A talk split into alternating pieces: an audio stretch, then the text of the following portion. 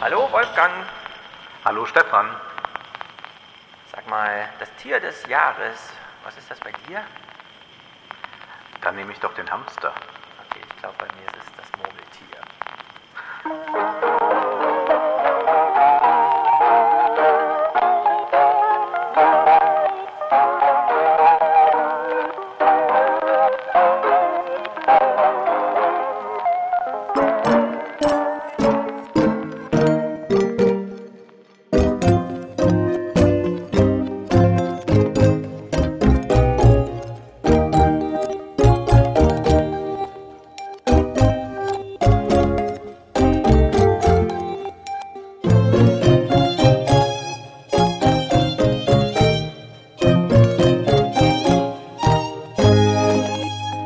Da ist er, der Oktober.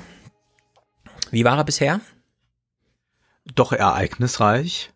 Und jetzt ein bisschen dämpfend am Ende, denn wir sitzen uns diesmal nicht analog gegenüber, sondern nur virtuell, da die Infektionszahlen hoch sind in Koblenz, aber auch in Frankfurt, glaube ich, noch etwas höher. Ja. Da haben wir uns entschieden, wir bleiben daheim, obwohl es doch sehr, sehr schade ist, da es nochmal schöner ist, wenn man, wo man ohnehin Mhm. so wenig Kontakte gerade pflegt, mal jemanden trifft und wir essen ja gern danach, das dürfen wir, glaube ich, verraten, Schnitzel. Und das vermisse ich ein bisschen, dass ich heute kein Wiener Schnitzel bekomme. Ja, ich habe meinen Mittag gerade eben schon gegessen. Manchmal mache ich es ja so, dass ich das Kind in den Kindergarten bringe und dann haue ich mir gleich einen Schnitzel rein. Allerdings, Merkel hat uns ja versprochen, im November klappt's dann wieder. Dafür machen wir das ja jetzt, ne? Äh, ja, War so ein bisschen die man es Ansage. nimmt. Ja, Weihnachten, Weihnachten, um Weihnachten abzusichern, macht man jetzt Lockdown. Naja, was soll man sagen? Wir kommen nachher auf Corona zurück. Äh, Lass mich trotzdem kurz äh, eine kleine Beobachtung schildern. Ähm, Mhm. Wir sind, wir haben uns auch schon lustig gemacht über die Diagnosegesellschaft im Salon. ja. Es gibt diese eine Dissertation von Fran Osretschki oder wie auch immer er heißt, der in Bielefeld in der Soziologie zum Thema Diagnosegesellschaft eine Dissertation vorgelegt hat, in der sich ein bisschen lustig darüber macht, dass immer alle gleich mit so einem Bindestrich Gesellschaftswort kommen, um das zu beschreiben. Ich glaube trotzdem, im Oktober kann man jetzt eine dieser Diagnosebegrifflichkeiten, wenn auch ein bisschen mit Humor, hervorkramen, nämlich wir leben in einer stochastischen Gesellschaft. Mhm. Denn wir haben zwei große Themen, Trump und Corona, bei der keiner so genau sagen kann, wann ist vorbei oder hat nicht Trump doch noch eine Chance? Ja? Also die, egal wie man darüber spricht, das Ereignis ist erst in der Zukunft und die Wahrscheinlichkeiten sind irgendwo zwischen 0 und 1, aber sie sind nicht 0 oder 1. Also wir müssen jetzt mit so einer Ambivalenz irgendwie bei beiden großen Themen klarkommen. Das äh, Trump-Thema wird sich natürlich im November auflösen, wobei wir nachher neue Ambivalenzen aufmachen. Und bei Corona ist das auch so. Äh, man weiß jetzt nicht genau, wollen wir es ausrotten, wollen wir es eher auf 1 halten oder wollen wir äh, die exponentielle äh, Dimension einfach äh, runterbringen. Und dann kommt noch dazu, und das gehört eben auch zur äh, Wahrscheinlichkeitsrechnung, wir wissen, wir kennen bei beiden die Dimensionen nicht. Mhm. Was würde es wirklich bedeuten, wenn Trump nochmal gewinnt? Also es ist nicht nur dieses Ereignis, es könnte sein, sondern und was würde es dann bedeuten? Und dafür haben wir keine Maßstäbe. Wir haben keine Maßstäbe dafür, was eine zweite Trumps, äh, Trump-Amtszeit bedeutet. Und bei Corona haben wir derzeit auch keine Maßstäbe. 20.000 Infektionen am Tag, ist das viel oder nicht? Ja. In Deutschland, hm, in Belgien, ja, in Amerika. Also sind 20.000 eigentlich viel oder nicht? Und wir haben, äh, uns fehlen ganz viele Maßstäbe und das bringt sehr viele Leute in sehr große Unsicherheit, ist so meine Beobachtung. Was ja sich dann auch politisch zeigt, dass da mitunter dann auch die Maßstäbe fehlen oder auch die Art, wie Genau. man darüber spricht oder äh, ja, welche Maßstäbe man anlegt, wenn man nicht nur auf die Statistik blickt. Aber wir reden ja gleich über Corona. Es gibt ein sehr schönes Statement heute auch vom Staatstheater Mainz. Äh, Vielleicht kann ich das schon mal vorschieben, weil das äh, doch ganz interessant ist. Das Staatstheater Mainz hat wie alle Theater in Deutschland eigentlich die ersten Corona-Maßnahmen natürlich mitgetragen, unterstützt und hat dann auch online einiges dargeboten. Das haben ja die meisten Theater gemacht, dass sie doch irgendetwas tun, vielleicht hinten mal eine Führung durch die Werkstatt oder einzelne Schauspielermonologe aufführen lassen, solche Dinge. Und Oder Freiluft jetzt, auch, ja.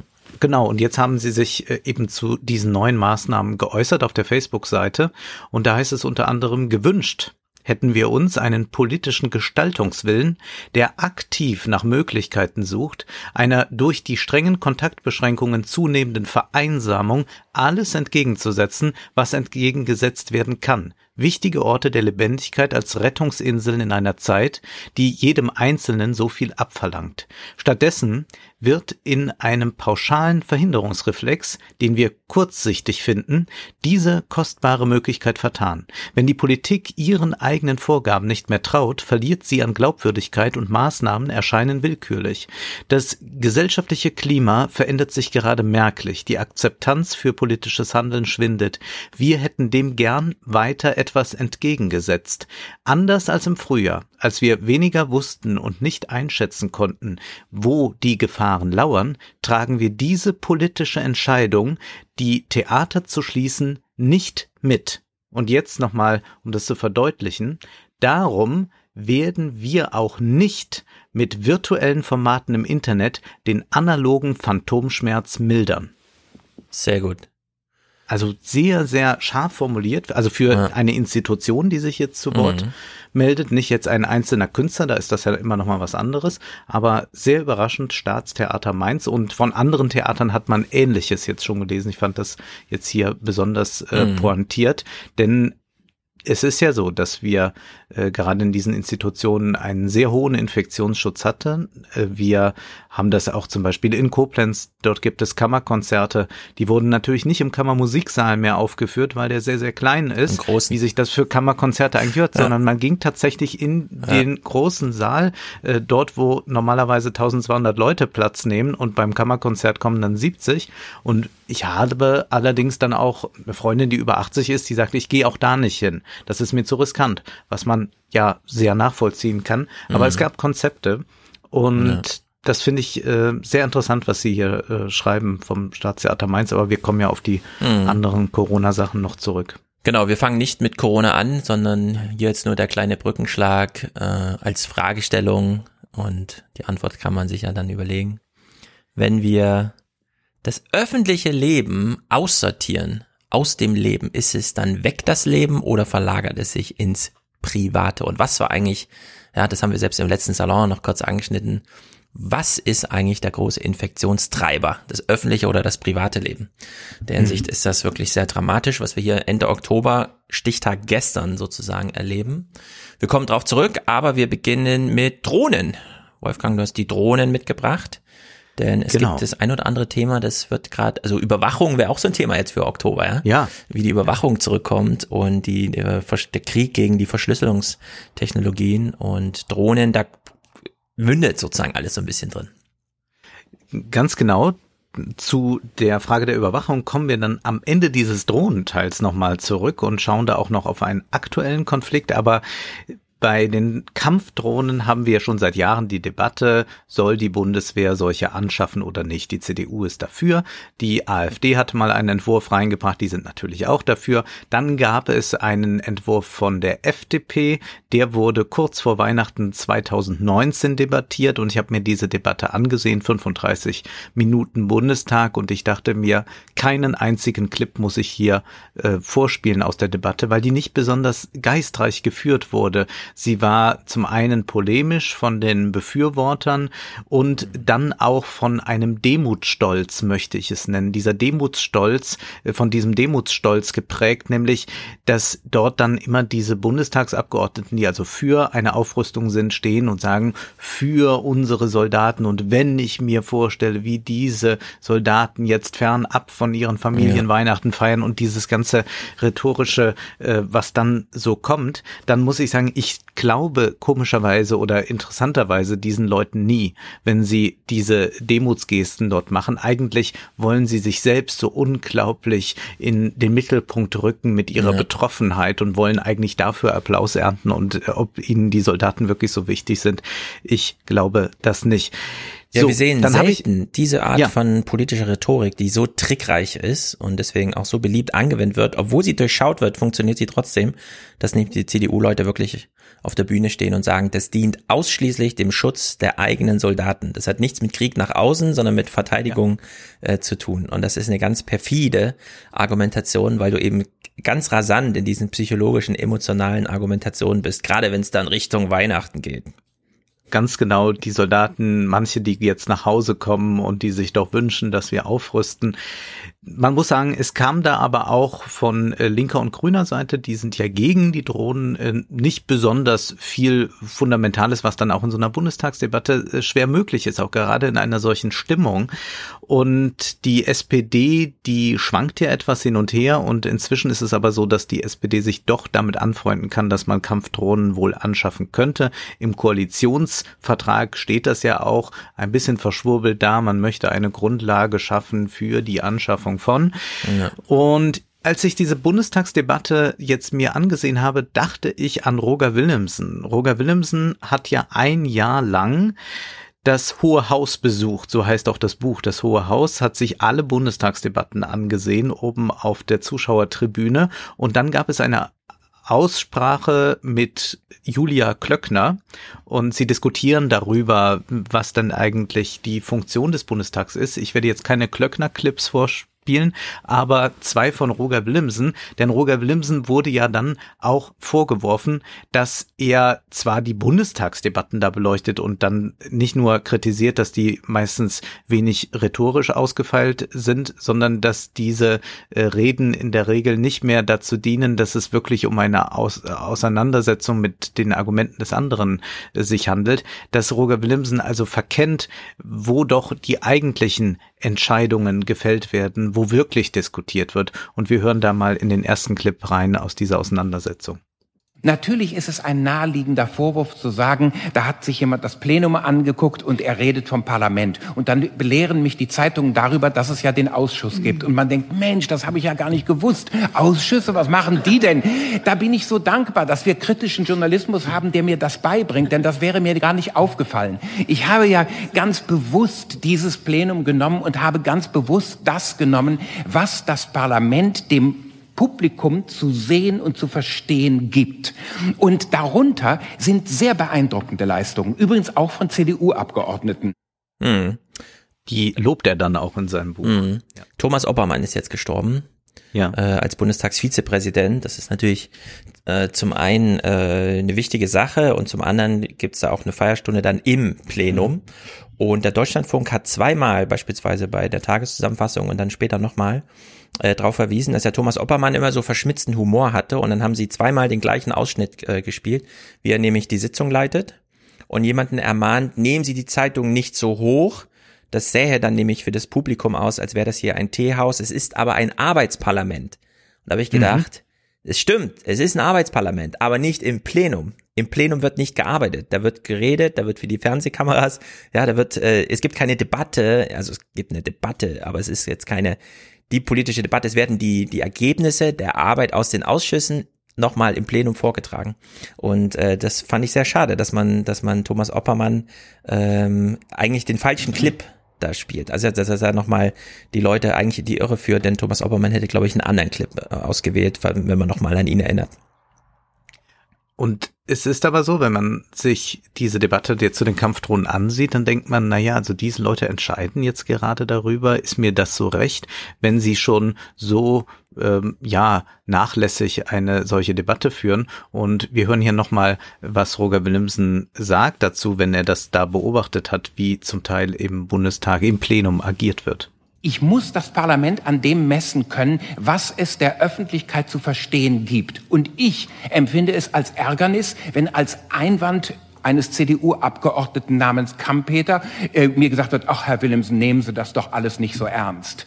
Wenn das der Einwand ist, zu sagen, es lohnt sich nicht, diese Reden genau zu betrachten, es lohnt sich nicht zu fragen, welche, und ich wähle dieses Wort bewusst, Ideologie sich in manchen Sätzen verrät, wie mit Armut umgegangen wird, mit welcher Empathielosigkeit Rüstungsexporte von fünf Parteien des Deutschen Bundestages verteidigt werden, dann werde ich als Anwalt draußen stehen und sagen, lass lasst mich in Frieden mit euren Ausschüssen. Die sagen erstmal nur Undurchsichtigkeit, hier gibt es keine Kameras, hier gibt es keine Quellen und wir sind eine parlamentarische Demokratie, die auf Transparenz aus ist. Selbst das ganze Gebäude ist transparent und wir geben uns so viel darauf zugute, dass wir transparent sind. Diese Transparenz hat in mir dann einen Anwalt und der sagt, wenn ihr noch Erregung zeigt im Parlament und das Gefühl ist eine Form der Vervielfältigungsform oder der, des Geschmacksverstärkers in der Rede, dann muss das Gefühl doch getragen sein von echter Empörung oder von Verzweiflung über die Nichtdurchsetzbarkeit von Positionen, über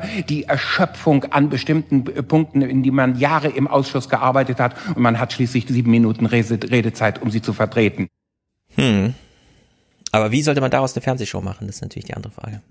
Genau, und das ist ein bisschen jetzt passiert, eine Fernsehshow, denn nicht alle Ausschüsse sind ja intransparent, nicht öffentlich, sondern manchmal werden sie auch gefilmt und man kann sie sich ansehen.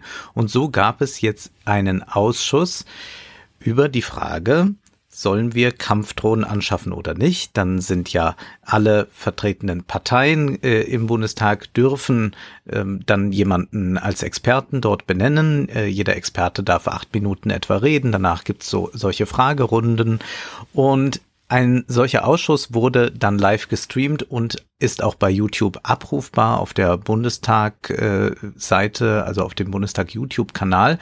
Und was soll ich sagen? Als ich mir das jetzt angesehen habe, gab es immerhin 208 Aufrufe. Ich war also der 209.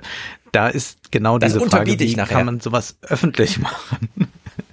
Und wir müssen jetzt aber uns diesen Ausschuss einmal ansehen, denn was passiert denn da eigentlich jetzt? Das ist nämlich etwas, was schon bemerkenswert ist, da man gleich merkt, hier wird auf einem ganz anderen Niveau debattiert, allein dadurch, dass man Experten dort hat, die sich dazu äußern, die in kurzen Reden das Problem schildern und die Frage erörtern, soll man Kampfdrohnen anschaffen oder nicht. Und ich habe jetzt vor allem die Experten zu Wort kommen lassen, da dann die Fragen doch auch eher wiederum sehr äh, gelenkt sind oder man kitzelt nur noch mal aus den Experten raus, was sie eigentlich schon gesagt haben. Denn ähm, man muss sagen, auch diese Ausschüsse sind so konzipiert, dass es jetzt nicht darum geht, dass die Parteien, die zum Beispiel für Kampfdrohnen sind, sich noch mal äh, Leute dorthin holen, die dagegen sind, sondern man versucht eigentlich nur jemand zu finden, der die Position unterstreicht. In der Regel ist das so, aber dennoch haben diese Leute ganz interessante Argumente und da geht es natürlich auch um den Schutz der Soldaten. Wir hören jetzt erst einmal den Oberstleutnant André Wüstner, der sich dazu äußert. Dennoch will ich immer wieder betonen, dass es sich um keinen Beruf jeden anderen handelt. Aber weil das so ist, erwarten die Angehörigen der Bundeswehr und ihre Familien von ihrem Auftraggeber, also auch von Ihnen, meine Damen und Herren, dass er die bestmögliche Ausstattung zur Erfüllung der Aufgaben, der Aufträge in den Einsatzgebieten zur Verfügung gestellt bekommt. Dies bedeutet im Kontext dieser Debatte optimalen Schutz für die eigenen Kräfte sicherzustellen. Dass bis heute keine bewaffneten Drohnen zur Verfügung stehen, obwohl doch schon seit vielen Jahren dieses Thema politisch bewegt wird, können übrigens sehr viele Soldatinnen und Soldaten nicht nachvollziehen. Ja, dieser Verweis auf die Besonderheit des Berufes ist schon interessant, mhm. denn da kann man ja auch äh, zurückspiegeln, dass die Besonderheit vor allem das besondere Risiko ausmacht. mhm. Äh, es, diese Argumentation ist fast ähnlich wie am Finanzmarkt, wo eben manche ihre hohen Renditen wollen und das Risiko dann trotzdem über, wie auch immer, too big to fail und so weiter, äh, wieder versuchen zu externalisieren. Und das haben wir hier auch. Wenn es ein besonderer Beruf ist, liegt es daran, dass es dieses Risiko gibt. Dann kann man ja. sich zwar dafür einsetzen, aber dann müsste man auch einsehen, dass manche andere auch sehen, das ist ein besonderer Beruf wegen des Risikos. Und das können wir nun nicht einfach mit Kampfdrohnen beseitigen. Und diese Risikominimierung ist, das habe ich dann nochmal nachgelesen, eine lange Debatte auch, die eine juristische Debatte ist. Wie weit muss äh, der Staat nachkommen oder äh, muss das Parlament, wir haben eine Parlamentsarmee, äh, dem nachkommen, dass die Soldaten sicher sind? Also man kann ja jetzt nicht Soldaten zum Beispiel ohne Helme losschicken, mhm. aber gehören jetzt zum Beispiel auch Kampfdrohnen dazu? Muss man einfach sagen, ja, das ist wie ein Helm. Das wird also immer wieder debattiert dort. Und man sieht hier aber schon ganz klar, äh, Wüstner sagt ihr, ihr ver verschlaft das hier und er baut jetzt nochmal mehr Druck auf im nächsten Clip. Ich bin heilfroh, dass bisher nicht die Situation eingetreten ist, in der Sie als Abgeordnete, Angehörigen und Kameraden hätten erklären müssen, dass ein Kamerad im Einsatz gefallen ist, weil die Fähigkeit an bewaffneten Drohnen fehlte. Gleicherweise hoffe ich inständig, dass auch, kein Mitglied der Bundesregierung Angehörigen und Kameraden erklären muss, dass ein Kamerad fallen musste, weil nach der entsprechenden Entscheidung die Beschaffung nicht schnell genug verlief. Ja, das ist äh, also Doppeldruck aufgebaut auch ja. schon und das müsst ihr aber auch schnell tun, denn sonst könntet ihr mhm. euch wieder schuldig machen.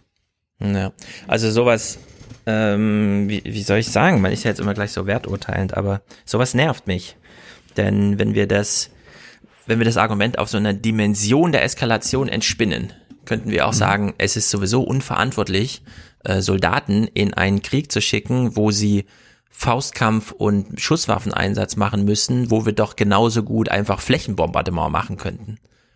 Mhm. Dann kriegen wir die auch aus der Gefahrenzone raus, weil wir die Gefahrenzone selbst vorher zerstören.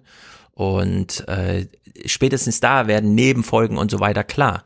Und diese Nebenfolgendiskussion muss man dann eben aus diesem Extremszenario vorziehen in die Diskussion über Kampfdrohnen. Weil wir haben Erfahrung mit Kampfdrohnen und wenn man sie auch nur anschafft zum Zwecke der Verteidigung, wissen wir ganz genau, jetzt wo sie einmal da sind und so, wollen wir wirklich den Panzer darüber schicken, können wir nicht schnell mit der Drohne rüberfliegen. Also das ist, äh, liegt eigentlich auf der Hand, dass man so nicht argumentieren kann. Dass er es trotzdem im ähm, Verteidigungsausschuss so macht, finde ich so ein bisschen, das sagt immer recht viel welche Argumentation man sich da zutraut in so einem Setting. Wir behalten das mal im Hinterkopf. Schutz der Soldaten, das Parlament muss die Soldaten schützen. Das denken wir äh, mal äh, weiter, bald mit den, mit den nächsten Clips. Aber erstmal noch ein weiteres Argument, das ja gegen Drohnen oft kommt. Du hast es jetzt auch gerade schon so angedeutet. Wie ist denn das mit der Hemmschwelle? Wird die denn gesenkt? Das wird ja gern bezogen auf die Soldaten. Die sind dann nur noch Joystick-Soldaten und mhm. dann spielen die Krieg wie Computerspiele. Da sagt Wüstner was ganz Interessantes. Er spielt den Ball zurück. Die Befürchtung einer Entmenschlichung der militärischen Gewalt oder einer Herabsetzung der Hemmschwelle zum Einsatz teilt im Deutschen Bundesverband niemand, zumindest nicht mit Bezug zu den Soldatinnen und Soldaten. Wie weit es Sie im Rahmen der Politik und Ihr Agieren verändert, müssten Sie selbst beantworten. Also Soldaten arbeiten, wenn es kritisch wird, für gewöhnlich nicht mehr auf deutschem Staatsgebiet und auch unter sich. Und das sind zwei mhm. Argumente, die einfach für eine sehr niedrige Hemmschwelle sprechen. Ja. Da stehen einfach nicht Journalisten daneben und gucken sich das auch mal an, was da vor sich geht. Und Und zugleich hat er recht, dass sicherlich die Hemmschwelle auch sinken könnte bei denen, die die Bundeswehr in einen Einsatz schicken. Das auch, ja. Jetzt kommt ein weiterer Experte zu Wort, der sich äh, über Slippery Slope äußert, also der auch eigentlich äh, hier fragt, welche äh, Folgen hat das dann, äh, wenn das eingesetzt wird und ähm, das ist Carlo Massala von der Universität der Bundeswehr in München. Wir haben immer wieder das Argument, dass bei unseren drei engsten also Verbündeten der NATO, man diese Slippery Slope sehen kann. Also bei den USA die Drohnen einsetzen, bei Großbritannien die Drohnen einsetzen und sozusagen, Herr Kollege Zimmermann hat es erwähnt, bei Mali äh, die bewaffnete Drohnen äh, auch zu Signature Strikes einsetzen. Diese Beobachtung dieser drei Staaten ist meines Erachtens deshalb empirisch nicht zulässig im Vergleich zur Bundesrepublik Deutschland, weil keine dieser drei Staaten eine solche Parlamentsarmee hat wie die Bundesrepublik Deutschland. Dort wird exekutiv zum größten Teil entschieden, wie Drohnen eingesetzt werden und in welchem Szenario sie eingesetzt werden. Hier ist es die Legislative. Und von daher sozusagen ist dieses Slippery Slope Argument empirisch ganz einfach aus der Sicht einer Parlamentsarmee einfach nicht aufrechtzuerhalten. Das wird jetzt so ein durchgehender Faden in dieser Argumentation, mhm. dass man immer wieder sagt, ist eine Parlamentsarmee, ist eine Parlamentsarmee. Wir hören jetzt äh, gleich im Anschluss mal. Äh, Aber es noch ist eben auch eine Parlamentsarmee eines Parlaments, das noch niemals Nein gesagt hat zu einem Regierungsansinnen. Das muss Ja. man immer dazu sagen. Es gibt kein anderes Thema im Bundestag, das äh, wirklich mit 100 zu 0 ausgegangen ist bislang. Stefan, wir bauen die Spannung noch auf. Da kommt nämlich noch eine Abgeordnete, die da sehr wohl widerspricht und die etwas ganz Ähnliches sagt. Jetzt hören wir noch einen weiteren ähm, Experten äh, und zwar hören wir äh, Andreas Zimmermann von der Universität Potsdam, der auch jetzt nochmal sagt, naja, wir sind ja hier in Deutschland. Die ganze Diskussion in der Bundesrepublik Deutschland, wie ich glaube, ist in hohem Maße geprägt von der aus meiner Sicht völkerrechtswidrigen Praxis der USA extralegaler Tötungen mit bewaffneten Drohnen. Das ist aber, glaube ich, nicht das Szenario, über das wir reden. Ich glaube, das Szenario, über das wir reden sollten, wirklich ist der Einsatz bewaffneter Drohnen in einem Kontext bewaffneter Konflikte, wo der räumliche, zeitliche Anwendungsbereich des humanitären Völkerrechts eröffnet ist. Und das ist eine grundsätzlich, eine grundsätzlich, eine grundsätzlich andere Frage als der Einsatz bewaffneter Drohnen außerhalb bewaffneter Konflikte. Das leuchtet zunächst mal ein. Hm. dass es sicherlich Dinge gibt, die von der USA aus stattfinden, die wir in Deutschland vermutlich nicht machen würden. Und zugleich ist aber hier schon etwas, was er anspricht, was wir auch im Hinterkopf behalten sollten. Naja, das ist ja alles einzugrenzen und das ist doch genau festzulegen, was dann diese Kampfdrohnen machen. Da kommt dann Widerspruch sehr viel später. Aber was ja diese große Frage ist bei Kampfdrohnen, inwiefern sie überhaupt so anders sind als irgendwelche anderen Waffen. Denn äh, Masala sagt beispielsweise dann in dieser Diskussion, ja, das sind keine Gamechanger Kampfdrohnen.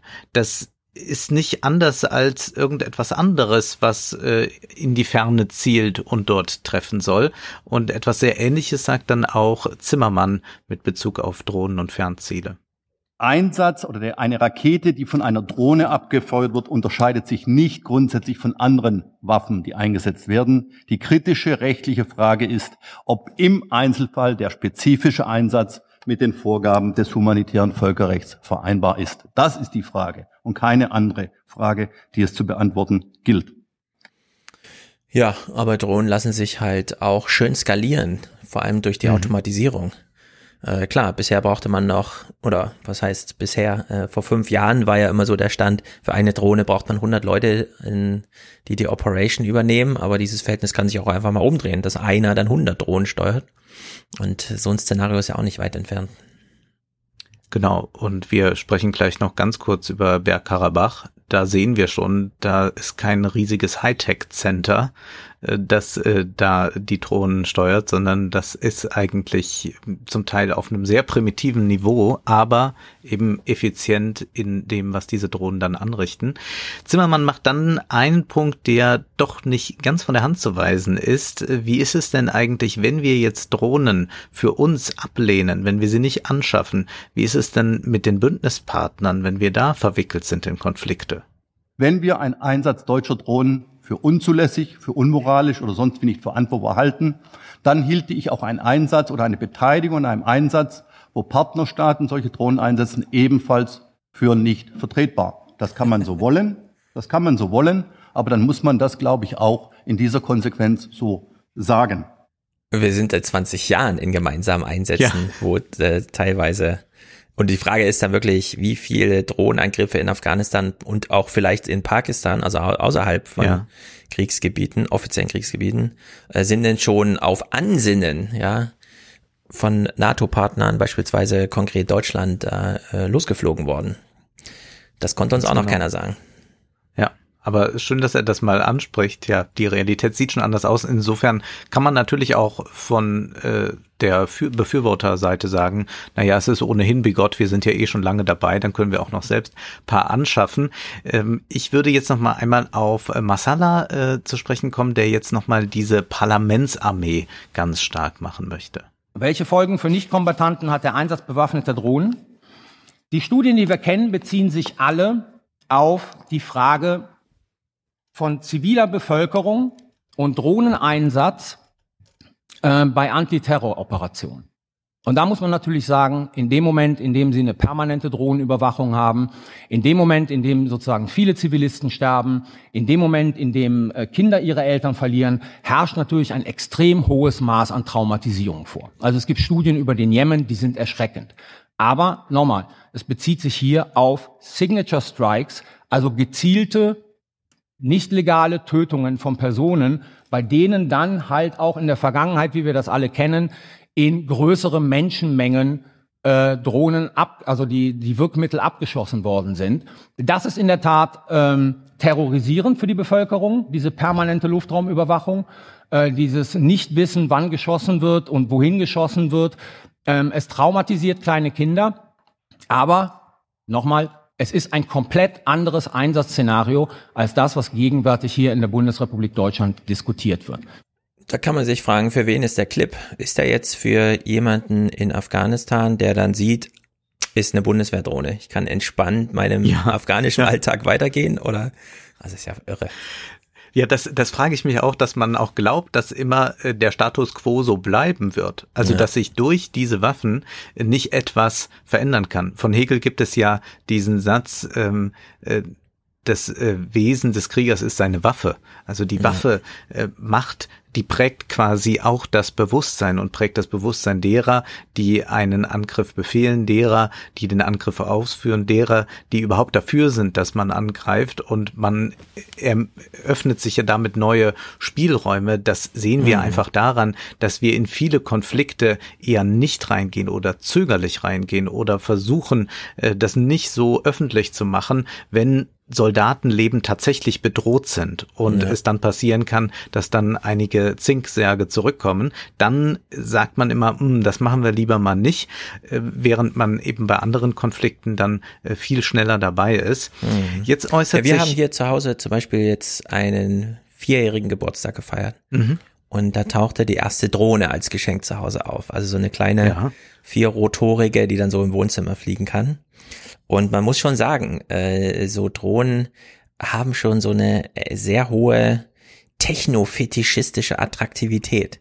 Man hm. überlegt sich sofort, hm, was, wie geht jetzt der Looping und so, ja. Und man will das dann alles austesten. Und das könnt ihr mir nicht erzählen, dass sie, dass sie im Krieg äh, hier in der, bei der Bundeswehr im Auslandseinsatz, wenn dann so eine Drohne auf dem Flugfeld steht, dass die da nicht auch anders über ihre Möglichkeiten nachdenken als vorher. Egal, was sie hier im Ausschuss, wie sie darüber reden. Jetzt kommt ein Rechtsanwalt zu Wort, Andreas Schüller vom European Center for Constitutional and Human Rights. Und der sieht das, wie man ahnen kann, etwas anders. Was umfasst der Schutz der Soldatinnen und Soldaten? Zählt zum Objektschutz etwa ein Angriff auf den Tanklaster wie im Fall Kundus? Gehört zum Konvoischutz der Angriff auf mutmaßlich Terroristen, um einen nicht näher definierten zukünftigen Angriff zu verhindern? Wie im Fall der Tötung des deutschen Staatsbürgers Benjamin E. durch einen US-Drohnenangriff in Pakistan. Die beiden genannten Fälle sind nicht aus der Luft gegriffen, sondern fanden mit deutscher Beteiligung bereits statt. Sie waren jeweils auch Gegenstand parlamentarischer Untersuchungsausschüsse, weil es Anlass gab, die deutsche Beteiligung genauer zu untersuchen. Die Fälle zeigen, dass Zweifel an der Glaubwürdigkeit der Bundesregierung und des Verteidigungsministeriums angebracht sind. Sehr gut. Sehr, sehr gut glaube ich, müssen wir gar nicht groß kommentieren. Mhm. Können wir einfach mal so stehen lassen und hören gleich den nächsten Clip von Schüller. Die bisherige Praxis der Bundesregierung begründet erhebliche Zweifel daran, dass sie bewaffnete Drohnen tatsächlich nur in einem engen Rahmen einsetzen würde. Bewaffnete Drohnen sind das Werkzeug dafür, das Völkerrecht weiter auszuhöhlen und seiner friedenssichernden, gewaltbegrenzenden Funktion zu berauben. Die Unterstützung des US-Drohnenprogramms durch Datenweitergabe und Nutzungserlaubnis für den Luftwaffenstützpunkt Rammstein sprechen eine andere Sprache. Die Verfügbarkeit bewaffneter Drohnen lässt die Hemmschwelle für Einsätze sinken. Eine Eskalation von Gewalt zulasten der Zivilbevölkerung ist zu befürchten. Hm. Das ist, glaube ich. Jetzt können wir einfach raten, wer hat ihn eingeladen? Die Linken, Ganz genau. Die Grünen. Ja, ja, ja. Ganz genau. Und wir hören jetzt äh, nicht eine Entgegnung direkt darauf, aber doch eine Entgegnung auf das Argument von Wüstner sondern es geht um asymmetrische Bedrohung und ein Agieren größtenteils außerhalb des humanitären Völkerrechts. Das soll nicht zur Folge haben, dass wir, das keinesfalls lässt weder sozusagen das Grundgesetz zu, noch glaube ich, dass es jemals ein entsprechendes Mandat geben würde. Aber das soll nicht die Folge haben, wir äh, kämpfen gleichermaßen außerhalb des humanitären Völkerrechts. Aber es ist natürlich so, dass wir in den letzten Jahren erlebt haben, wie andere Akteure kämpfen. Und das ist geprägt von Hinterhalten, Handstreichen und vielen Dingen mehr. Und wenn wir klassisch aufklären, auf Patrouillenfahrten gehen mit anderen Akteuren, auch zivilen Akteuren, in Zusammenarbeit bestimmte Projekte innerhalb bestimmter Regionen voranbringen wollen, dann besteht natürlich immer eine enorm hohe Bedrohung. Das ist Prosa-Produktion. Das könnte mhm. man unendlich lange machen. Äh, da haben die auch immer den Vorteil des Anekdotischen, weil sie dann selber entscheiden können, was sie aussortieren und was sie da auch ausblenden.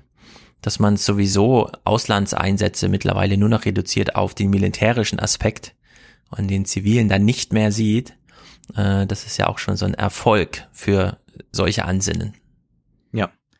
Was er hier nochmal anspricht, ist die asymmetrische Kriegsführung. Das ist ja ein Begriff, der sehr stark in Deutschland geprägt wurde durch Herfried Münkler, der dieses Buch geschrieben hatte, Die neuen Kriege. Das wurde ja nach dem 11. September auch sehr stark rezipiert, ist allerdings auch eine viel ältere Debatte. Es gibt ja schon eine Theorie des Partisanen von Karl Schmidt, äh, die er nach dem Zweiten Weltkrieg schreibt. Er interessiert sich da auch sehr für linke Guerillakriege und ist da sehr fasziniert von und diese Problematik, die entsteht durch asymmetrische Kriegsführung, ist ja folgende, dass der zwischenstaatliche Konflikt in einer regelbasierten Situation stattfand, in der auch Friedensschlüsse möglich sind, in der äh, es gewisse Regeln gibt, wie man zum Beispiel mit Kriegsgefangenen umgeht, während wir im asymmetrischen Krieg eigentlich diese Regelhaftigkeit ständig unterlaufen sehen. Ja, das ist eigentlich das Prinzip dieses asymmetrischen Krieges, wodurch dann auch der staatliche Akteur plötzlich herunter gezogen wird, kann man sagen, dazu, dass er auch in irgendeiner Weise Guerillakämpfer werden muss. Das ist mhm. ja im Übrigen auch eine Geschichte, die Hollywood dann immer wieder aufgegriffen hat, sicherlich am berühmtesten mit Rambo. Ja, ja, da kann man das äh, genau sehen und dann wird Rambo nachher auch der Guerillakämpfer, der erstmal nur für sich selbst und seine Freiheit kämpft, dann eingesetzt von äh, der Ronald Reagan Regierung in den 80er Jahren und das bedeutet aber eigentlich, dass genau solche rechtsfreien Räume, solche Ambivalenzen und Ambiguitäten entstehen, die doch nochmal ganz deutlich machen, welche äh, Büchsen der Pandora man da gerade alle öffnet, indem mhm. man versucht, noch weiter das Ganze auszubauen, dann durch Aufrüstung. Insofern ist es ein bisschen widersprüchlich, wenn diese Drohnenbefürworter immer wieder sagen, ja, ihr im Parlament, ihr entscheidet doch so ganz klar und wir haben doch dann das Mandat. Naja, aber diese ganzen Unwägbarkeiten, die Ambivalenzen, die können gar nicht davon abgedeckt werden, sondern man begibt sich da eigentlich in eine Bredouille, aus der man nicht mehr aufrechten Hauptes als staatlicher Akteur hinauskommt. Mhm. Vor allem besteht halt immer die Gefahr, dass man äh, dadurch, dass man plötzlich diesen ganz situativen, spontanen äh, Krieg ausgesetzt ist, dass man immer in diese äh, Notsituation kommt, in der Notwehr, Nothilfe, ja, also in der man einfach in der es nötig wird, jetzt zu handeln. Und da nützt dann äh, die parlamentarische Dimension im Hintergrund gar nichts, weil die Selbstverteidigung ist natürlich immer erlaubter. Und da wird dann auch das Parlament nicht im Nachhinein, das haben wir ja gesehen im Kundus, der Fall wurde ja eben angesprochen, ja. diese, diese LKW, äh, dieser Angriff auf diesen Tank-LKW, der ging ja nun äh, in der juristischen Aufarbeitung in Deutschland nicht so aus, dass auch irgendeinem da im Afghanis, äh, ja, in Afghanistan was ge geholfen wurde. Also dramatisch. Wir springen ein bisschen, gehen nochmal zu Wüstner und thematisieren jetzt mal, wie ist denn das mit der Rüstungsspirale? Ist das jetzt etwas, was dieser zu Pass kommt, wenn die Kampfdrohnen angeschafft werden? Es ist auch richtig, dass ein technologischer Wettlauf schwerlich oder gar nicht durch einen einzelnen Staat aufgehalten werden kann oder durchbrochen werden kann.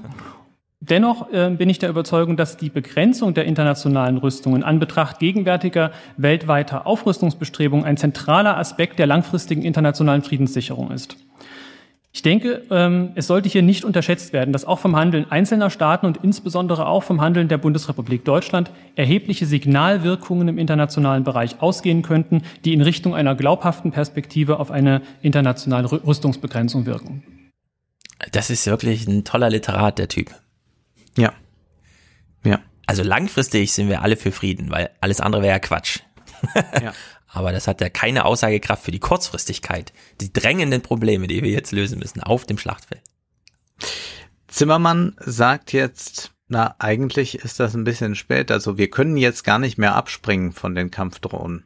So, so leid mir das tut. Also mein, der Zug dürfte abgefahren sein. Sozusagen durch, durch einen völkerrechtlichen Vertrag heute noch ein Verbot bewaffneter Drohnen durchzusetzen, halte ich für unrealistisch. Ich halte es für unrealistisch, dass die Staaten, die heute bereits über bewaffnete Drohnen verfügen, sich noch nachträglich ex post facto darauf einlassen, diese abzurüsten. Das bedauere ich wirklich zutiefst, aber das ist wohl so.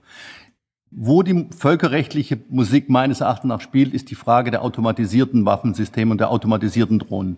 Und da bemüht sich ja die Bundesregierung wirklich in Genf was auf den Weg zu bringen. Und das ist extrem schwierig, das wissen wir auch. Das ist vermutlich in diesem Kreis hier auch schon thematisiert worden.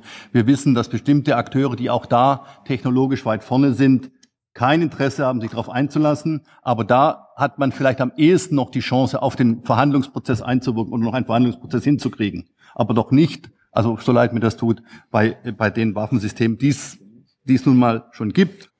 Das ist ein ganz wichtiger Punkt, vielleicht einer der wichtigsten überhaupt. Drohnen hätte man ächten können, als sie als Möglichkeit im Raum standen, aber nicht, nachdem Amerika 15 Jahre lang allen, der Türkei, Pakistan und so weiter, vorgemacht hat, China vor allem, was man mit Drohnen so machen kann. Ja. So, und jetzt ist diese Büchse der Pandora einfach offen. Aber wir erinnern uns, ich glaube, es war die zweite Ausgabe, die Februarausgabe der 29er, da haben wir über die Bundestagsdebatte gesprochen zu den automatisierten Waffen und haben dort auch schon grausliche Argumente für diese Systeme gefunden. Und wir erinnern uns, es war selbstverständlich Schutz der Soldaten. Das ich da doch sehr, sehr skeptisch bin, ähm, dass man dort zu etwas Sinnvollem kommt. Sicherlich, man versucht da auf EU-Ebene was durchzudrücken, äh, aber man muss auch da sagen, ist der Fortschritt ja schon sehr, sehr weit. Und es ging damals bei der Bundestagsdebatte um eine Ächtung dieser automatisierten Systeme. Der Entwurf kam von den Linken und wurde selbstverständlich abgeschmettert. Und wenn man jetzt mal hört, was Wüstner sagt zum Thema Auto, äh, autonome Waffen, Waffen, na ja. Der Punkt ist nur der, bei dieser Frage jetzt aktuell Bewaffnung von Heer und TP äh, sind wir extrem spät dran. Extrem spät dran. Und meine Sorge ist so ein bisschen, auch wenn Sie, Herr Professor, zu Recht gesagt haben, die Bundesregierung setzt sich in Genf ein mit Blick auf das Thema automatisierte Waffensysteme.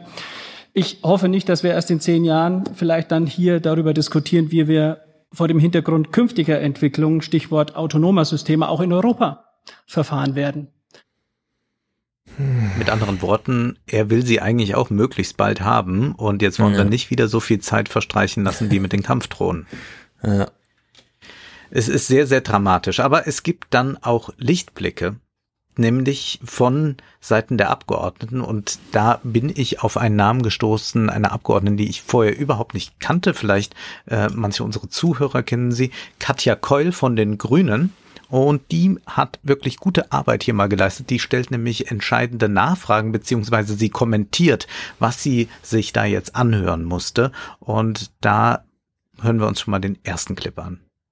Also würden Sie sagen, dass äh, auch die Einsätze, wie Sie hier, ähm, die amerikanischen Einsätze, die hier ja ganz klar von allen als völkerrechtswidrig bezeichnet worden sind, dass auch diese sich letztlich auf den Begriff drohende Gefahr stützen könnten und damit eben auch genau diese gleiches Legitimierungsmuster äh, greifen würde. Denn auch äh, die Amerikaner machen natürlich geltend, dass diejenigen, die sie töten, im Zweifelsfall ein Risiko darstellen. Man sieht jedenfalls in der sicherheitsrechtlichen Debatte, also eigentlich in der polizeirechtlichen Debatte eben eine Tendenz dahin, dass man ähm, Einsätze nicht mehr nur knüpfen oder Eingriffe nicht mehr nur knüpfen möchte an konkrete Gefahren, sondern eben auch den Begriff nunmehr der drohenden Gefahr eingeführt hat. Da sind auch entsprechende Verfahren vom Bundesverfassungsgericht gerade anhängig und auch vom ähm, Bayerischen Verfassungsgericht. Und das sind eben Situationen, wo man natürlich noch mal mehr rechtliche Unsicherheit erzeugt, wo man ähm, sehr viel argumentativen Spielraum hat, beispielsweise dann eben doch zu sagen, es, es entwickelt sich hier eine Gefahrenlage und eben dann ähm, trotzdem auf der Grundlage dessen einzugreifen und insbesondere in Verbindung damit, dass es eben keine Rechtsschutzmöglichkeiten gibt, halte ich das für hochproblematisch. Sehr gut. Es das gibt, richtig gut. wenn man so Technik mitbringt, wenn man plötzlich technische Möglichkeiten schafft, eröffnet man Möglichkeitsräume. Etwas, mhm. was nicht vorher denkbar war, wird plötzlich sogar praktikabel. Und da gibt's diesen großen Brückenschlag äh, zum Umgang mit den Gefährdern hier in Deutschland. Wir haben das jetzt aktuell auch bei Corona gehabt, dass die Tage ähm, Karl Lauterbach meinte, na, dem Virus ist ja egal, was ein privater und was ein öffentlicher Raum ist, also sollte das der Virusbekämpfung auch egal sein. Und ja, die Polizei ist für Virusbekämpfung zuständig, also auch in privaten Räumen.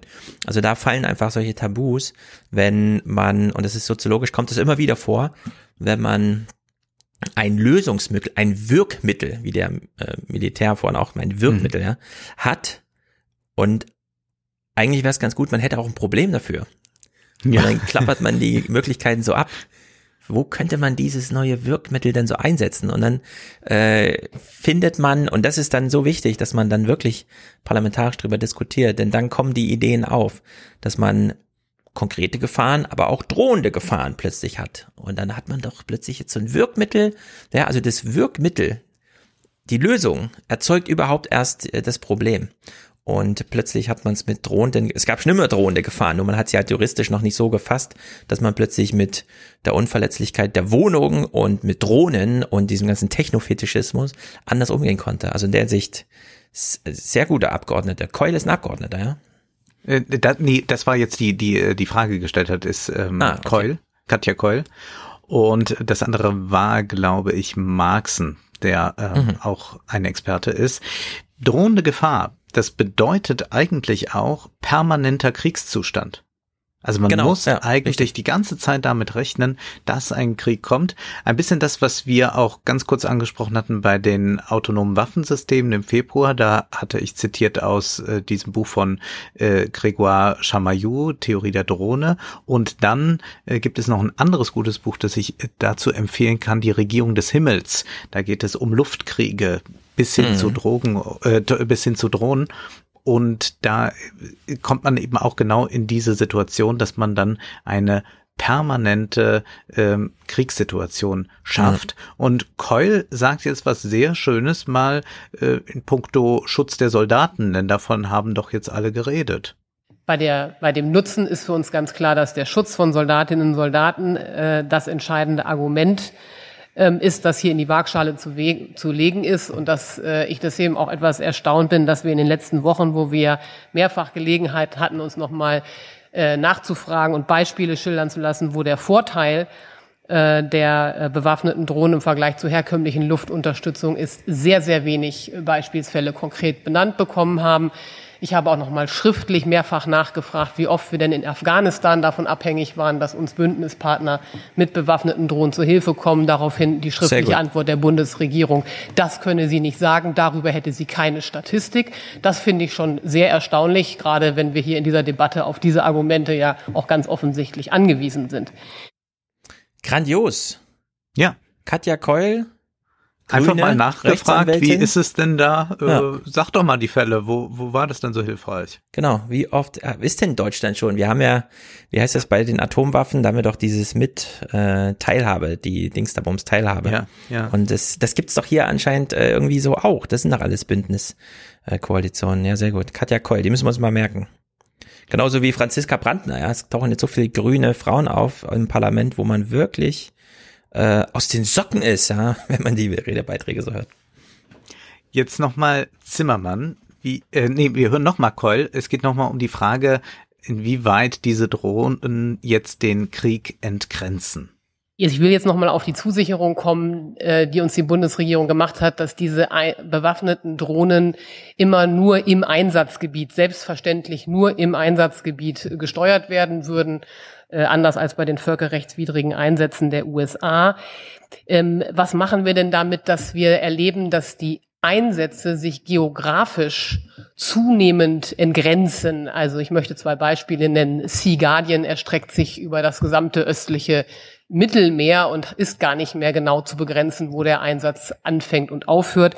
Und auch Mali, EUTM Mali haben wir im letzten Mandat äh, entgrenzt. Die Staatsgrenze Malis ist nicht mehr maßgebend. Wir haben unbestimmterweise fünf Nachbarstaaten mit einbezogen, also Niger äh, bis hin zu Mauretanien, die bisher überhaupt gar nicht äh, mit Kampfhandlungen involviert sind. Was machen wir denn jetzt mit der Zusage der Bundesregierung auf, im Hinblick auf diese geografisch inzwischen völlig entgrenzten Bundeswehrmandate? ja, sehr da kommt gut. jetzt die Entgegnung von Zimmermann. Der Einsatz bewaffneter Drohnen auf das Staatsgebiet von Mali beschränkt würde Ist ja durchaus denkbar, dass der Bundestag darauf hinwirkt, dass die Bundesregierung sagt, wir mandatieren einen Einsatz insgesamt für, das, für, den, für die äh, fünf Sahelstaaten, also Niger, Mauretanien, Mali und andere, aber Drohneneinsatz nur im Bereich äh, von Mali oder von Teilbereichen von Mali oder in Afghanistan, Einsatz von Drohnen nur im, im westlichen Teil von Afghanistan, während die deutschen Truppen ansonsten fiktiv in ganz Afghanistan eingesetzt werden dürfen. Das obliegt dann der politischen Verantwortung der, des Deutschen Bundestages, ob ein Mandat, welches keine solche geografische Eingrenzung von Drohneneinsätzen vorsieht, ob ein solches Mandat dann vom Deutschen Bundestag mandatiert und gebilligt würde. Oder ob im Vorfeld der Bundestag und die Fraktionen, die die Bundesregierung tragen, in Abstimmung mit der Bundesregierung darauf hinwirken können, äh, dass ein Mandat ebenso eingegrenzt wird. Aber das ist eine, eine Entscheidung von Ihnen, Mitglieder des Hohen Hauses, ob Sie sich diese politische Verantwortung zutrauen, dass Sie das so einhegen können. Und ich habe, vielleicht bin ich naiv, aber ich habe das Vertrauen in diese deutsche Demokratie, dass sie bis heute jedenfalls dazu noch in der Lage ist. Und ich hoffe, bis auf weiteres noch. Dankeschön. Vielen Dank, Herr Zimmermann. Ein bisschen verräterisch, mm. ne? das Ende, das dann nochmal gesagt wird. Ja. Und ich hoffe, dass sie es auch bleiben wird, denn man weiß ja auch nie, wer in der Bundesregierung einmal sitzen wird und äh, wer da das ein bisschen anders sieht. Und zugleich wird hier ja im hohen Maße verschleiert, dass wir ja schon bei ganz vielen Entgrenzungen teilnehmen und dass es ja. keineswegs so ist, dass wir noch heute im Jahr 2020 von so prima eingehegten Kriegen sprechen können ja, vor allem dieser pseudo-legitimatorische Verweis auf das Parlament wird das schon, also gerade wenn es darauf, also klar, einen neuen Krieg anzufangen, also den Einsatz dann in Afghanistan zu eröffnen, das erfordert dann schon den 11. Ja. September und sowas, ne? Ja. Aber diese Verlängerung, die rutschen einfach so durch. Und wir wissen alle, wo die Beschlussvorlagen herkommen, wenn der Afghanistan-Einsatz verlängert wird. Ja, der kommt Ganz direkt genau. aus der Feder von den waffenführenden Menschen da vor Ort, die genau wissen, um was es geht und was sie brauchen. Und da sagt das Parlament nicht nein. Und wenn er dann sagt, ja, aber sie entscheiden ja dann, dann ist das so eine Verlagerung, die klar formal richtig ist, aber inhaltlich eben nicht. Wüstner bläst ins gleiche Horn. Auch ich und auch wir vertrauen dem Primat, auch wenn es manchmal in der Debatte so scheint, als vertrauen sie sich nicht selbst. Also wir gehen davon aus, dass wir von Ihnen allen völkerrechtskonforme Mandate erhalten mit klaren Zielbeschreibungen. Davon gehen wir aus. Mhm. Mhm. Jetzt noch einmal Keul, die nochmal einen wunderbaren Moment hier hat. Also da will ich nur noch mal sagen, ich glaube schon auch äh, an unsere parlamentarische Demokratie.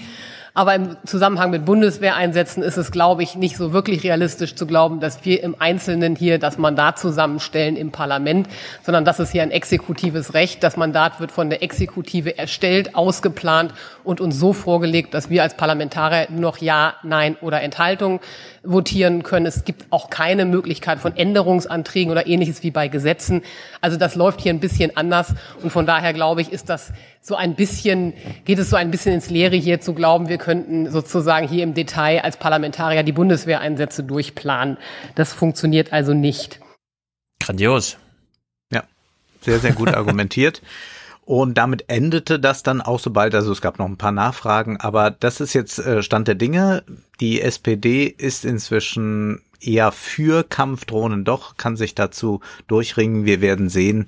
Ähm, und ich würde das mal hier prophezeien, dass das im nächsten Jahr dann auch noch kommen wird. Wahrscheinlich noch vor der Wahl wird man sich doch dazu durchringen können. Ja. Äh, denn es sind jetzt alle im Prinzip für äh, Kampfdrohnen außer Grüne und Linke im Bundestag. Insofern äh, steht dem ja eigentlich nichts mehr im Wege und das andere wird dann in den Ausschüssen geklärt, die mhm. Details. Aber dann werden wir sehen, dass damit auch wieder neue Konflikte auf uns zukommen. Ja, und man müsste fast zynisch äh, ja. Vermuten, dass ähm, es ja vor der Bundestagswahl stattfindet, weil das auch im grünen Interesse ist, dieses Thema aus einer Koalitionsverhandlung rauszuhalten.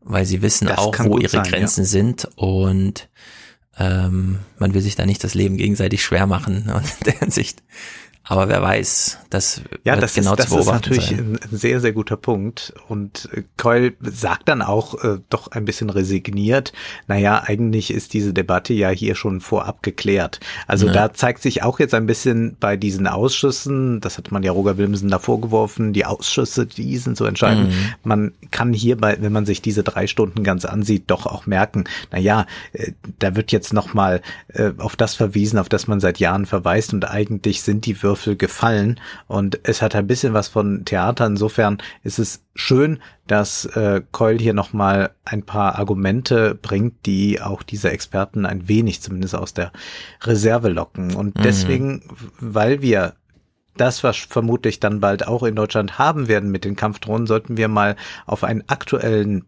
ähm, Konflikt ganz kurz blicken, in den Drohnen eine ganz, ganz große Rolle spielen. Wir blicken nach äh, Bergkarabach. Wir, uns geht es jetzt nicht darum, das alles äh, geopolitisch einzuordnen mit Aserbaidschan, äh, mit den Armeniern, sondern uns geht es jetzt einfach mal nur um diese Drohnenfrage. Und da habe ich etwas sehr Interessantes gehört in dem Podcast Sicherheitshalber von ähm, ähm, Thomas Wiegold. Ja, Thomas Wiegold ist das doch.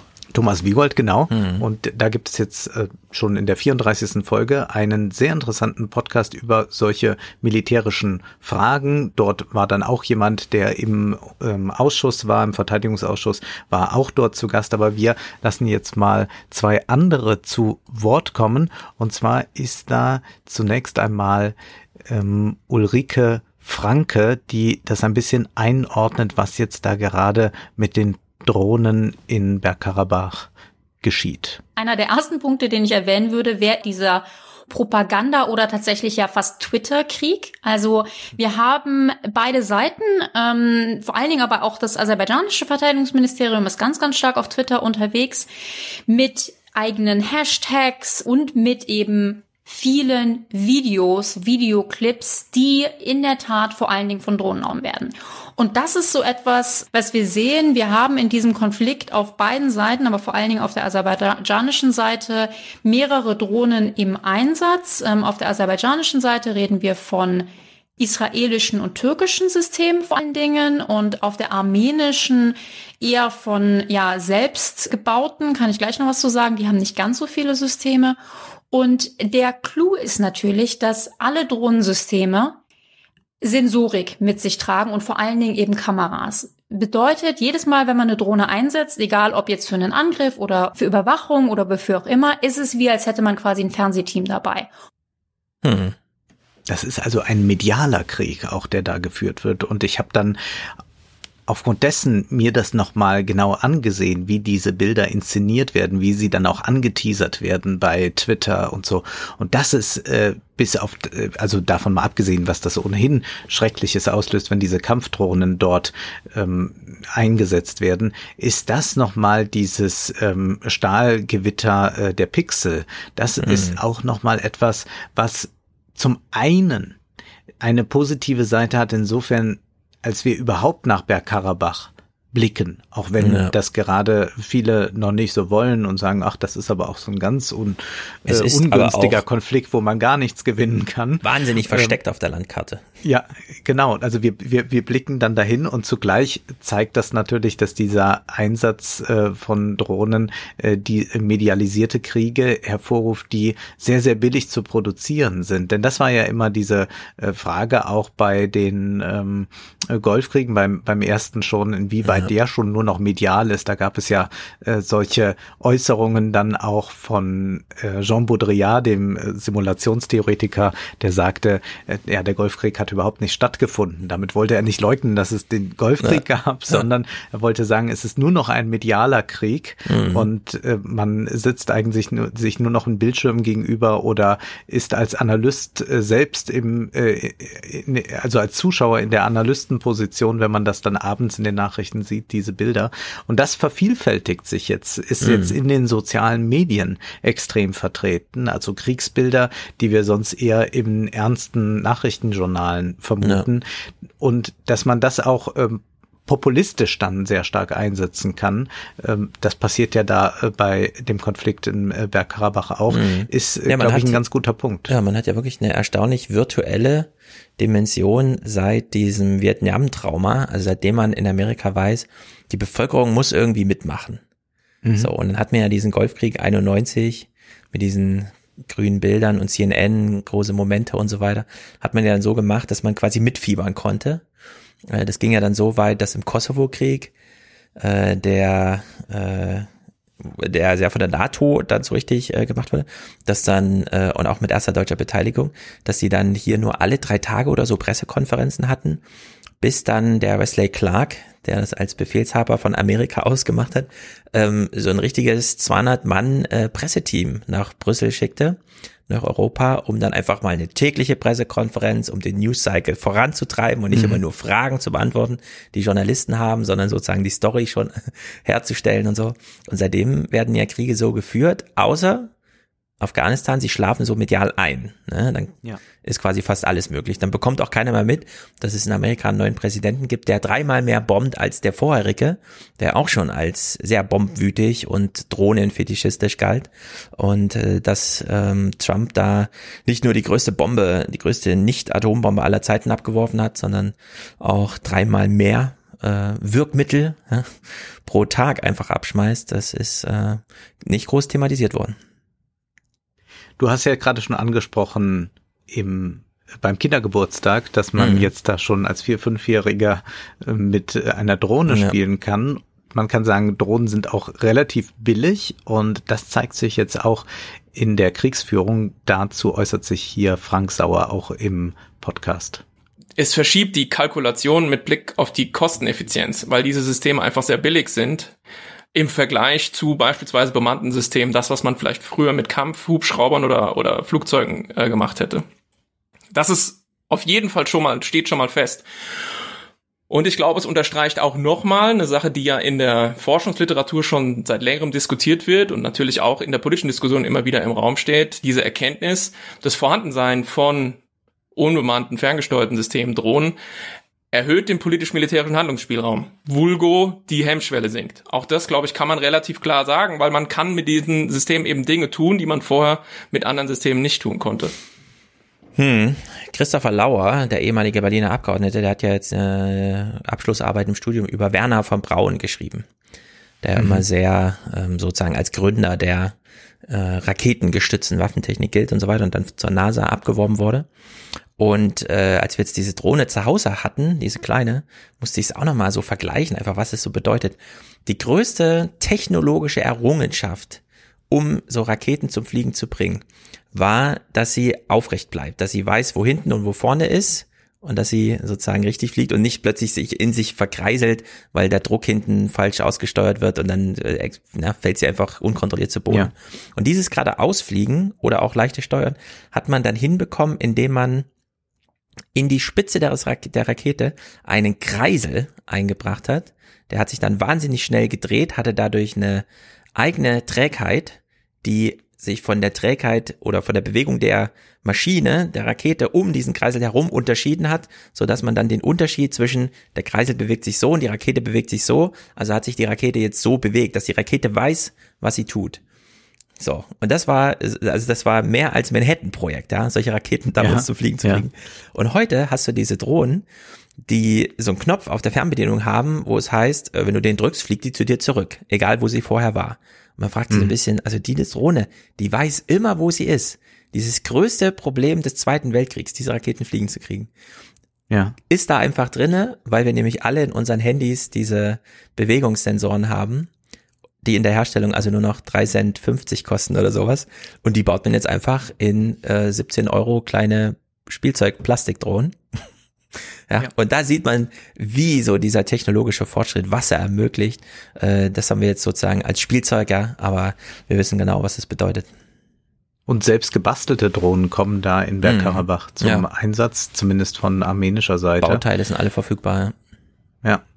Wir hören nochmal Frank Sauer mehr unbemannte Systeme, auch mehr Automatisierung in diesen Systemen und was die Konsequenzen daraus sind. Und ich muss schon sagen, äh, diese, diese Loitering Munitions, und das ist jetzt aber so ein bisschen, so eher so, wie mich das anmutet, es hat so ein bisschen was von fliegendem Minenfeld. Ja, also es hat so was, gerade wenn man an so Harpy denkt, wo eben kein Mensch mehr darüber entscheidet, ob das Ziel bekämpft wird oder nicht. Es hat sowas von Opferaktivierung, ja. Man hat eben Pech, dieses Ding hängt gerade oben im Luftraum rum und wenn man zum Pech hat und zum falschen Zeitpunkt an der falschen Stelle ist, dann fällt einem das auf den Kopf.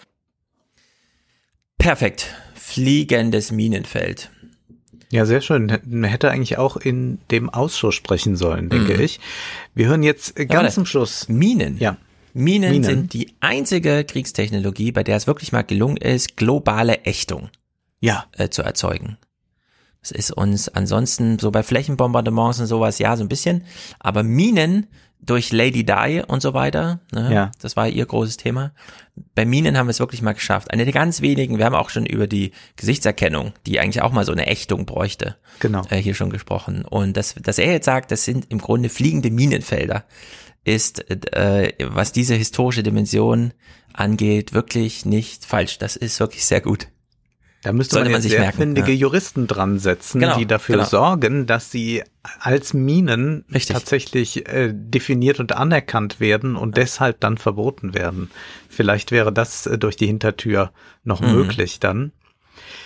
Jetzt erinnern wir uns ganz am Anfang haben wir, und das zog sich dann durch diese ganze Debatte im Ausschuss durch, immer wieder gehört, das machen wir zum Schutz der Soldaten. Nun ist es allerdings ja so, dass wenn es um kriegerische Auseinandersetzungen geht, in der Regel nicht einfach so ist, dass man äh, dort sich ein bisschen beschießt und irgendwann schließt man wieder Frieden, sondern in der Regel geht es ja auch darum, dass man ein Land okkupiert oder sich wieder aneignet, wieder aneignet, äh, annektiert, wie immer man es auch mhm. nennen möchte. Und dazu braucht man aber dann doch wieder Soldaten. Und das ist jetzt der Schlussclip. Da kommt noch einmal Ulrike Franke zu Wort. Also gerade eben, ja, so Leute wie ich, die sich mit eben ja Hightech und neuen Technologien und so beschäftigen. Ich finde, man hat oft die Tendenz, zu denken, dass die Zukunft des Krieges dann total anders aussieht wegen diesen neuen Technologien. Also es wird dann auch teilweise, dass die Debatte geht dann bis zu ja blutlosen Kriegen und es ist dann alles irgendwie von Maschinen und Robotern also weiter. Ähm, ich glaube da ja überhaupt nicht dran. Meines Erachtens kommen diese ganzen fancy Technologien im Zweifel eher obendrauf, anstatt dass sie anstelle genutzt werden soll heißen, wir haben zwar vielleicht eben fancy Drohnen, aber am Ende, und das muss man eben auch wirklich so klar sagen, hat man dann doch noch den 18-jährigen Soldat, der irgendwo im Schlamm stirbt. Ja. ja. So ist es. Das war jetzt ein, ein äh, ernstes Thema, das aber, glaube ich, sehr wichtig ist. Ich denke, wir müssen diese äh, Entwicklungen, die wir uns im Silicon Valley ansehen, wenn wir über Smartphones reden, die sich optimieren oder so, auch im Militärischen im Blick behalten. Denn hier haben wir auch eigentlich wieder so einen Punkt, der sich so ein bisschen auch als Leitfaden durch unseren Podcast sieht, dass gerade technische Veränderungen ähm, die politischen Räume extrem verändern und die Politik wieder reagiert und oft eben hinterherhinkt und dass aber sehr viele Entscheidungen von der Technik, so scheint es fast, gefällt werden. Und die Politik äh, sagt dann auch oft, naja, so ist es ja jetzt auch. Was sollen wir denn nun machen? Das ist ja etwas, was du, glaube ich, schon in der ersten Folge diagnostizierteste, äh, di diagnostiziert hast, dass äh, von der Politik wenig zu erwarten ist, sondern dass das äh, woanders herkommt, dann zum Beispiel aus der Wirtschaft oder aus der Technik. Und da zeigt sich das eben in sehr grausamer Weise. Ah, genau, neue Ideen, das war Schirmachers Mantra, kommen entweder aus der Technologie oder aus den Büchern. In der Hinsicht steht die Politik da weit hinten an. Okay, dann kommen wir doch mal zu einem nächsten Thema, bei dem wir Technofetischismus sehen. Äh, Parlamentsarbeit, Ausschussarbeit, die in dem Falle wirklich grandios misslingt, wie wir gleich sehen. Wir beginnen aber mit einer historischen Dimension und zwar einem Werbevideo der Bundesregierung. Genau genommen geht's um das Agrarministerium Landwirtschaft, also Klöckners Laden. Mhm. Und ähm, es gibt eine neue, wie soll man sagen, durch die Nachrichten ging das so als eine Agrarreform oder so. Brüssel hat eine Agrarreform gemacht und alle sind so ein bisschen unzufrieden. Das ist nicht ganz richtig. Äh, es gab Klöckner keine, hat gesagt, es sei ein Systemwechsel. Ein Systemwechsel, genau. Willst da du das so kleinreden? Genau. Äh, eigentlich wurde nur der neue Haushalt beschlossen, ja. Das ist halt Teil des großen Haushalts. Wie verteilen wir die nächsten sieben Jahre den größten Posten, den die EU zu vergeben hat, nämlich diese Agrarsubvention. Da geht es um 350 Milliarden oder so, also jedes Jahr 50, 60 Milliarden, die da verteilt werden. Und naja, Systemwechsel, wir nähern uns mal auch über das System. Wie begann das eigentlich mit dieser Agrarpolitik? Warum ist das so ein mega, ist ja in Deutschland so ein Megathema, ja? Wenn der Mhm. Bundestag ein Haushaltsding macht, dann heißt es ja nicht irgendwie ein Drittel fließt jetzt hier irgendwie zu den Bauern oder so. In Brüssel ist das Megathema, Butterberge, wir kennen es alle noch. Äh, es ist virulent und wenn wir uns über die Bundesregierung nähern, diesem Thema, was ist denn da passiert jetzt im Oktober, äh, beginnt es hier bei 1957. Es ist ein Werbevideo aus Klöckners Laden. 1957 war nicht nur das Geburtsjahr der heutigen EU, sondern es wurde auch der Grundstein für die gemeinsame Agrarpolitik gelegt. Sie stand ganz am Anfang der europäischen Integration. In der Nachkriegszeit ging es der Wirtschaft in Europa schlecht. Vielerorts herrschte Hunger. Alleine konnte kein Staat diese Probleme lösen. Daher war es unter anderem das Ziel der sechs Gründerstaaten, der europäischen Landwirtschaft gemeinsam auf die Beine zu helfen und so die Versorgung mit Nahrungsmitteln sicherzustellen. So, was kann man denn da dagegen haben? Das ist so ein bisschen wie wenn die Bundesregierung sagt, wir brauchen auf jeden Fall Kampfdrohnen, denn wir müssen ja unsere Soldaten verteidigen. Ja. Wir brauchen auf jeden Fall eine gemeinsame europäische Agrarpolitik, denn wir wollen ja den Hunger besiegen. 1957, kurz nach dem Krieg, da wurden vom, äh, vom Kanzleramt, vom Bundestag noch Kartoffeln gesät. Naja, dann schon nicht mehr, aber wir wissen ungefähr, welchen Gründungsmythos, ja, welcher große Erzählung hier dahinter steckt. Heute, zum Glück, ist es natürlich ein bisschen anders. Heute orientiert sich das Angebot der 14 Millionen europäischen Landwirte in 27 Mitgliedstaaten daran, was der Verbraucher wünscht. Und durch offene Märkte kommen nicht nur ihre eigenen, sondern vielfältige Produkte aus aller Welt auf unsere Frühstückstische. Es ist eine Erfolgsgeschichte sondersgleichen. Du Ja, kannst jetzt Der chinesische Tisch Pilze ist essen. gedeckt.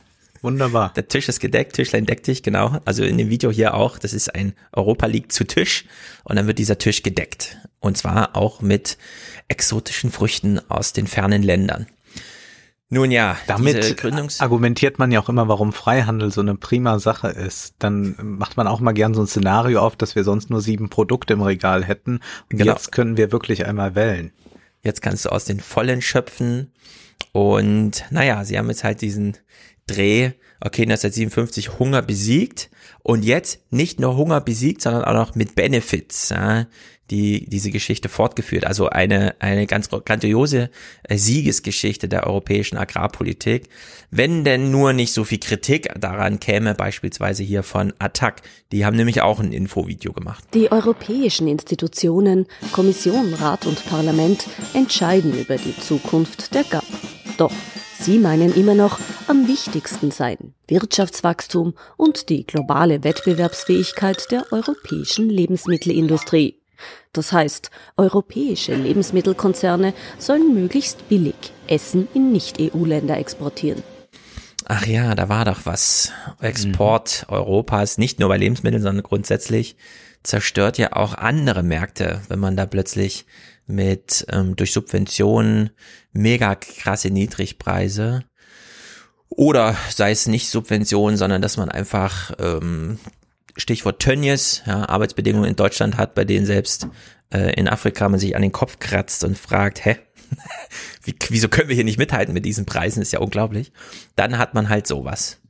So, und jetzt haben wir, steigen wir ein in die politische Dimension, denn wir haben einige Politiker, beispielsweise im EU-Parlament, äh, Albert Dress, äh, Albert Dess von der CSU, unserer lieben Bauernpartei CSU, der auch nochmal in einer SWR-Doku, die ich auch verlinke, weil die wirklich ziemlich gut ist, von 2019, mh, diesen Spin, ja, Europa, das ist und so, äh, wir haben zwar den Hunger besiegt, aber wir dürfen jetzt nicht nachlassen, weil, ja, also man kann diesen, dieses ganze Narrativ noch in die Zukunft schlagen. Wir haben es jetzt von 200, äh, 1957 zu 2000 oder den 2000ern Und was ist eigentlich so in der Zukunft? Wir müssen die Produktivität steigern. Wir brauchen bis zum Jahr 2050 60 Prozent Nahrungsmittel mehr auf der Welt.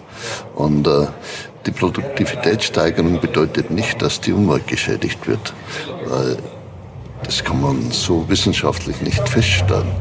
So, 2020, also der Clip ist von 2019. Wir haben durch diese grandiose Überproduktion in Europa, also das kann man echt nicht feststellen, dass wir erstens dadurch die Umwelt geschädigt haben. Zweitens wissen wir doch, sehr viel mehr Menschen 2050. Wir brauchen 60 Prozent mehr Lebensmittel. Wer, wenn nicht wir Europäer, sollte die denn herstellen? Sonst verhungert ja die Welt. Ja, also dieses 1957er Argument wurde jetzt nochmal 100 Jahre in die Zukunft strapaziert. und damit rechtfertigt. Und das, wir fragen uns alle, wer ist dieser Herr Dess? Können wir uns den gleich nochmal, ja, wir lernen ihn gleich nochmal ein bisschen kennen. Vorher allerdings Glöckner. Klöckner streckt auch an diesen politischen Dimen äh, Narrativen natürlich mit. Es ist schnell, sind Empfehlungen für Landwirte ausgesprochen. Vielleicht war man selbst noch nie auf dem Feld, aber Empfehlungen sind immer sehr schnell ausgesprochen. Aber diese Arbeit zu machen und erfolgreich so zu machen, dass 450 Millionen Menschen ernährt werden in der Europäischen Union. Das ist ja. die Grundlage für alles andere, was an politischen Zielen überhaupt da ist. Ein hungriger Magen findet keinen Frieden und dass wir uns keine Gedanken darüber machen müssen, ob wir Essen haben. Das war nicht immer so. Es war nicht immer so. Ja, also wir könnten auch jetzt nochmal über die Trümmerfrauen vielleicht an dieser Stelle noch reden oder ja. so. Also es ist wirklich alles, toll. Nochmal ganz alte Bundesrepublik wird hier nochmal hm. aufgegriffen und auch so dieses äh, Feld äh, äh, wird aufgetan im buchstäblichen Sinne von der Ernte. Ja, mir fällt da gleich das äh, Volkslied ein. Wir haben das Korn geschnitten mit unserem blanken Schwert. Ja. So ist es heute noch. Ja, du dachtest gerade noch, die Soldaten haben einen besonderen Beruf. Nein, es sind natürlich Nein. die Bauern, weil auch ein Soldat findet mit leerem Magen keinen Frieden. Ja. Und deswegen setzt sich Klöckner dafür ein, dass hier alle ihr Essen kriegen, weil ansonsten ist alles nichts. Ja. So, und, und das ist das Tolle, angenommen, du kennst so ein paar Podcaster, die machen sich drüber lustig, dass die Bundesministerin die historische Dimension nochmal aufmacht, ja. Dann nimmst du dir einfach so ein aktuelles nachrichtliches Thema. Ich will auch nochmal betonen, das kommt auch immer so kurz. Hier geht es auch um unsere Nahrungsmittelproduktion. Also das ist nicht unerheblich. Gerade in Corona-Zeiten haben wir gemerkt, wie wichtig das ist, dass wir das auch gewährleisten. So, die Corona-Zeiten, weißt du? Wir sind quasi mhm. immer in der Krise. Deswegen muss die Nahrungsmittelindustrie die ganze Zeit immer mit 60 Milliarden subventioniert werden. Gibt es da vielleicht andere Ideen? Nein. So, wer treibt uns diese Ideen aus? Na klar, es ist die Lobby.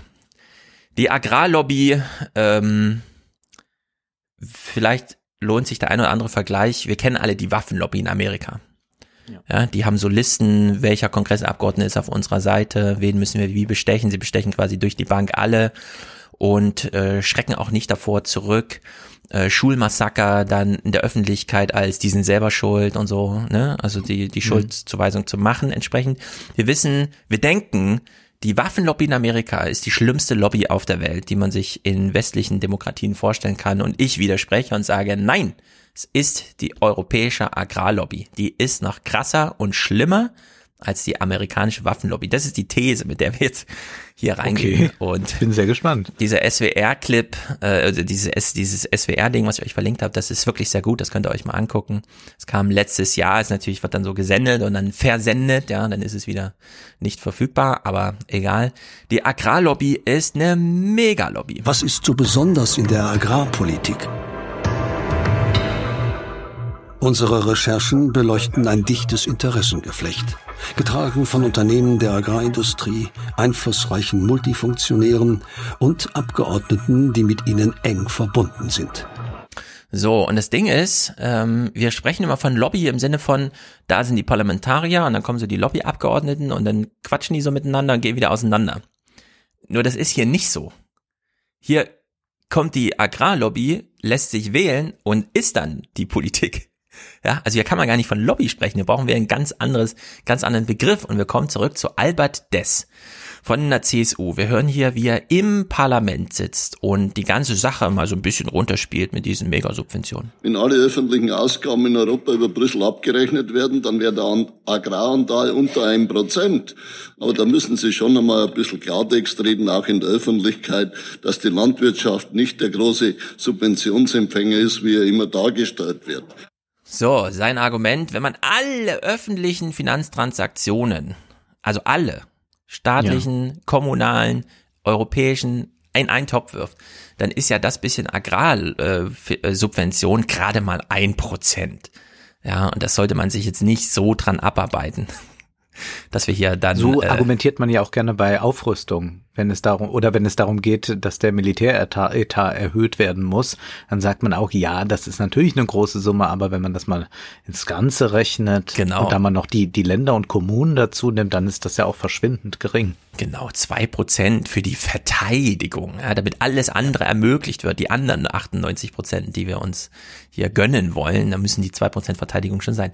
Genau, also so sitzt er im Parlament und hier gibt er nochmal äh, ein Statement gegenüber, also es ist ein Wunder, dass er überhaupt bereit war, mit Journalisten zu sprechen, ja, aber man hört auch so am Singsang, wie, sagen wir mal, seine Bereitschaft, äh, so, naja, wie sie sich darstellt. Investitionen in den Umweltschutz sieht er skeptisch. Die Diskussion, dass die Landwirtschaft bei uns noch viel umweltfreundlicher werden muss, die finde ich äh, vollkommen daneben. Wenn wir jetzt sagen, da muss 20 Prozent der Fläche für die Umwelt zur Verfügung gestellt werden. Die Folge wird sein, wir verlagern Produktion in andere Agrargebiete der Welt. Er argumentiert, wenn Land für ökologische Zwecke verwendet wird, weichen die großen Produzenten ins Ausland aus. Albert Dess will den bisherigen Ansatz erhalten, nachdem die Gelder pro Hektar ausgezahlt werden. Ja, ansonsten verlagern wir die Produktion unserer Milch doch nur nach Somalia. Und das ist doch eine große mhm. Gefahr. Wir wollen das doch hier behalten. So, wer ist jetzt dieser Albert Dess? Es ist wirklich unglaublich. Auch Albert Dess gilt als gut vernetzter Funktionär. Der gelernte Landwirtschaftsmeister ist Ehrenkreisobmann beim Bayerischen Bauernverband. Seit über 20 Jahren ist er Vorstandsvorsitzender einer der größten Molkereien, der Bayernland EG. Sie produziert Käse für Rewe oder Aldi und für den Export. Jahresumsatz über eine Milliarde Euro. Und der Abgeordnete ist Beiratsmitglied im größten deutschen Agrarhandelskonzern, der BayWa AG, die ebenfalls stark im Export von Nahrungsmitteln engagiert ist. Einen Interessenkonflikt sieht Albert Dess nicht. Er sagt, er könne die Vorstandstätigkeit bei der Molkerei mit dem Abgeordnetenmandat vereinbaren. So, also in diesem ja, Stefan, der sorgt dafür, dass du auch was auf dem Teller hast. ja. Und der steht auch mit der Sense auf dem Feld. Wenn Absolut. er nicht gerade in Brüssel sitzt. Absolut. Das ist ganz leidenschaftliche, ganz besondere Arbeit, die er macht. Ich frage mich da wirklich, wie kann das denn sein, dass man als Chef eines einer Milliardenmolkerei ja. Und als äh, Teilhaber da in diesem im gigantischsten äh, Agrargroßhandel äh, weltweit somit, ja. Und nach Bauernverbands Ehrenobmann und sowas. Wie kann man denn da noch ein Mandat überhaupt haben? Also wie ist das denn überhaupt vereinbar? Das ist doch, also ist unglaublich. Dafür braucht man jedenfalls wirklich einen neuen Begriff. Hier kann man nicht einfach Lobby sagen, sondern das ist äh, wie damals, als Dick Cheney und die ganze Ölbranche Ramsfeld und so ins Weiße Haus gesetzt wurde. Mhm. So, dann gibt's hier, das war jetzt Europ, die, äh, das Europäische Parlament. Äh, da gibt's natürlich noch welche, die halten hier in Deutschland den Laden zusammen. Da ist zum Beispiel im Agrarausschuss Franz Josef Holzenkamp. Wir informieren uns auf der Messe Münster. 6 Milliarden Euro Jahresumsatz macht die Agravis mit Futtermitteln, Saatgut und Pestiziden. Kurz alles, was die Agrarindustrie dem Bauern bietet. Auch Mineral- und Stickstoffdünger sind ein Geschäftszweig. 2016 warnte der Vorstand im Geschäftsbericht, sollte die Düngeverordnung verschärft werden, erwartet das Unternehmen deutliche Umsatzeinbußen damals schon im Aufsichtsrat der Agravis Franz Josef Holzenkamp. Auf der Homepage des Bundestages sind seine Nebentätigkeiten angegeben. Während er die Düngeverordnung verhandelt, wird sein Einkommen bei der Agravis angehoben. Von Stufe 2 auf 3. Er verdient also statt maximal bis zu 7000 Euro dann maximal bis zu 15.000 Euro monatlich. Zufall? Zufall. Also der Typ arbeitet für ein Unternehmen, das ein Milliardeninteresse daran hat, dass der Dünger nicht zurückgefahren wird. Gleichzeitig kommt Europa und sagt, Deutschland, pass mal auf, ihr habt ja ganz schön nitratverseuchten Boden. Wir haben da jetzt so eine neue Regelung. Das ist nicht ganz so gut. Ihr müsst da mal was machen. Und der Typ ist jetzt im Bundestag, im entsprechenden Ausschuss dafür zuständig. Ja, was denn eigentlich? Das Gemeinwohlinteresse formuliert von der Europäischen Union, nämlich die Nitratverseuchung zurückzufahren, gegen oder mit äh, seinem privaten Interesse, nämlich dieses Unternehmen, das Milliarden damit verdient, Dünger zu verkaufen. Ja, jetzt muss er irgendwie ausbalancieren. Gelingt sowas Und denn? Nein, natürlich nicht. Gehaltsstufe 3 zu bleiben dabei. Genau. Er kriegt dann da noch fünfstellig im Monat extra, ja, neben seinem Bundestagsgehalt. Also es ist unglaublich. Naja, er ist jedenfalls, äh, wie soll man sagen, so ein kleiner Wechseltyp. Ja, da wechselt man ja immer gerne mal hin und her. Und das ist dann ihm auch äh, passiert, biografisch. Einer der Multifunktionäre ist demnach Franz Josef Holzenkamp. Die Düngeverordnung ist das letzte Gesetz, das er mit auf den Weg bringt.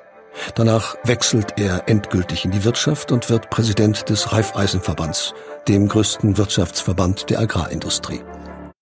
So, also er bringt im Bundestag noch die Düngeverordnung mit auf den Weg. Jetzt können wir alle überlegen, entspricht die jetzt dem europäischen Standard weniger Nitrat und so oder eher nicht? Ja, die Antwort liegt natürlich auf der Hand.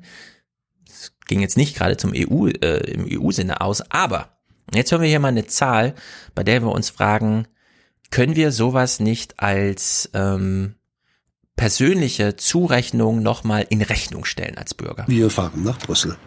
Seit Monaten läuft eine Klage der EU gegen Deutschland, weil die Düngeverordnung das Trinkwasser nicht effektiv schützt. Immer noch droht eine Strafzahlung. 850.000 Euro täglich. So lange, bis Deutschland die Gesetze endlich nachbessert. Also der Typ hat als Bundestagsabgeordneter noch die Düngerverordnung im Agrarausschuss mit verabschiedet und mitgestaltet, von der er weiß, die kostet Deutschland 850.000 Euro am Tag Strafzahlung, weil sie nämlich den europäischen Vorgaben nicht entspricht. Und ehrlich gesagt, ich würde gerne, dass er das Geld bezahlt. Warum soll das jetzt von meinem Steuergeld bezahlt werden, ne? Das ist doch, also hier, hier haben wir es doch nur wirklich mit, das ist doch nicht nur Lobbyismus, das ist doch äh, reine Korruption, was hier stattfindet. Und der, der Typ wurde leisten können. Genau, der wurde doch nachweislich dafür bezahlt, äh, uns alle hier äh, schlecht dazustehen zu lassen finanziell, ja. Also das ist doch, also wir werden jetzt quasi alle als Straftäter behandelt von der Europäischen Union, zu Recht, weil er da so ein Gesetz mitgemacht hat. Also in der Hinsicht, das ist schon äh, erstaunlich und naja, so ein Agrarausschuss kann halt machen, was er will, wenn er entsprechende Mehrheiten hat. Die Vorbereitung der Gesetzesvorlage geschieht unter Ausschluss der Öffentlichkeit. Hier im Agrarausschuss. Wie Tiere gehalten werden und wie unsere Lebensmittel produziert werden, wird hier entschieden. Die Analyse der Besetzung zeigt, knapp die Hälfte der Abgeordneten hat einen direkten Bezug zur Landwirtschaft. Ein also die Hälfte ist die Lobby und dann ist ja noch die Lobby selber mit drin dort, ja. Ein großer Teil von ihnen hat außerdem hohe Posten in der Agrarindustrie, im Bauernverband oder in der agrarnahen Finanzwirtschaft. Ja. Es ist die Agrarwirtschaft selbst, die dort die Gesetze macht. Und jetzt muss man sich nochmal in Erinnerung rufen, was Roger Willemsen vorgeworfen wurde. Er würde sich so auf das Parlament konzentrieren, aber das wirklich tolle ja, da wo unsere parlamentarische Demokratie lebt, da blickt er nicht hin in die Ausschüsse. Und da blicken wir jetzt mal hin. Ja, da, da, da geht's übel zu. Und selbst Klöckners Beirat, also die Ministerien haben ja immer so ein paar Beiräte, ja. die sie sich so halten, um, naja, sozusagen Sensorium dafür zu haben, was man als nächstes bekämpfen muss. Selbst der ist ein bisschen besorgt. Der wissenschaftliche Beirat des Bundeslandwirtschaftsministeriums stellte schon vor vier Jahren fest, dass die Agrarpolitik stark von Interessengruppen beeinflusst wird. Verantwortlich sei die gut organisierte Lobby der Landwirtschaft und der Agrarindustrie.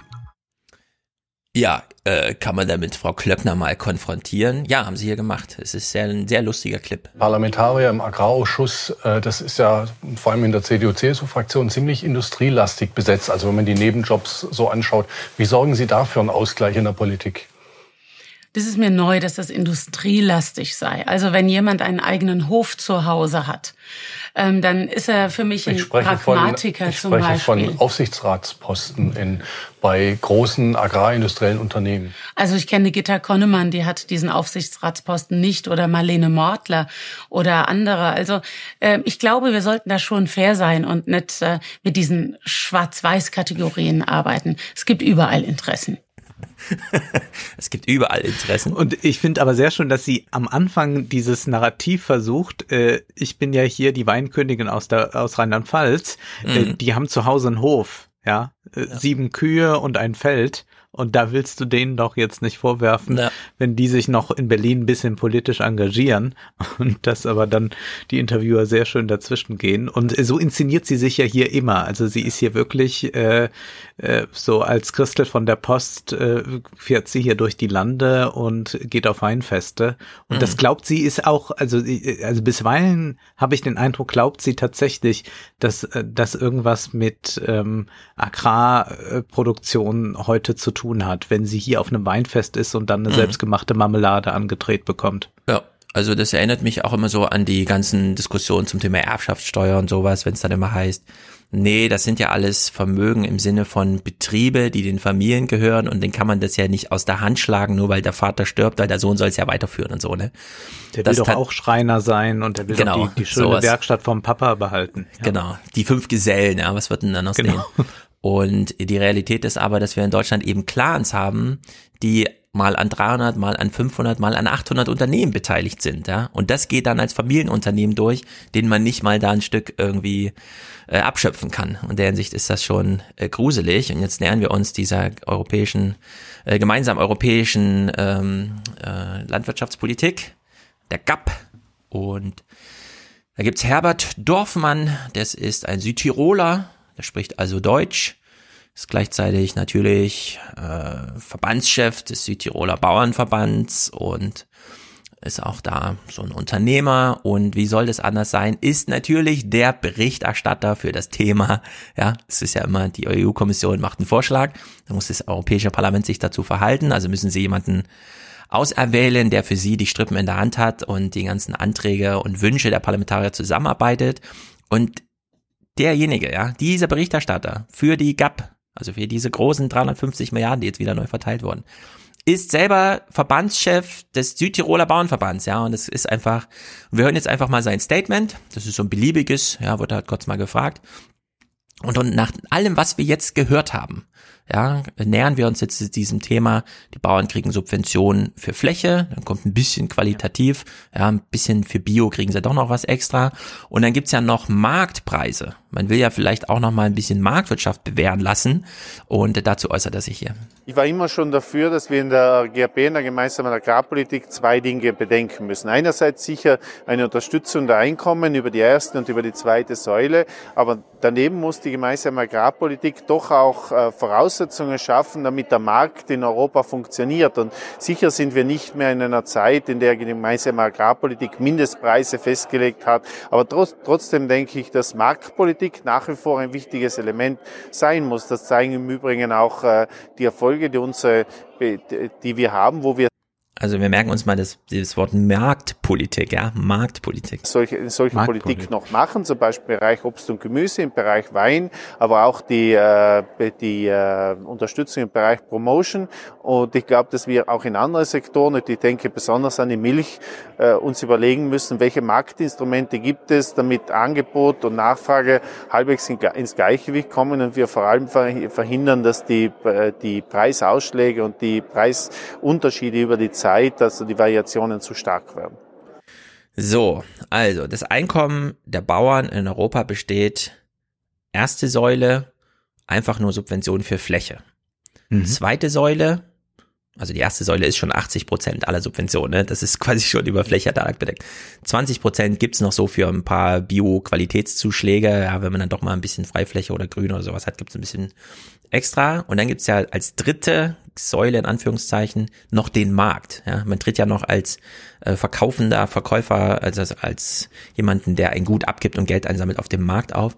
Und er ist sich hier so sicher, dass Säule 1 und 2 ähm, sowieso im Sinne der Bauern ist, dass er die ganze Zeit über die Säule 3, also das Marktgeschehen, spricht im Sinne von, es wäre cool, wenn wir da auch nochmal eine Marktpolitik haben, die uns erstens den Markt abschließt, zweitens die Gewinne sichert, drittens Kartelle ermöglicht, ja, und so geht er irgendwie die Liste so äh, insgeheim durch, verpackt das natürlich in Worte, dass wir das nicht so ganz deutlich verstehen, ja, aber wenn die am Ende so frech sind, dass sogar der Berichterstatter hier nochmal sagt, es wäre schon gut, wenn wir auch noch ein bisschen Unterstützung bei der Promotion vom Staat bekämen, ja, also dass sie jetzt in Afrika und in Asien und in Südamerika ihr Zeug bewerben und das auch noch vielleicht irgendwie steuerlich absetzen oder was ist so die Idee, ja, dass man auch das noch finanziert bekommt, also es ist wirklich äh, eine dramatische Ausprägung von ähm, Gier einfach, würde ich mal sagen, ja.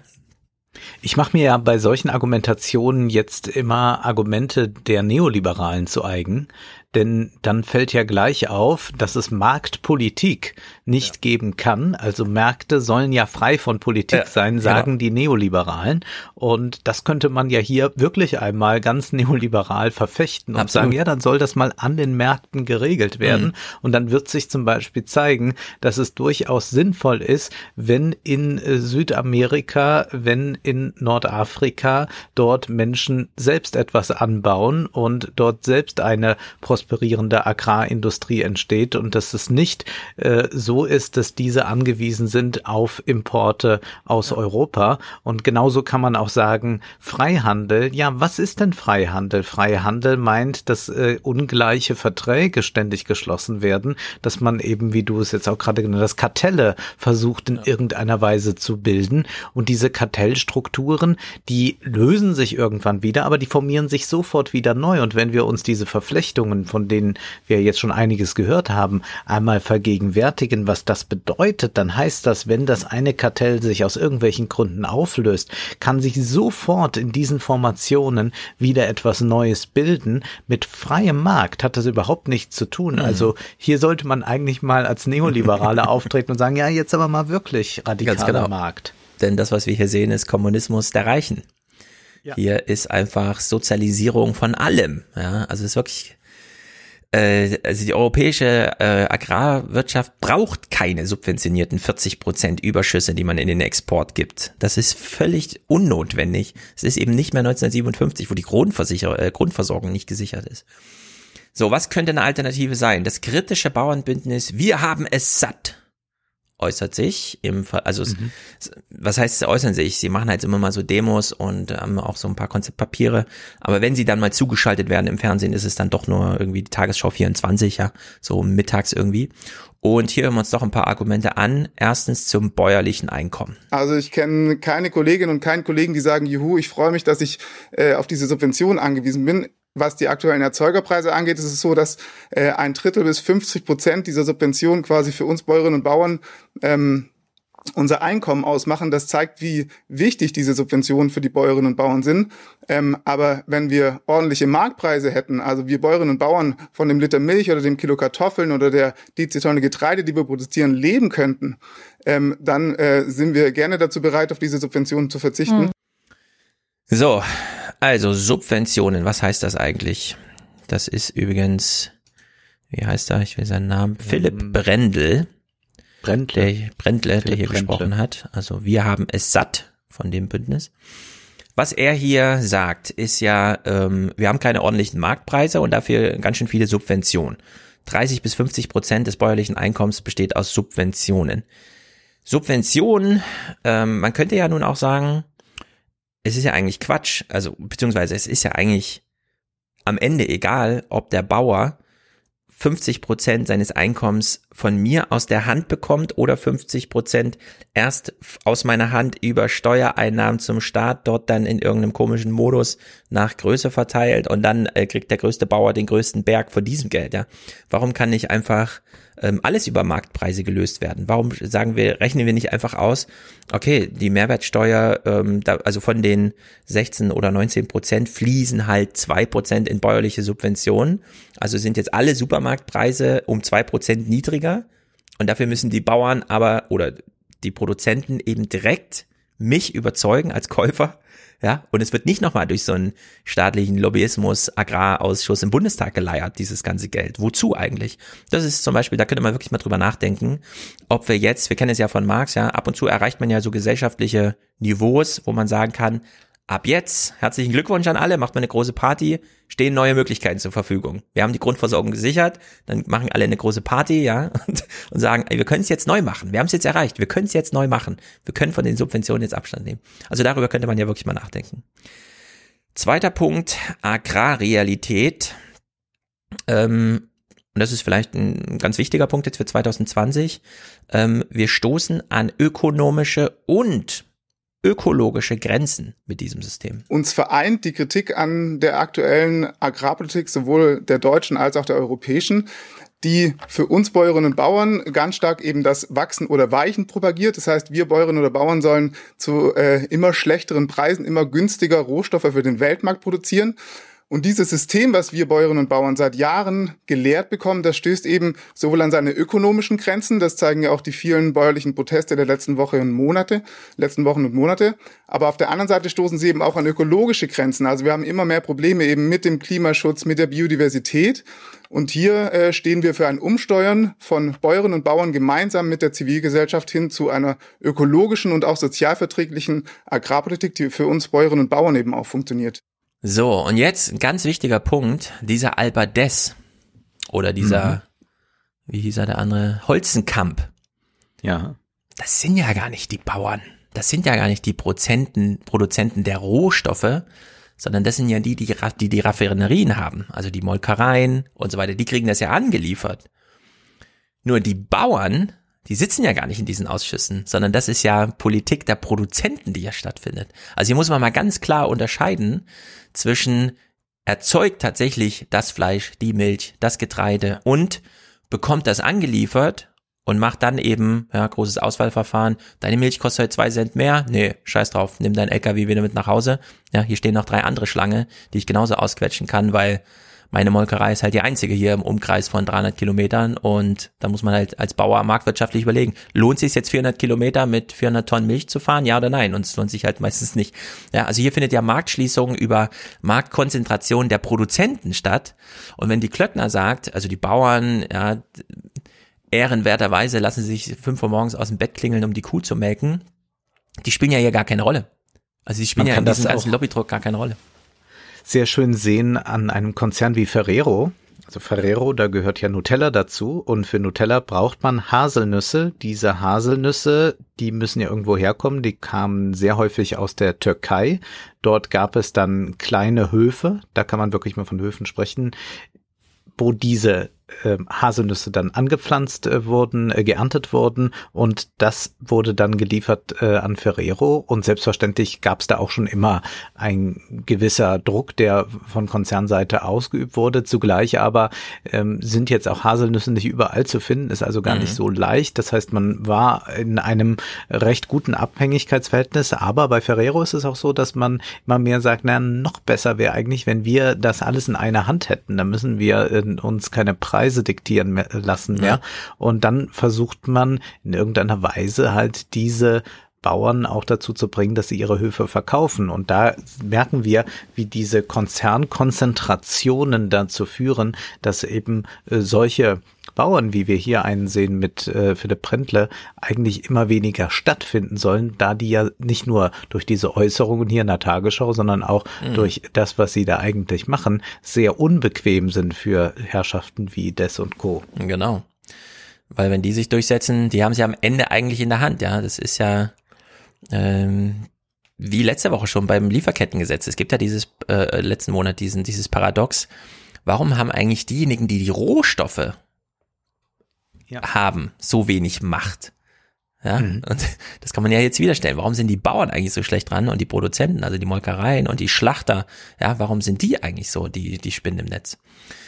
Dritter Punkt, der, den er hier auch anspricht, das ist natürlich, hier kann man auch wieder ganz groß denken, was Fluchtursachen und so weiter angeht. Unser Ansatz ist, dass wir sagen, wir wollen eine lokale Qualitätsproduktion und wir wollen Produkte produzieren für den deutschen und europäischen Markt und eben nicht für den Export, weil ja auch die, das Mehr an äh, Schweinefleisch zum Beispiel, da haben wir einen Selbstversorgungsgrad von 120 Prozent und exportieren einen großen Teil an Schweinefleisch. Das macht wieder Märkte in anderen Teilen der Welt kaputt. Also diese Subventionen machen durchaus Sinn, wenn sie eben richtig angewandt werden. Ja, Weiterhin führt er dann aus, dieses Argument kennen wir alle, äh, es wäre doch, also Subventionen, ja, aber wenn schon, dann doch für qualitative, ja, und nicht für quantitative Arbeit. Und er hat am Ende hier nochmal ganz, einen ganz wichtigen Punkt. Der ist äh, für wirtschaftlich denkende Menschen wie du, aber auch so für, für die Allgemeinheit. Ja. Wir haben jetzt ja so einen Punkt, wo wir merken, die Politik stößt an, schon so an Grenzen. Beispielsweise mhm. bei dem ganzen Corona-Kram, weil es ist nun mal in dem privaten Bereich, irgendwo hört Politik auf. Ja, und das haben wir hier halt auch wieder, wie schon beim Klima. Ähm, vielleicht weniger Politik und mehr Wirtschaft wagen. Wenn man aber das Agrarsystem und die Agrarpolitik so lässt, wie sie ist, und auf der anderen Seite dann versucht, die verursachten Fehler über Ordnungsrecht wieder einzufangen, also wie Sie es richtig sagen, bei der Düngeverordnung äh, auf Verbote setzt oder auch beim Einsatz von Pflanzenschutzmitteln auf Verbote setzt, dann führt das bei den Bäuerinnen und Bauern natürlich zu Frust. Äh, was wir brauchen, ist ein Anreiz- und ein Motivationssystem, was Bäuerinnen und Bauern ökonomisch die Möglichkeit gibt und sie motiviert, mehr für den Natur- und Umweltschutz zu tun. Und wenn man dann diese Agrargelder eben umleiten würde, also hin zu mehr Ökologie und zu mehr an einem Tierwohl, dann würde das ein Motivationssystem schaffen. Also inhaltlich haben Sie recht. Äh, wir stehen dafür, dass wir in Bezug auf die Düngung und auch in Bezug auf die Nutzung von Pestizide zu Einschränkungen kommen. Aber unser Ansatz ist es nicht, das innerhalb von kurzer Zeit über Verbote durchzusetzen, sondern wir müssen an die Wurzeln des Problems und das ist die Verteilung hm. der Gelder der gemeinsamen europäischen Agrarpolitik. Ja. Anreize, kognitive hm. Überzeugung statt Verbote und normativen Zwang. Das sind zwei ganz gegensätzliche Sachen, mit denen man vermeintlich dasselbe erreichen kann, aber es spielt auf zwei ganz unterschiedlich erfolgsversprechenden Dimensionen statt. Zugleich muss man ja sagen, jedes Unternehmen arbeitet profitorientiert. Also auch jemand wie Bauer Brentle wird eine Profitorientierung vor Augen haben. Das genau. bedeutet dann nicht unbedingt, dass man alles tut, um irgendwie Profite zu bekommen. Also da hat man dann persönliche Grenzen oder andere Grenzen, an die man sich halten muss. Aber man kann sagen, durch Anreizsysteme ist es ja äh, möglich, dass man genau dieser Profitlogik, die nicht in einem selbst irgendwie liegt, das hat auch mit Gier und all dem nichts zu tun, sondern die systemimmanent ist, dass man dadurch eben gewisse Dinge auf den Weg bringt und andere Dinge deshalb liegen lässt, weil sie wenig sinnvoll sind.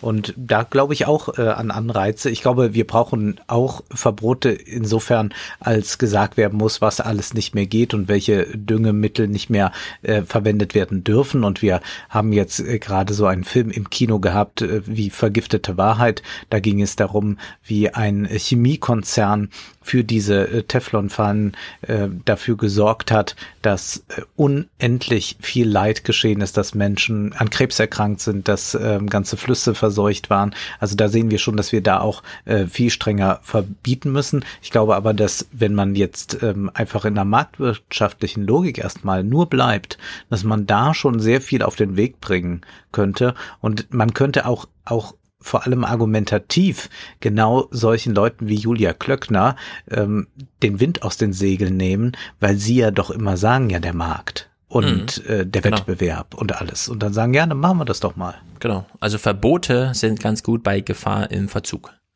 Ja, mhm. Wenn ein Schwerlast, äh, ein Gefahrguttransporter hinten tropft, dann hält man ihn lieber an. Aber wenn man eine ganze Flotte von Autos und dann so ein großes Thema wie Klima oder so, also wenn man so einen ganzen Shift von Wirtschaftsbereichen, äh, von ganzen Gesellschaften organisieren will, dann schafft man es nicht mit Verboten, sondern das äh, ist dann sehr viel erfolgsversprechender, wenn man Anreize schafft und Verständnis hervorruft. Denn nur Anreize, also einfach nur Nudging zu machen, ja, das wäre auch so ein bisschen, wenn die Leute zwar ihr Verhalten ändern, man wissen, weiß gar nicht wieso. Ja, wenn das lieber so, so eine Aufklärung mit, ja, also mit den Bauern gemeinsam die, die große Dimension denken, dann ist doch einiges möglich. Und der EU-Parlaments, äh, das EU-Parlamentsmitglied Martin Häusling, jetzt wechseln wir die Seite, wir sind jetzt bei den Grünen, der erklärt hier mal, was er sich von Sub Agrarsubventionen eigentlich verspricht. Diese ganze Ernährungsindustrie ist einer der Hauptexportbereiche der Europäischen Union. Und die werden natürlich dafür sorgen, dass ordentlich Geld von, von der Europäischen Union in den Agrarbereich kommt. Martin Häusling kritisiert, dass die Steuergelder derzeit benutzt würden, um indirekt die Industrie zu unterstützen. Sein Ziel, die Milliarden sollen der ganzen Gesellschaft dienen. Das ist doch ein ganz wichtiger Punkt. Hm. Was nützt mir denn die billige Milch auf dem Teller, wenn um mich herum die ganze Welt auseinanderfällt? Das muss man doch jetzt ganzheitlich denken. Ja, und dieses grüne Ansinnen, äh, grandios. Maria Neuchel von der SPD sitzt auch im Europaparlament und sie kommt mal hier auf die Flächen zu sprechen. Was wird eigentlich subventioniert? Für mich wäre die Frage, welche Landwirte unterstütze ich? Für mich ist ganz klar die Ansage, öffentliche Gelder für öffentliche Leistungen. Das heißt, nicht nur fürs Land haben Geld kriegen, sondern was mache ich auf dem Land, um Geld zu kriegen? Die Tätigkeit muss entlohnt werden, nicht der Besitz. So, die Tätigkeit mhm. und nicht nur den Besitz. Und die Tätigkeit. Dafür ist Politik dann da. Ja, für eine Flächenprämie brauchen wir eigentlich gar keine Politik. Also da könnte man das auch alles lassen. Fast bisschen marxistisch hier nochmal die SPD, geht nochmal äh, zurück zumindest zu so wirklichen sozialdemokratischen Wurzeln, nämlich die Arbeit. Mhm. Die schafft hier den Wert. Genau. Die Arbeit schafft den Wert und die Tätigkeit die kann man dann, ähm, also wir haben ja in Bayern jetzt schon dieses Gesetz, das dann wirklich im hohen Prozentbereich, also im zweistelligen Prozentbereich Grünstreifen und sowas vorsieht. Mhm. Ja, und äh, es eben ganzheitlich äh, zu betrachten, was wird denn mit Grund und Boden gemacht?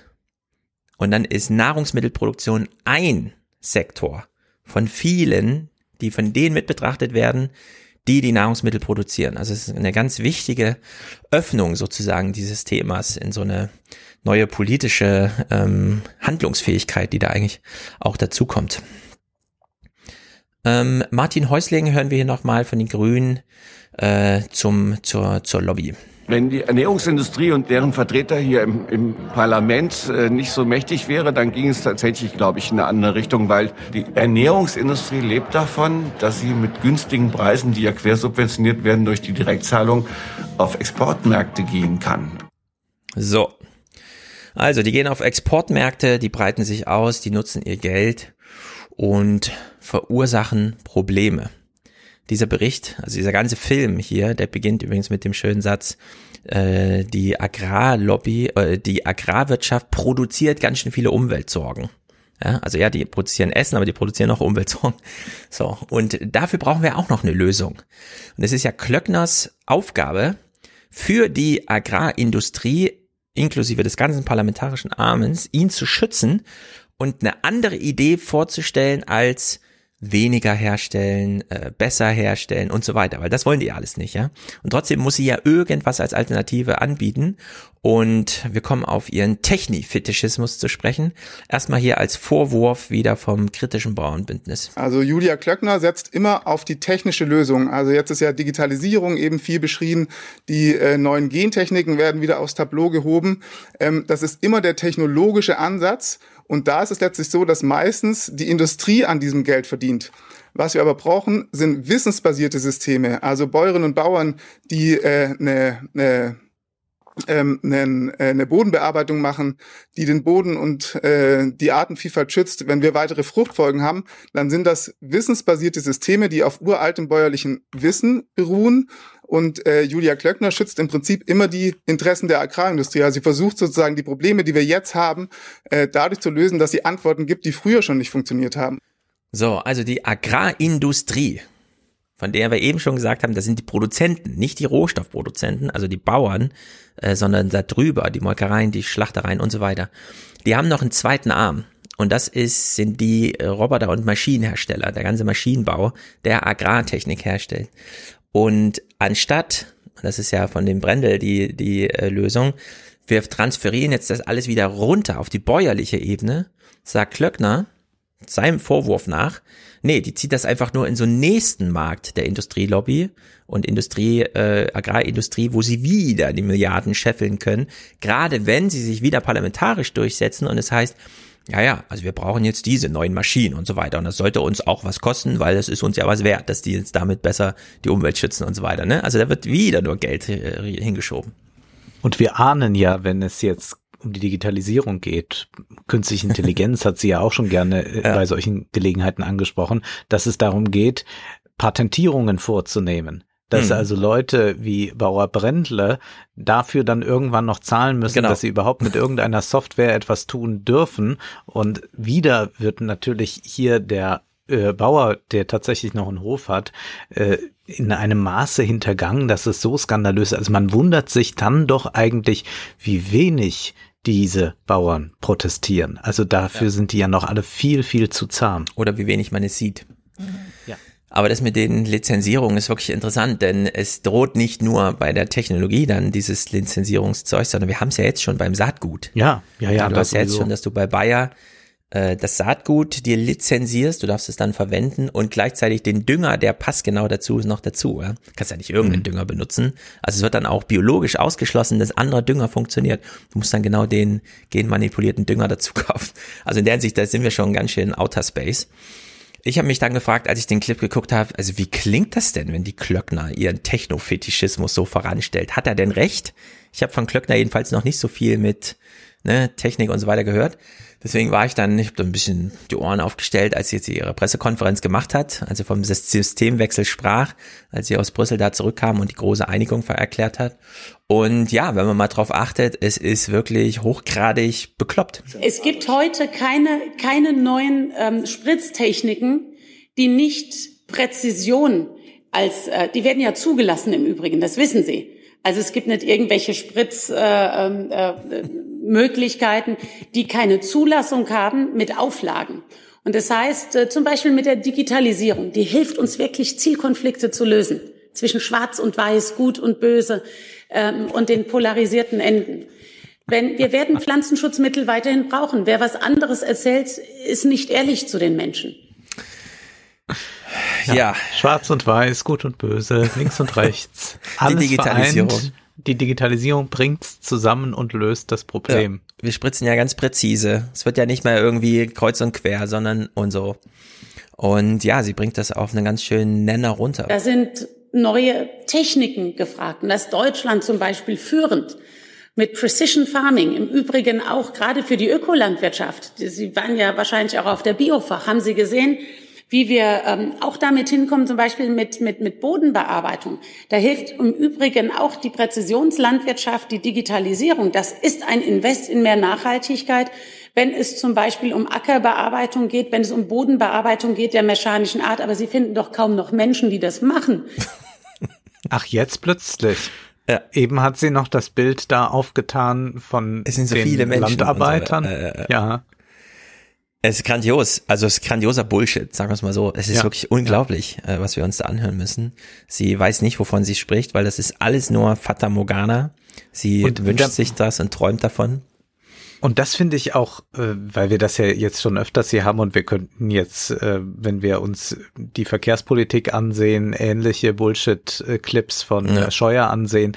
Das ist auch immer das, was ich dann doch auch ein bisschen ähm, mal auch in Merkels Schuhe schieben möchte. Denn es gibt so auch so einen linksliberalen Konsens, gerade bei Twitter, der dann immer, sobald äh, Angela Merkel äh, irgendwie mal einen R-Wert erklärt oder äh, irgendwas mal zwei multipliziert, sagt man gleich, toll, eine Wissenschaftlerin, wunderbar. Und man denkt, ja, also wenn sie das nicht könnte, dann hätte sie ja nicht mal äh, im Grundstudium bestanden. Also das, das, das ist ja lächerlich. Und da muss man sagen, naja, wenn man solche Minister um sich schart, dann wirkt man natürlich geradezu genialisch. Das, Das ist stimmt. so dieser alte Fernsehtrick, äh, wer mit den Wildecker Herzbuben auftritt, wirkt immer schlank. Ja. Und so ist es dann auch hier. Also das sollte man aber auch mal sehen, das ist auch Merkel. Also Mhm. sie hat auch dafür gesorgt, dass solche Leute da sind. Ist Nicht ganz Kabinett, alleine, genau. Ja. aber sie hat auch schon entscheidend dazu beigetragen. Hm. So, wie sieht der Status quo jetzt aus, wo wir freudig erwartend äh, die geile Technik bald bekommen und es ja sowieso alles kein Problem ist mit dem Lobbyismus? Also der Status quo ist wie folgt. Es gilt weiterhin, was in der SWR 2 Doku zum einen über den deutschen oder den europäischen Export gesagt wurde von Agrarmitteln. Jahr für Jahr steigen die Produktionszahlen. Deutschland ist weltweit zum drittgrößten Exporteur von Lebensmitteln geworden. Und wir können heute diese, wie soll man sagen, Verzweiflung nochmal teilen. da sitzen ja immer Menschen zusammen und machen dann so einen Film und die verstehen ja auch das Problem, was sie da behandeln und sie wissen auch, warum daraus nichts wird. Dass es allerdings so weit getrieben wird, dass die Journalisten sich selbst nochmal dabei filmen, wie sie verzweifelt ihren Film, während sie ihn produzieren, pro, äh, reflektieren. Ja, das sieht man dann selten. Also das ist ja ein ganz besonderer ARD-Fernsehmoment, den wir, Wir hier haben sehen. einen gesellschaftlichen Wandel. äh, Die Akzeptanz zum Beispiel der Massentierhaltung ist nicht mehr da und trotzdem verändert sich nichts. Das heißt, es ist, hat sich ein System aufgebaut, das ist starr und es ermöglicht keine Alternativen. Das ist die Schwierigkeit. Mhm. Das sind jetzt die Filmemacher, die da Das sind die. Filmemacher, ja. Die sagen sich Ja, hier nochmal, damit wir mich- dabei sind. Wie Das erinnert mich an einen Film, den ich gerade gesehen habe, äh, von äh, Carmen Losmann, Ökonomia, der im Mhm. Kino lief, man ihn da wohl kaum sehen konnte, pandemiebedingt. Ich hoffe, dass er sehr bald im Fernsehen zu sehen ist. Und der handelt von den Finanzmärkten und warum müssen die denn eigentlich in dieser Weise Wachstum äh, generieren und was ist denn da eigentlich mit dieser Geldpolitik? Warum müssen wir uns immer weiter verschulden? Und das ist ein so analytischer Film, der aber dann auch äh, diese Idee hat, gut, ich kann jetzt die Experten zu Wort kommen lassen, die äußern sich doch sehr eigenartig dazu. Und dann setzt man aber nochmal Leute so außerhalb dessen zusammen und reflektiert darüber, was die, was da so eigentlich vorgeht. Und wir sehen die Regisseurin bei der Recherche, also die hört immer Statements und fügt sie dann auf ihrem Desktop zusammen und macht sich dann da ein Bild. Und wir sehen selbst ihre Rechercheleistung ähm, son- und wir sehen auch, wie sie das Ganze durchdenkt und dann zu gewissen Schlüssen kommt. Mhm. Das ist wahrscheinlich, wenn man in solchen verfahrenen äh, und äh, komplexen, aber zugleich auch ganz heillosen Situationen recherchiert, wahrscheinlich die einzige Möglichkeit, um äh, da noch rauszukommen und auch um den Zuschauern äh, nochmal auf einer anderen Ebene eine Reflexion zu ermöglichen, die sagt, naja, es müsste eigentlich nicht auswegslos sein, äh, wenn man denn äh, zum Beispiel vernünftig Politik betreibt. Ja. Ja, also dass sie diesen Kniff gewählt haben als äh, filmische Methode, finde ich auch wirklich, das sagt einiges aus, ja. Aber guckt euch die ganze Reportage mal an, ist wirklich gruselig. Nachrichtlich, jetzt Oktober, es fand ja dann keine große Berichterstattung statt, ja, es war halt wie es ist Mhm. und äh, die Pressekonferenz fand statt, äh, zusammengeschnurzelt, ja, was fand jetzt 2020 unter allen Klimabedenken und so weiter statt, das ist halt das Ergebnis von dieser gemeinsamen Agrarpolitik 2020. Das Agrarbudget ist der größte Posten im EU-Haushalt. Es geht um etwa 58 Milliarden Euro jährlich. Etwa 40,6 Milliarden davon sind Direktzahlungen, geknüpft einzig an die Betriebsgröße. Etwa 17,4 Milliarden sind für Klimaschutz, Umweltschutz und Tierwohl vorgesehen.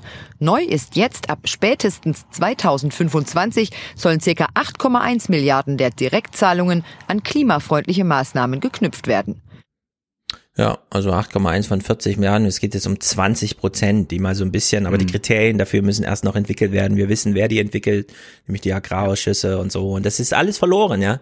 Also wir haben es wirklich mit komplett verlorener Politik zu tun.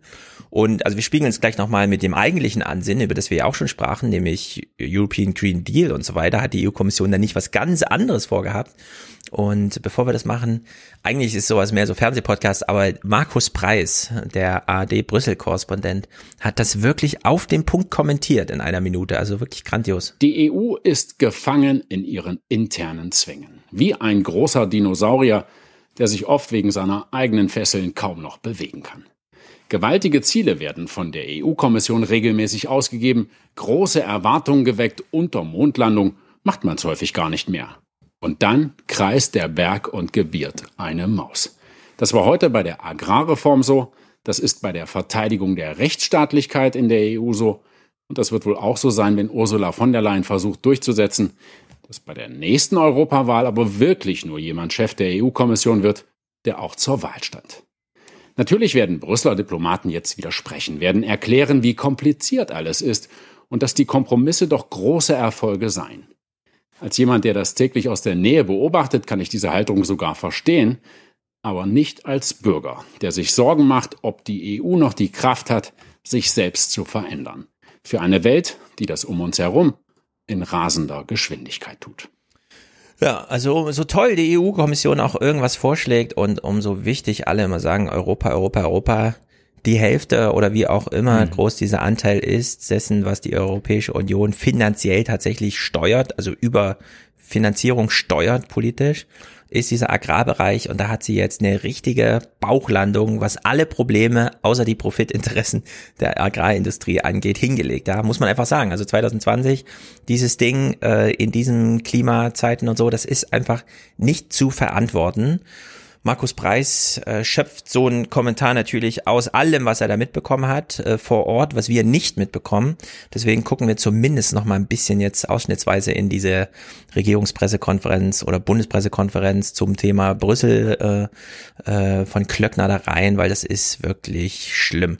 Hier zum Beispiel nennt sie mal so eine Zahl, die sie so einfädelt, ja, von der sie uns glauben machen lassen möchte, dass es jetzt eine Megadimension hat. Viele der Mitgliedstaaten, auch die kleinen, haben die Sorge, dass durch diesen Systemwechsel Anrechnung, das heißt für Deutschland zum Beispiel 20 Prozent, wir werden eine Milliarde Euro in Ökoregelung mehr reingeben. Sie wissen, wir haben rund ich würde jetzt mal sagen 1,8 Milliarden Euro, wenn wir die zweite Säule uns anschauen und ähm, die erste Säule anschauen, allein nur für Ökoregelungen. Und ähm, viele der Mitgliedstaaten, also in Deutschland wird es eine Milliarde mehr Euro wird investiert werden für Nachhaltigkeit, für, ähm, für ähm, ökologische Regelungen. Sie verkauft es hier aber selbst Milliarde, noch nicht ja. so genau. Ja, sie sagt ganz oft eine Milliarde, damit dann Oma Erna zu Hause sitzt und denkt, mein Gott, so viel Geld. Ja. Man muss sich wirklich mal, ähm, Apple ist das größte Unternehmen der Welt. Zwei Billionen ja, Marktkapitalisierung. Und zwar, weil Leute irgendwann mal bereit sind, in so einem Jahr oder vielleicht mal so alle zwei Jahre 1000 Euro für ein Telefon auszugeben. Diese 1000 Euro sind ein Witz gegen das, was wir für Nahrungsmittel ausgeben. Also wir mhm. haben hier einen so viel höher dimensionierten, wir sprechen hier von der größten Industrie der Welt. Ja. Das ist nicht Öl, das ist auch nicht ja. Tech, sondern ja. das ist, was wir essen. Ja. So, und, und sie möchte uns jetzt eine Milliarde, die man jetzt vielleicht so ein bisschen auch, die Kriterien werden erst noch geklärt vom äh, Deutschen Agrarausschuss, ja, den wir gerade kennengelernt haben. Eine Milliarde wird vielleicht noch mal so ein bisschen Richtung, ja, könnte auch was mit Klima zu tun haben, hingebogen. Das ist, das ist einfach blamabel. Nächster Ausschnitt, das ist wirklich äh, also grandios. Ich meine, man muss auch Mehrheiten akzeptieren. Ich weiß nicht, ob das irgendwann außer Kraft gesetzt werden soll, äh, Mehrheiten in Europa zu akzeptieren. Welche Mehrheiten? Dass die Mehrheit des Agrarausschusses aus Industrie besteht? Auch das gehört ja dazu, gell, meine ich. Also man kann ja nicht so tun, als hätten wir irgendwas gegen, gegen andere Überzeugungen durchgedrückt. Der europäische Geist, der hat es geschafft, einen Kompromiss hinzubekommen. Und ich glaube, Kompromiss ist nicht Schwäche, sondern Kompromiss zeigt eine Stärke, dass man gemeinsam vorankommen will und nicht zurückfallen will in Nationalismen. Das ist so übel, wirklich. Ja. Nee, und Deutschland hat ja gar keine, also hat sich da wieder ganz zurückgenommen. Das ist der europäische Geist, Brüssel. der sich hier durchgesetzt hat. Und die demokratische Mehrheit. Wer will was gegen den europäischen Geist und die demokratische Mehrheit sagen? Es ist unglaublich. Sie reagiert ja mal auf Kritik ist zwar Corona-bedingt fast niemand da in der Bundespressekonferenz, aber kritische Stimmen gab es wohl doch. Man könnte jetzt viele Stimmen zitieren, die sich, äh, ich kann Ihnen jetzt auch ein paar andere Stimmen noch nennen, ähm, die sich zur Agrarpolitik jetzt geäußert haben, denen das viel zu weit geht. Und was ist jetzt mit dem Höfesterben? Also verschwendet sie noch einen Gedanken an die Produzenten dessen, was dann in Fleischerei, Milliardenindustrien und also Schlachthöfen und Molkereien so passiert? Sie kennen ja sicher die Zahlen, dass seit 2005 30 Prozent der ähm, bäuerlichen Betriebe in der EU zugesperrt haben. Es gibt auch Analysen aus Ihrem eigenen Haus, die darauf hindeuten, dass die Flächenprämien eine der Ursachen sind, weil vor allem natürlich Kleinbauern äh, darunter leiden. Können Sie mir noch mal erklären, was haben Sie jetzt genau an diesen Flächenprämien geändert, damit dieses Höfesterben, das mit sehr, sehr viel äh, europäischer ähm, sehr, sehr viel europäischem Geld anscheinend unterstützt wird, damit das Höfesterben endet. Das müssen wir, glaube ich, auch zu Beginn, wenn wir das analysieren, auch ehrlich sein über die Vielfältigkeit, warum Höfe nicht weitergeführt werden. Ja, es hat ganz vielfältige Und da hat sie ihr Wissen vermutlich aus Bauer sucht Frau. Ja, es, oh, es ist wirklich, es ist wirklich schlimm. Hier hat sie allerdings einen sehr schönen Versprecher gehabt. Das ist wirklich, selbst wenn man im Lobby und so und keine Ahnung, ne? Aber dieser Versprecher, den wir jetzt hören, der ist grandios. Ich kann es nachvollziehen, dass Sie gerne jetzt ganz konkret was gewusst hätten für Deutschland. Wir haben jetzt erstmal einen Etappensieg Sieg oder ein Etappenziel erreicht. Ja, es ist ein Etappensieg. Nee, es ist ein ganz großer Sieg. Ja, ihr habt den Krieg gegen das Klima gewonnen und gegen uns Europäer als Bürger. Ja. Wir hören in den letzten Clip von ihr, der geht 37 Sekunden. Alle, die verstehen, was sie sagt, oder die glauben, dass sie selber weiß, wovon sie redet, können wir mal kurz einen Hinweis schicken hinsichtlich, was wollte sie uns eigentlich sagen? Es ist ein weiteres, haben wir beschlossen. Das ist der Artikel 17 Risikomanagement. Ein Mitgliedstaat kann bis zu einem Prozent der Direktzahlungen einbehalten, das heißt nicht direkt auszahlen zu den Landwirten, mhm. ähm, wenn der Landwirt, also wenn der Begünstigte ähm, Risikomanagement betreibt, also eine Risikoversicherung nachweist zum Beispiel. Oder Investitionen in Junglandwirte. Ich glaube, das muss ich auch nicht weiter ähm, nee, vertiefen. Muss er nicht. Dann glaube ich, weil Sie ja auch Nachfragen stellen wollen, glaube ich, sind das ähm, Hauptpunkte. Ähm, Sag mal, war die überhaupt dabei oder? Ich glaube, das ist die schlechteste Pressekonferenz, die jemals ein Politiker aus dem deutschen Kabinett gegeben hat. Das ist so unglaublich gewesen. Naja, zwei kleine Clips zum Finale. Zum einen, ja, die Europa, äh, die Europäische Union, die hatte doch, die hatte doch eigentlich irgendwas vor. Immer mehr Pflanzen und Tierarten gehen dem Planeten verloren, auch in Europa. Deshalb will die EU nun gegensteuern. Mit einer Biodiversitätsstrategie. Heute stellten sich die Mitgliedstaaten hinter das Vorhaben. Es sieht weniger Pestizide und Gülle vor und mehr Naturschutzgebiete. 30 Prozent der europäischen Land- und Meeresfläche sollen bis 2030 unter Schutz stehen, ein Drittel davon unter strengem. Also die EU-Kommission mag mächtig sein, ja, so mhm. als Organ, aber äh, sie kann unmöglich es ernst meinen in der Woche, ja, in der die ja. gemeinsame Agrarpolitik dieses Resultat hingelegt hat und zwar budgetumfassend 350 Milliarden Euro dann ein Ziel ausgeben und bis 2030 wollen wir im Übrigen die Pestizide um 30 Prozent runter haben und die Hälfte des Landes soll, die Hälfte Fläche soll äh, Naturschutzgebiet sein. Ja, das, also das passt nicht zusammen. Und deswegen, und es ist jetzt keine Werbung für die Grüne Partei, auch wenn äh, ich jetzt wirklich sehr viele Sympathien langsam gewinne, aber Robert Habeck am 19.10., vor zehn Tagen, hinsichtlich, die machen einmal in der Woche so interne und dann Pressekonferenz. Äh, und wie er sich hier als letztes Thema in seinem Eingangsstatement nochmal zweieinhalb Minuten lang zur gemeinsamen europäischen Agrarpolitik geäußert hat, ist einfach grandios und weil jetzt vielleicht bisher auch alle dachten, oh nee, das ist wieder Politik, Lobby und so weiter, da kann man nichts machen. Nein, es kann, es wäre möglich, eine konstruktive Wende hinzubekommen, wenn man nur Wahlstimmen in dieser Rentenrepublik anders verteilt. Also das Statement hier von Robert Habeck hat mich überzeugt. Heute tagt der EU-Agrarministerinnenrat unter dem Vorsitz von Frau Klöckner, so wie eben alle Räte im Moment deutschen Vorsitz haben. Ja, das ist natürlich auch so eine Sonderpointe, ne? Zu deiner Frage, war sie überhaupt dabei? Ja, sie hat die Sitzung mhm. geleitet. Europa, äh, Deutschland ist ja gerade Ratspräsident. Das ist eine wichtige Tagung für das Thema Klimaschutz, aber damit verbindet sich auch die Einkommensperspektive für Landwirtinnen und Landwirte und gleichzeitig die Ökologisierung der Landwirtschaft. Und die Zeichen, die wir bekommen, die wir aus Brüssel einordnen, die wir von der deutschen Ratspräsidentschaft bekommen, sind nicht vielversprechend. Die Europäische Kommission hat den Green Deal verabschiedet und beschlossen. Also ein Programm, ein umfängliches Programm zum Klimaschutz. In diesem Green Deal gibt es zwei Strategiepapiere, die Biodiversitätsstrategie und die sogenannte Farm to Fork Strategie, die sehr ambitionierte Vorgaben gemacht hat, Biodiversität, Ökologisierung der Landwirtschaft verbindlich zu erreichen.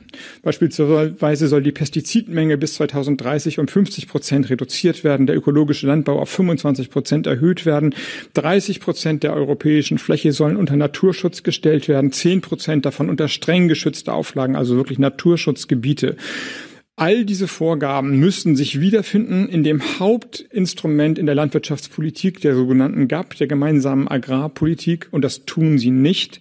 Insofern ist das, was die Länder dort gerade verhandeln, unzureichend und genügt nicht dem, was die Kommission vorgeschlagen hat. Unzureichend ist allerdings auch der Kommissionsvorschlag selbst. Wir erwarten von der deutschen Ratspräsidentschaft im Agrarbereich, dass sie vorangeht, dass sie die Ökologisierung vorantreibt, und zwar entlang der Ziele, die Europa sich mit dem Green Deal gegeben hat. Die Notwendigkeit zu agieren ist dringlich, weil die Landwirtinnen und Landwirte wissen müssen, wie die Gelder in Zukunft verwendet werden. Ein weiter so rumlavieren, jedem ein bisschen was geben, sorgt dafür, dass die Unruhe an den Höfen immer größer wird und die Spaltung der Gesellschaft, die Verbraucherinnen, die Verbraucher, die Umweltschützer auf der einen Seite, die eine andere Landwirtschaft wollen und die Landwirte, die sich an die Regeln halten müssen, aber die Regeln sie quasi animieren, immer stärker zu industrialisieren und immer weiter zu wachsen oder eben pleite zu gehen, nicht mehr zusammenpassen. Also eine moderne Landwirtschaftspolitik ist eine Politik, die Umwelt- und Klimaschutz verbindet mit der Produktion. Das erkennen wir im Moment nicht, ist, dass das Frau Klöckner verhandeln will. Soweit von meiner Seite. Ja. Da könnte Frau Klöckner auch lernen, dass man durchaus zwei, drei Nebensätze bilden kann, wenn sie denn am Ende zu einem Ziel führen. Genau. Ja. Das und sie gebildet kann, wird von einem Punkt. Genau. Und das äh, kann Habeck. Und ich würde sagen, ja, mit Rot-Rot-Grün wäre da sicherlich vieles denkbar. Mit Schwarz-Grün ich würde halt sagen, Herrn Dess. Mit den, ja, mit den Grünen ist in der Regierung, das wäre mal wieder ein Versuch wert, sagen wir es so. Ja, du bist ja ein, ein hoffnungsloser Optimist. Ja. Und ich finde es sehr gut, dass er hier nochmal darauf hinweist. Man Weil kann. Bist du der Ältere, du müsstest eigentlich doch noch, noch mehr Horizont überblicken und wissen. Nein, ich, nein, nein.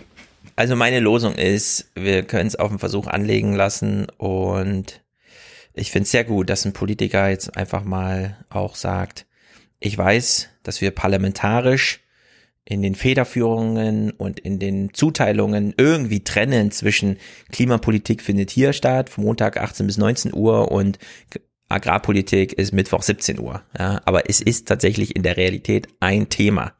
Und das kann man auch nicht auseinanderzerren, nur weil ein Lobbyausschuss irgendwas hinbekommt, was und den anderen dann davon abschirmen, sondern das muss man integrieren und schon dieser Hinweis, äh, den finde ich sehr gut von Robert Habeck. Naja, ich glaube auch, dass Schwarz-Grün besser ist als Schwarz-Nicht-Grün. Wir gehen in die Unterhaltungsbranche, würde ich sagen. Mhm. Da ist viel passiert und das ist auch eine kleine Lockerungsübung vielleicht nach so schweren Brocken, Agrarpolitik, Drohnen, äh, die angeschafft werden sollen. Wenden wir uns doch dem Wendler zu. Mhm. Okay. Es kommt hier nur noch ganz selten vor, dass ich wirklich vor dem Fernseher sitze, um dort mir etwas im Fernsehen anzusehen. Wenn ich vor dem Fernseher sitze, dann ist das in der Regel nur deshalb, weil ich mir eine DVD oder eine Blu-ray reingeworfen habe. Dann sitze ich natürlich noch vor dem Fernseher, aber sonst gucken wir ja alle in Mediatheken. Und ohnehin ist für mich das Privatfernsehen, wenn nicht gerade das Dschungelcamp kommt, das ich ja eher aus soziologischem Interesse, so rechtfertige ich es vor mir zumindest äh, gucke. Wie viele, ja, ja. Hm. Ja, sehr beliebte so Ausrede. Genau, warum, warum ja auch äh, viele Leute noch den Playboy kaufen, immer wegen der Interviews. Aber es ist selten, äh, dass ich nochmal was mir im Fernsehen ansehe und dass es auch nochmal so einen Moment im Fernsehen gibt, dass ich denke, okay, das will ich jetzt auch auf dem Fernseher sehen. Und das will ich auch jetzt genau so äh, haben, wie das alle Menschen jetzt gerade, die den Sender eingeschaltet haben, mhm. erleben. Und das war ein Moment, ich glaube, es war an einem Donnerstagabend im Oktober. Ich saß am PC war gerade einen Artikel am Schreiben und man geht ja dann hin und wieder mal, um sich zu zerstreuen auf Twitter und dann sah ich Wendler in den Schlagzeilen beziehungsweise in den Trends, was ist da los? Wendler schließt sich den Verschwörungstheoretikern an.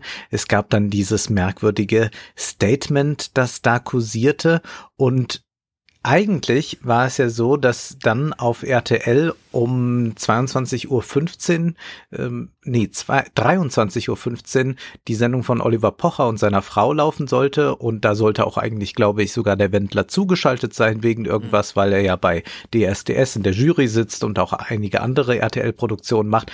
Und dann wurde aber schon verkündet, dass diese Pocher-Sendung vorverlegt wird, dass der Wendler nicht dort sein wird, dass man aber das Wendler-Thema dort aufgreift. Und erst einmal war der Twitter-Reflex bei einigen doch da zu sagen, ach, das ist bestimmt so ein Riesenprank, das ist fake. Mhm. Da hat Olli Pocher sich irgendwas Lustiges ausgedacht, um die Corona-Leugner jetzt mal wieder gegen sich aufzubringen. Denn tatsächlich hatte es ein bisschen den Anschein, wir hören jetzt mal einen Zusammenschnitt von diesem mhm. Wendler-Statement, das auf Instagram zu erleben war. Ja, bevor wir das machen, äh, du hast jetzt beschrieben, wie gefesselt du warst. Ja. Ich habe, äh, ich weiß noch von wenig, also ich kenne so ein bisschen, aber ich weiß nichts von dem, was wir jetzt gucken. Du hast mich allerdings schon darauf hingewiesen, dass du das guckst und ich habe dann erst überlegt, gucke ich es auch nochmal vorher oder nicht, lass mich überraschen.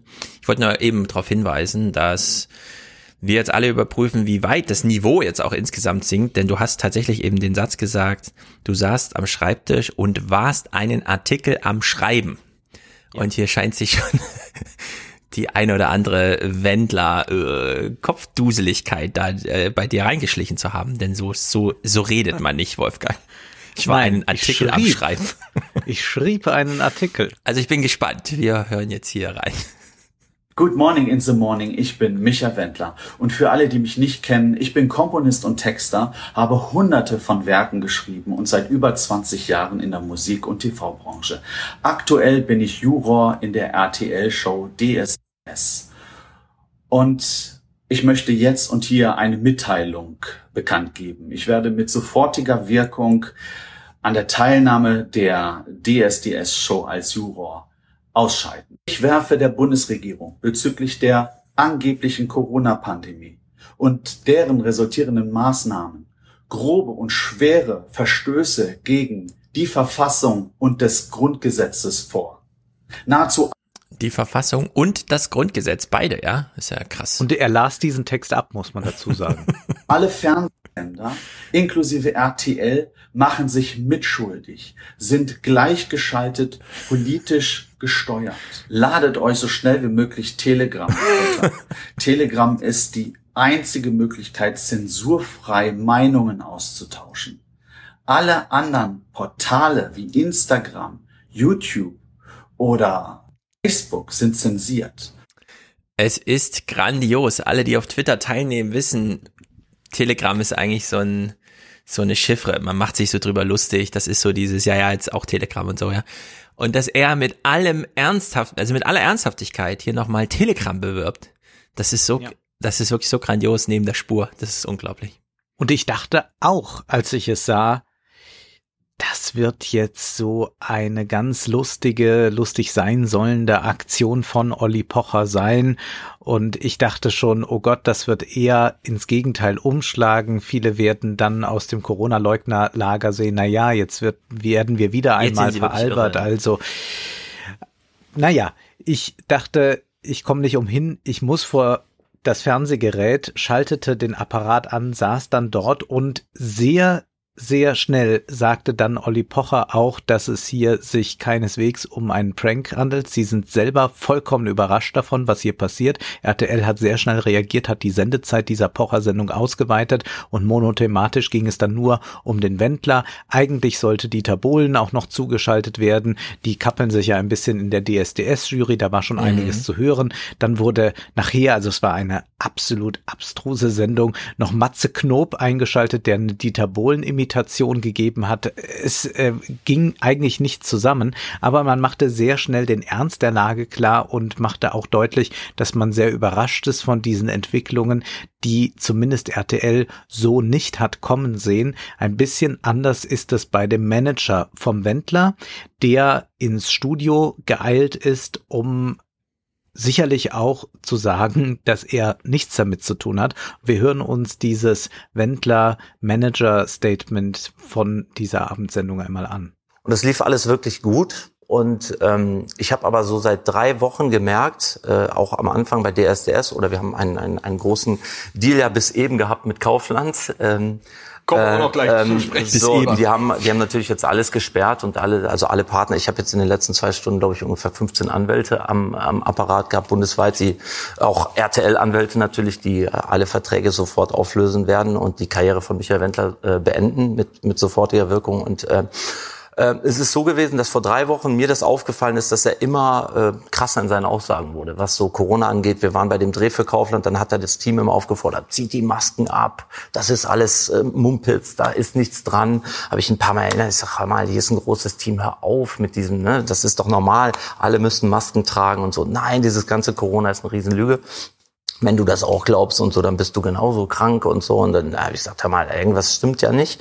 Und das wurde immer abstruser, also auch die Aussagen. Und ähm, ich habe dann äh, angedacht, dass vielleicht mal sinnvoll wäre. Deswegen ist das auch, man lacht bei dem Thema Michael Wendler, das ist auch immer lustig oder Spaß oder so. Ja. Äh, Im Moment ist es so, dass ich ganz klar sagen muss, für mich ist er krank. Also tatsächlich krank. Ähm, ich habe ihn, er hat mich angerufen, eben als er dieses Ding hochgeladen hat. Ich war auf der Autobahn und ja. es hörte sich für mich so an wie so ein wie so ein Anruf von jemand, der zum letzten Mal jemand anruft und sagt: Pass auf, ich beende jetzt meine Karriere, ich komme nie wieder nach Deutschland. Wir werden alle sterben. Äh, ich will als Held sterben. Du ähm, ähm, äh, wenn du äh, sieh zu, dass du nach Amerika kommst, vielleicht hast du dann noch eine Chance. Und dann habe ich gesagt, was ist denn los und so. Ich werde jetzt das hochposten. Also das hat schon erhebliches erzählerisches Potenzial, gerade für so ein RTL und so.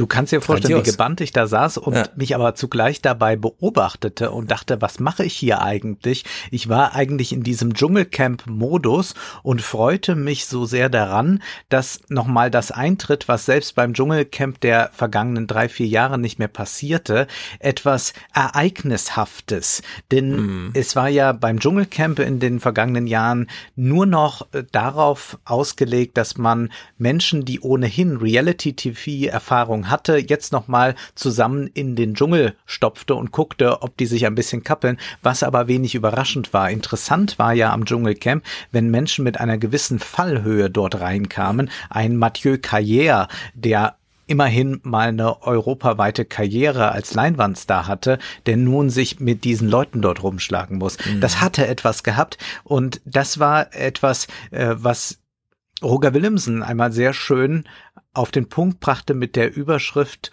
Huch, es lebt. Da gab es einen schönen äh, Artikel von ihm in der Süddeutschen Zeitung über äh, das Dschungelcamp und was er eigentlich daran liebt, nämlich dass nochmal im Fernsehen etwas stattfindet, was es äh, viel zu selten gibt, nämlich irgendeinen Moment des Zufalls, irgendeine Plötzlichkeit, die dort auftritt, etwas, das davon zeugt, dass dort noch lebendige Menschen am Werke sind. Denn wenn man sich sonst die Unterhaltungsformate ansieht, dann ist das alles so sehr schon auf äh, Gleise gebracht, die immer äh, gleichförmig verlaufen, dass man gar nicht mehr von irgendetwas überrascht sein kann. Man muss sich nur mal so eine Helene Fischer Show oder auch die Florian Silbereisen Show ansehen. Das ist etwas, äh, das äh, läuft wie im Prinzip eine automatisierte mhm. Waffe, ja, geht drei Stunden und ja. irgendwann ist es dann vorbei. Und hier passiert aber wirklich nochmal was und zugleich aber sind wir in so einer Sensationslüsternheit. Okay, der Wendler, da haben wir jetzt eh schon so viel gehört, da gibt es so viele verrückte Geschichten zu. Eigentlich nur ein Schlagersänger, der auch nur einen richtigen Hit hatte, nämlich Sie liebt den DJ und dann so eine merkwürdige Reality-TV-Figur wurde, ja auch im Dschungelcamp war und dann von diesem Manager, der dort spricht, aber nochmal nach oben katapultiert wurde. Es gibt also einen RTL, es gab einen RTL-Exklusivvertrag, der bis Ende 2021 äh, äh, gelaufen wäre. Der beinhaltete nicht nur die Mitgliedschaft bei der DSDS-Jury, sondern auch weitere Reality-Formate, eine eigene Musiksendung im Frühjahr, plus Werbeverträge unter anderem mit Kaufland. Wir hier hängen Millionen dran mhm. und der Wendler ist ja in großen Schulden. Er hätte sich damit sanieren können und auch weit darüber hinaus retten können. Und er gibt das alles auf. In gewisser Weise, nicht jetzt falsch verstehen, aber in gewisser Weise ist das fast eine idealistische Haltung, die er da annimmt. Also er ist natürlich vollkommen irre, das zu tun und jetzt diesen Unsinn zu glauben.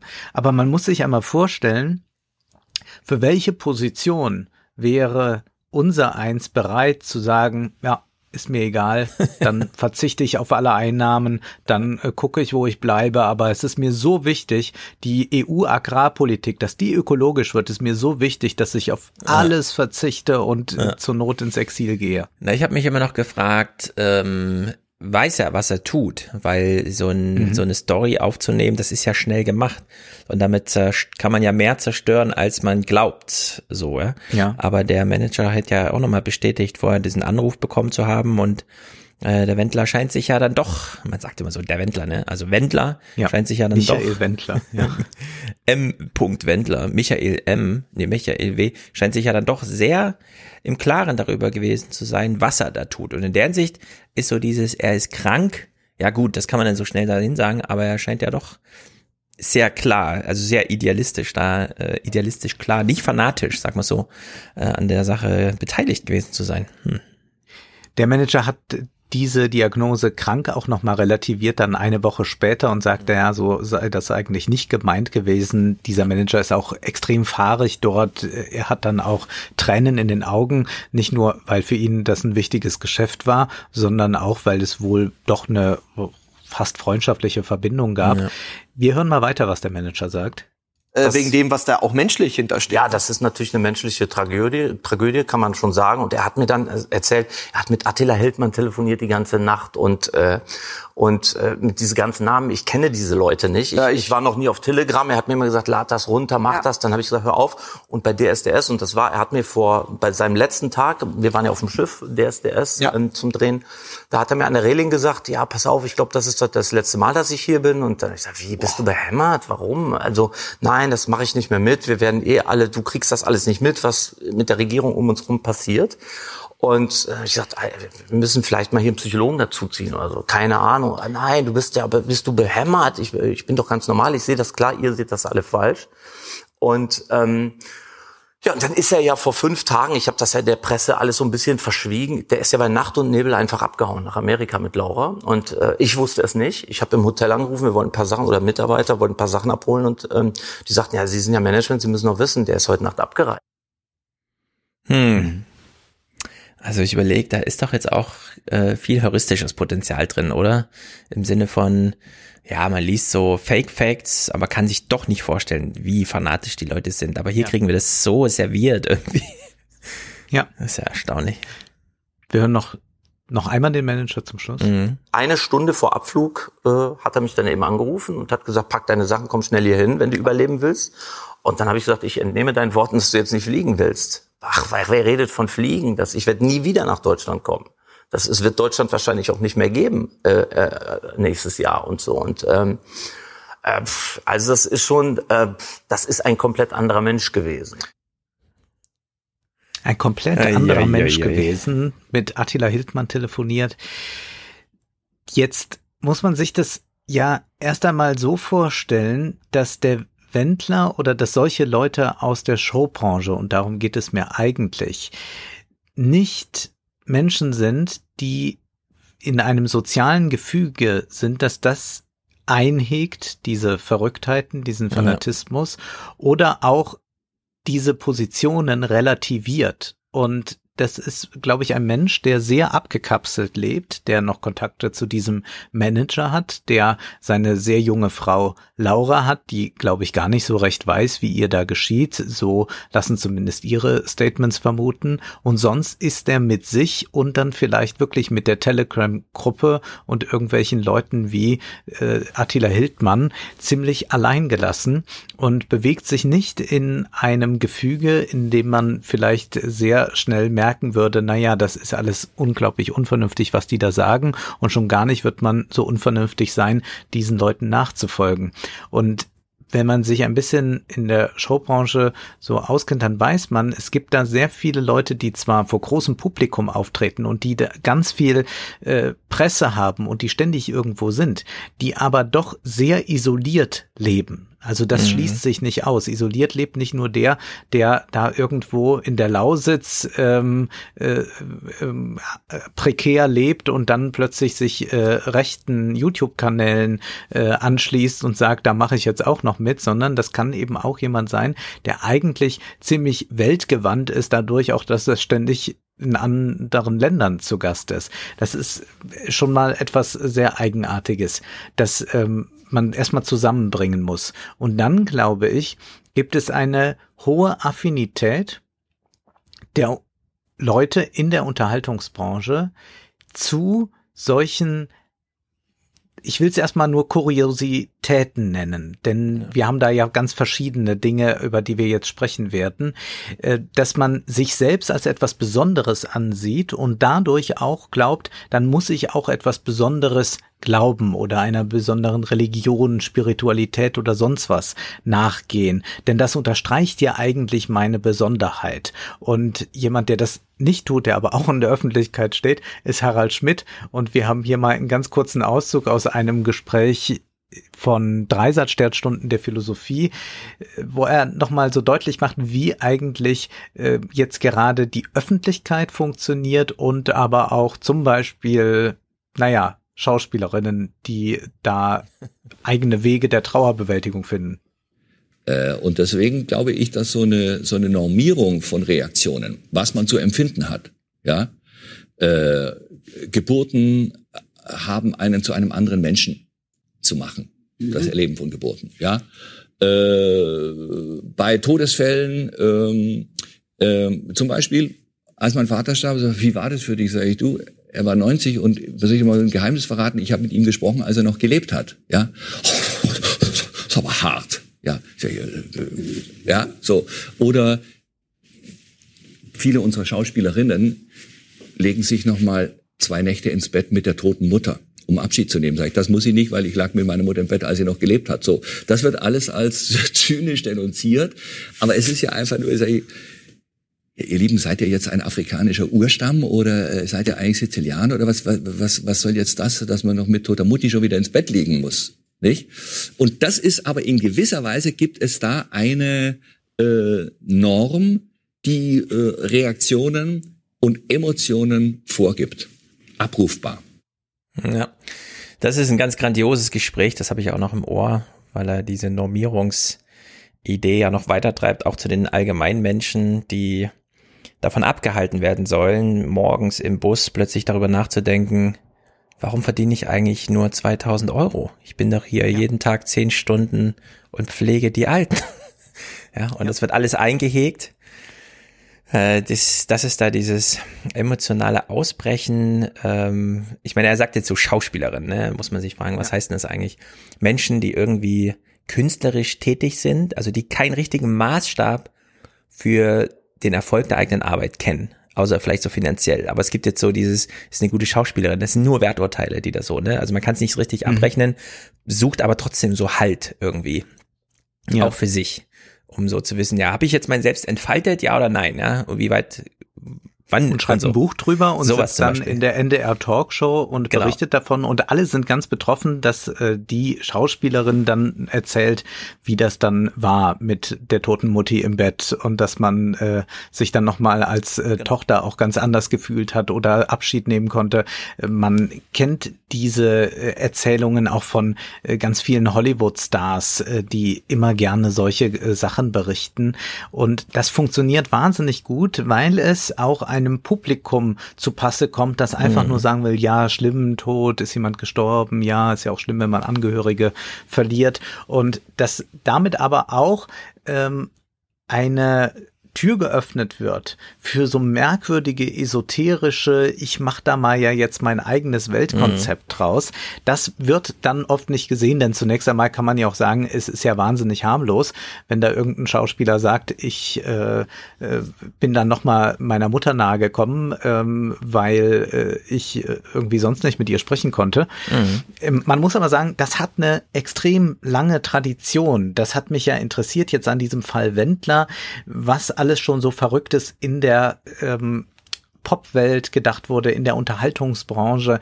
Ich habe mich gleich erinnert an den Schauspieler Ove Fischer. Ich weiß nicht, äh, ob du den noch kennst. Nee. Äh, in den 50er, 60er Jahren sehr, sehr berühmt, äh, hat König Ludwig gespielt, der sich dann auch irgendwann in die Esoterik verlagert hatte eine Weltformel irgendwie entwickeln wollte und sich zugleich wunderte, warum sein toter Kater Poldi im Garten nicht verwest Mhm. und darüber dann auch Bücher geschrieben hat und dazu auch dann hin und wieder mal gerne interviewt wurde, weil es halt so wahnsinnig äh, skurril war.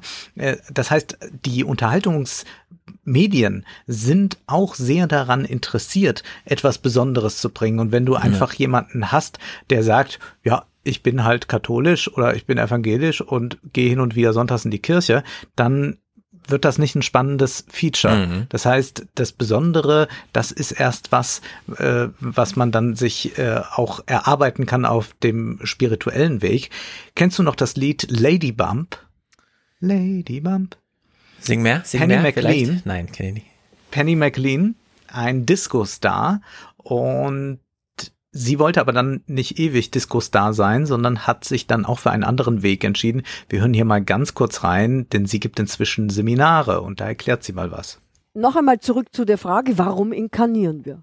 Also wir sollen edel sein, wir sollen hilfreich sein und wir sollen gut sein. Damit sind die drei äh, Ansprüche, die den Weg der Erleuchtung ermöglichen. Und dazu ist unser Engel nämlich da, um uns auf den Weg der Einweihung, der Erleuchtung zu bringen. Nun, diese Verbindung zwischen Schutzgeistern und Schutzengeln, die müssten wir doch irgendwie ins Bewusstsein bekommen, dass wir sie verwenden können. Ja, man braucht, es gibt eine so große Sehnsucht nach Konzept. Konzept einfach, Konzept. Jede Idee wird zur Theorie ausgebaut. Nichts wird äh, da liegen lassen. Ich bin jetzt seit ein paar Wochen beim Yoga regelmäßig. Ich weiß, Yoga Mhm. kann man auch zu Hause machen und im Grunde geht es ein bisschen um Bewegung und so. Aber das ist so halt eine Gruppenübung, bei der man dann doch mit sich alleine ist für die Zeit. Ja. Und es ist erstaunlich spirituell. So, als ja? ob es die Leute nicht aushalten. Also es stört mich nicht, das will ich ausdrücklich dazu sagen. Ich habe, ich finde, es ist eine angenehme Komponente, aber es erreicht mich auch null. Äh, trotzdem kann Ja. ich es mal kurz ausführen. Es ist so eine, so ein ganz merkwürdiges, ja, man macht eine Stunde lang schon so intensivere Halteübungen, bei denen man auch mal ins Schwitzen kommt und dann schließt halt so eine halbe Stunde Entspannung an. Und es ist fast so, als reichte es nicht, dass Menschen einfach mal zusammenkommen in eine Kirche. Nein, da muss vorne auf der Kanzel Programm stattfinden. So, weißt du? Mhm. Und Mhm. nein, man kann sich nicht einfach mal entspannt zu angenehmer Musik auf den Rücken legen. Nein, es muss natürlich die ganze Zeit so ein Text sachte mitformuliert werden, dass wir jetzt Weltfrieden einatmen und Liebe ausatmen und sowas, ja. Und ich frage mich dann Ja. immer, warum? Ist es so dieses verdrehte, naja, nur der Anlass ist Pseudo, aber er ist auch wichtig im Sinne von, er ermöglicht, aber dann ist er auch egal, ja, im Sinne von, ohne die Kanzelpredigt würde man nicht hingehen, weil dann könnte man sich nicht gegenseitig erklären, ich bin ja hier wegen der Kanzelpredigt, aber eigentlich ist man nicht wirklich wegen der Predigt da. Und es ist ja beim Yoga auch so ein bisschen, ja. Beim Yoga denke ich nur, ja, ich bin ja wegen der Bewegung hier und die habe ich dann auch. Und von mir aus kann ich auch so einfach eine halbe Stunde mal mit geschlossenen Augen auf dem Boden liegen. Ich brauche keinen Text dazu, ja. Aber irgendwie scheint dieser Text doch nötig zu sein bei recht vielen Menschen. Und man bekommt die dann auch, wenn man danach will. Also wenn man danach sucht, ja. Wenn man in so einer haltlosen Welt, Wendler, ich meine, das, ich kann mir das auch immer nicht so richtig vorstellen. Wir kriegen ja auch ab und zu, also wir hier nicht in diesem Podcast, aber ich habe auch schon mal Podcast produziert, wo es negative Kommentare gab. Und die ärgern mich, die beschäftigen mich, jeder einzelne. Und so ein Typ wie Wendler, der kriegt ja zu 99 Prozent nur negative Reaktionen. Ja, Ja. ich meine, der hat auch seine Fans, nur die sitzen halt zu Ja. Hause, geruhsam, die denken sich nichts Beziehungsweise dabei. ist er Peinlichkeitsstar. Also er Genau, hat ja. auch ein großes Publikum, das einfach kommt, um zu sehen, wie irre ist der Wendler heute. Genau. Und da denke ich mir auch so ein bisschen, das kann nicht, das kann nicht einfach so an ihm vorübergehen. Auch wenn sich das finanziell trägt und so weiter. Aber das macht irgendwas mit so Leuten, ne? Und Ganz sicher. in der Hinsicht Und war der Wendler da besonders verletzlich, glaube ich. Der Gegenentwurf wäre, wäre ja, wenn man mal bei diesen Stimmungssängern bleibt, Jürgen Drews, der das Mhm. immer ganz pragmatisch gesehen hat, der sich sagte, gut, ich will erfolgreich sein, ich stehe gerne auf der Bühne, ich singe auch ganz gerne, aber ich sehe mich jetzt nicht als großer Künstler an, sondern ich gehe einem Job nach, ich fahre einmal die Woche nach, fliege ich nach Mallorca, sing dort den Hit, lass mich auch sonst am Wochenende, wenn es sein muss, zu vier Festivals fahren, quer durch Deutschland und mache dann den König von Mallorca und dann komme ich wieder zu Hause an in meinem, äh, ja, in meiner Wohn Aber Siedlung der hat eine mit echt meiner Frau. Frau. Der hat eine echt lustige hat, Frau. Genau, und er hat, äh, er hat eine sehr kluge äh, Frau, die das gut einzuschätzen weiß, wie er zu nehmen ist. Also er hat natürlich da richtig viel Glück gehabt auch und ist wahnsinnig geerdet. Er ist vielleicht ein bisschen spinnert jetzt für ganz normale Verhältnisse, aber er ist wahnsinnig geerdet und sieht es einfach als äh, einen sehr lukrativen Ja. Job an, den er auch mit äh, Freude nach wie vor Ja. ausübt. Aber es gibt dann diese Leute, die sagen, gut, das ist mir zu entfremdet. Ich will erfahren. Und du hast jetzt gerade schon über den Text gesprochen. Ja, was aber ganz wichtig ist, ist ja, dass irgendetwas erfahren wird. Spiritualität, die Anwesenheit von Engel. Wir haben ja in einem Salon schon mal, du hattest den Text vorgestellt, über diese QAnon-Anhänger geredet. Und wir haben dann doch verstehen müssen, dass das Leute sind, die eigentlich so eine Ersatzreligion sich damit geschaffen hatten. Und du hattest mich, glaube ich, gefragt, ähm, ob ich äh, auch an dies oder das glaube. Und dann habe ich gesagt, nö, ich bin ja ganz normal Protestant, ich brauche das andere ja nicht. Und das ist aber vielen Leuten nicht genug. Zum Beispiel war das auch den Beatles nicht genug. Mhm. Und wir hören jetzt mal in einen Ausschnitt rein von George Harrison, denn die Beatles haben ja auch diese Hare Krishna Bewegung toll gefunden, haben auch so Hare Krishna Gesänge aufgenommen und George Harrison sagt hier etwas zu diesem meditativen Schritt. the goal, there's like a goal in life, which is to uh, really the only reason to be living is to uh, have complete, full knowledge, full bliss consciousness. Everything else is just mundane and secondary.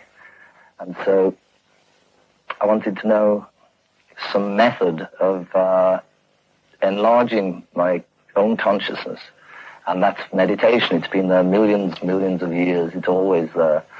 And uh, knock and the door will be opened. The thing that really got me interested was after being brought up as uh, a Catholic until I was about 13, I, I couldn't take it any longer because it was just full of hypocrisy. And uh, the teachings of an Indian uh, called Vivekananda, which really impressed me. He said, if there's a God, we must see him. If there's a soul, we must perceive it. Otherwise, it's better not to believe. It's better to be an outspoken atheist than a hypocrite. Whereas the Catholics were teaching me to be a hypocrite. Just be a hypocrite, believe what we tell you, don't try have any experience. But the whole basis of religion is to have the experience, have that perception. Hm. Ja, das. Was hier ausgespielt wird, ist die institutionalisierte Religion in Form der katholischen Kirche, die Institution par excellence für Religion, gegen die direkte, unmittelbare Erfahrung. Und die ist authentisch, während das, was in Institutionen stattfindet, was auch in Regeln, in Gesetze gefasst ist, als heuchlerisch dargestellt wird. Und da muss man sehr vorsichtig sein, auch bei vielen Kirchenkritikern, dass wenn sie die Heuchelei kritisieren, die es ja durchaus in der katholischen Kirche, in der evangelischen Mhm. Kirche gibt, bezogen beispielsweise auf Kindesmissbrauch oder sowas, ähm, dass das nicht dazu führt, dass man sagt, wir müssen jetzt eigentlich zurück, dass jeder wieder selbst nur die Begegnung mit Gott macht und dann äh, können wir uns da alle auf unsere Erfahrungen stützen und die kann mir auch niemand nehmen. Diese Institutionalisierung von Religion, die da stattgefunden hat, ist auch ein zivilisatorischer Fortschritt, muss man sagen. Und ich glaube, wir müssen auch noch mal ein bisschen Abbitte tun äh, in Bezug auf Papst Benedikt, nämlich als er, äh, bevor er gewählt wurde, hielt er ja diese Rede von der Diktatur des Relativismus. Vor der er, warn, er warnte vor der Diktatur des Relativismus, äh, dieser komme jetzt durch die Moderne. Er meinte natürlich damit alles so, was nach 68 kam und Mhm. wir wissen, dass das aus einem sehr konservativen Impetus heraus entsteht. Aber man kann es auch mal ein bisschen davon lösen und sagen, hier versuchte jemand, die Institution Kirche zu verteidigen, mit Blick darauf, dass wenn diese Institution immer weiter bröckelt, sich auflöst, dann Tür und Tor für eine Diktatur des Relativismus insofern geöffnet ist, als dann Leute sagen, ich glaube, die Erde ist flach, ich glaube, Corona ist eine Lüge, ich glaube an Engel und ich glaube, dass ich äh, mit Hare Krishna Gesängen in ein neues Bewusstsein komme. Und da hat er durchaus einen Punkt und man muss auch erkennen, dass jetzt jemand wie äh, Kardinal Ratzinger damals oder dann auch äh, Papst Benedikt für die Weltkirche spricht, also schon ja. Entwicklungen antizipiert, die wir hier in Deutschland gar nicht kennen und dann sieht, dass zum Beispiel äh, solche Sekten in Lateinamerika extrem erfolgreich sind und dass dort dann die Institution katholische Kirche erheblich an Einfluss verliert. Hm. Also wir haben ähm, im Nachgang zu unserer Lesung von diesem QAnon-Text äh, habe ich auch nochmal so einen Fernsehpodcast gemacht mit einem ehemaligen Pastor und einem ja, Theologiestudenten. Ja. Und da, also ich meine, ich bin nicht bibelfest und so, ne? Aber wenn man das mit solchen Leuten nochmal bespricht, was sich bei QAnon wiederfindet, was in der Bibel schon raus institutionalisiert wurde, aber mhm. jetzt eben durch den Rückgang der Kirche als sozusagen religiöses, spirituelles Haus drumherum ähm, sich neue Formen sucht. Ja? Mhm. Also ja. alle möglichen Ideen. Äh, das ist, das ist ähm, wirklich beeindruckend, weil man dann die Kirche nachträglich, man sieht es natürlich nicht im Vollzug, aber nachträglich sozusagen, wenn sie verschwindet, kann man die Kirche nochmal wertschätzen, als sie hat diese ganz individuelle Spiritualität, das haben wir bei George Harrison jetzt richtig rausgehört, wie dieses individuelle Ich erlebe. Wenn ich es nicht erlebt habe, ist es für mich bedeutungslos. Es reicht mir nicht, dass mir jemand das Erleben eines anderen auf Lateinisch vorsagt und ich daraus dann mhm. irgendwelche Schlüsse zu ziehen habe, ja, weil das ist nur wirklich appellativ und von außen. Nee, genau umgedreht, ich muss es von mir heraus und das bricht sich jetzt wieder Bahn. Und äh, da steckte wirklich, glaube ich, mehr Wirkmacht dahinter. Als, also wir sind alle beeindruckt von diesem Wendler-Ding, ja, muss man wirklich sagen. Dass er das alles über Bord schmeißt, das plant, das mit Ansage macht, äh, dass er weiß, wo er sich das Zeug herholt, äh, noch versucht zu missionieren, ja, andere Leute mitzuziehen, sein Manager und so. Das ist schon, da steckt schon einiges drin. Und die Medien fahren darauf ab und auch das ist nicht neu, wie wir jetzt schon durch Beispiele gehört haben. Ich will ein weiteres bringen. Kennst du noch Uriella? Diese Sektenführerin, die ist kürzlich gestorben. Sie ist ja im Alter hm. von über 90 Jahren gestorben. Sie war bettlägerig die letzten knapp zehn Jahre, aber man sagte, ihre Präsenz war noch ganz genauso da und ihr Geist immer noch frisch. Mhm. Ja, Uriella war auch so ein Phänomen, das die Boulevardmedien gerade im privaten, aber auch im öffentlich-rechtlichen Fernsehen sehr, sehr liebten. Und hier haben wir einen kurzen Bericht, einen Auszug daraus vom SWR. Anfang der 1990er Jahre kamen sie in Scharen, Ibach im Fokus der Medien. Wenn die selbsternannte Heilerin und Sektengründerin in der Badewanne heiliges Wasser anrührte, war das natürlich ein Quotenhit. Zu Hunderten pilgerten ihre Anhänger aus der Schweiz, Österreich und Deutschland nun nach Ibach, alle in Weiß gekleidet, um sich vor den Strahlen Luzifers zu schützen. Im Ort selbst machte man sich Sorgen, dass die Sekte alles übernehmen würde. Heute gibt es diese Angst nicht mehr. Uriella heißt mit bürgerlichem Namen Erika Bertschinger-Eike. Als die gebürtige Schweizerin 1973 vom Pferd fällt, behauptet sie danach, hellsichtig zu sein. Mehrfach hat sie schon den Weltuntergang vorhergesagt. 1975 folgt dann die Erleuchtung. Da war ich in einem äh, Lichtkreis und äh, wurde dann zum ersten Mal in die Volltrance versetzt. Der Lichtkreis. Hm. Die Strahlen Luzifers. Die Strahlen Luzifers. Das Licht ist auch etwas ganz, ganz Existenzielles, ja. nicht nur im Christentum in fast jeder Religion, aber auch bei diesen Esoterikern.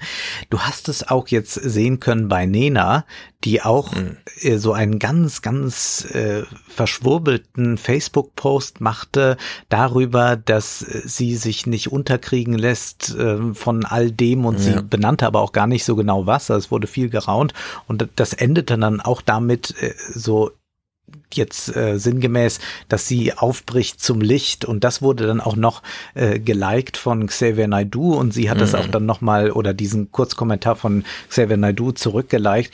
Äh, wir sehen da schon, dass äh, diese Lichtmetapher etwas ist, was in der Unterhaltungsbranche mhm.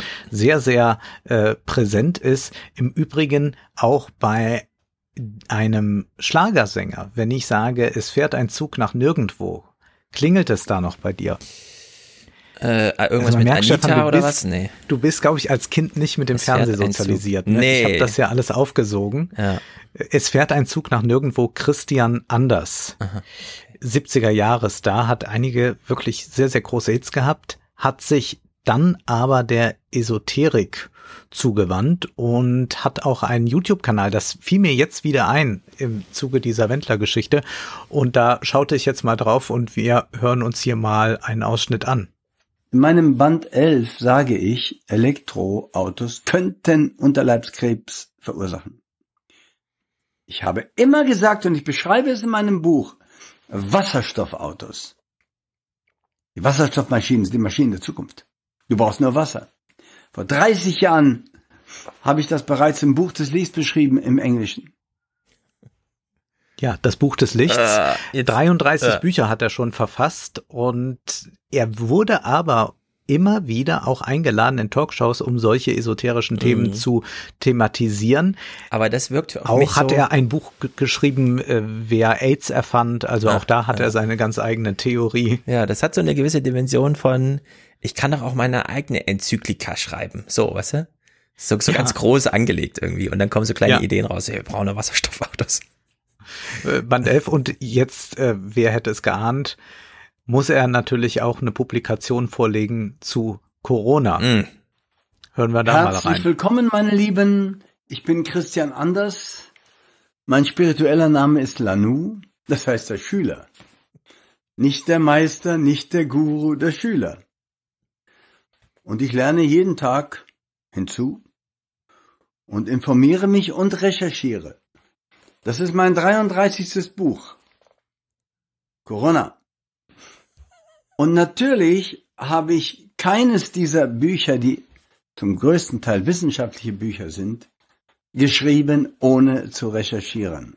Das Vorwort zu diesem Buch schreibt Professor Dr. Serge Paukovic, Polizeiarzt von Berlin, Arzt für Allgemeinmedizin, allgemein gerichtlich beeideter und zertifizierter Sachverständiger, Notarzt und, und Berufspilot.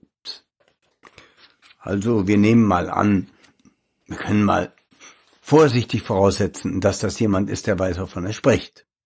Mhm. Ja, ich habe das Ganz auch erstmal angenommen, aber dann kamen mir nach und nach Zweifel, was dann mit diesem Mann so los ist. Ich habe den dann mal gegoogelt und der ist tatsächlich schon in der Presse gewesen, weil er eine höhere Position bekleidet hat und zugleich aber auch davor warnt, dass die Chemtrails und uns alle Mhm. vergiften werden. Er hat irgendeine medizinische Ausbildung, aber Christian Anders hat den natürlich sich sofort geschnappt Ja. und sich das Vorwort schreiben lassen. Diese Verweise auf Reputation finde ich immer besonders amüsant. Das ist ja ganz häufig, dass du so Ja. dieses, ich recherchiere hier, ich lese nicht nur irgendwas, ich recherchiere. Und Ich habe einen Presseausweis, Genau. Er hatte doch Ken Genau. Jebsen, glaube ich, bei seinem ersten Corona-Video gesagt, wo ich dachte, Genau. ja, das hat ja jeder Volontär in der Regionalzeitung. Ja. Und dann immer so dieser, dieser und jener hat es schon bis dahin geschafft und deswegen kann er jetzt Aussagen treffen. Ja, grandios.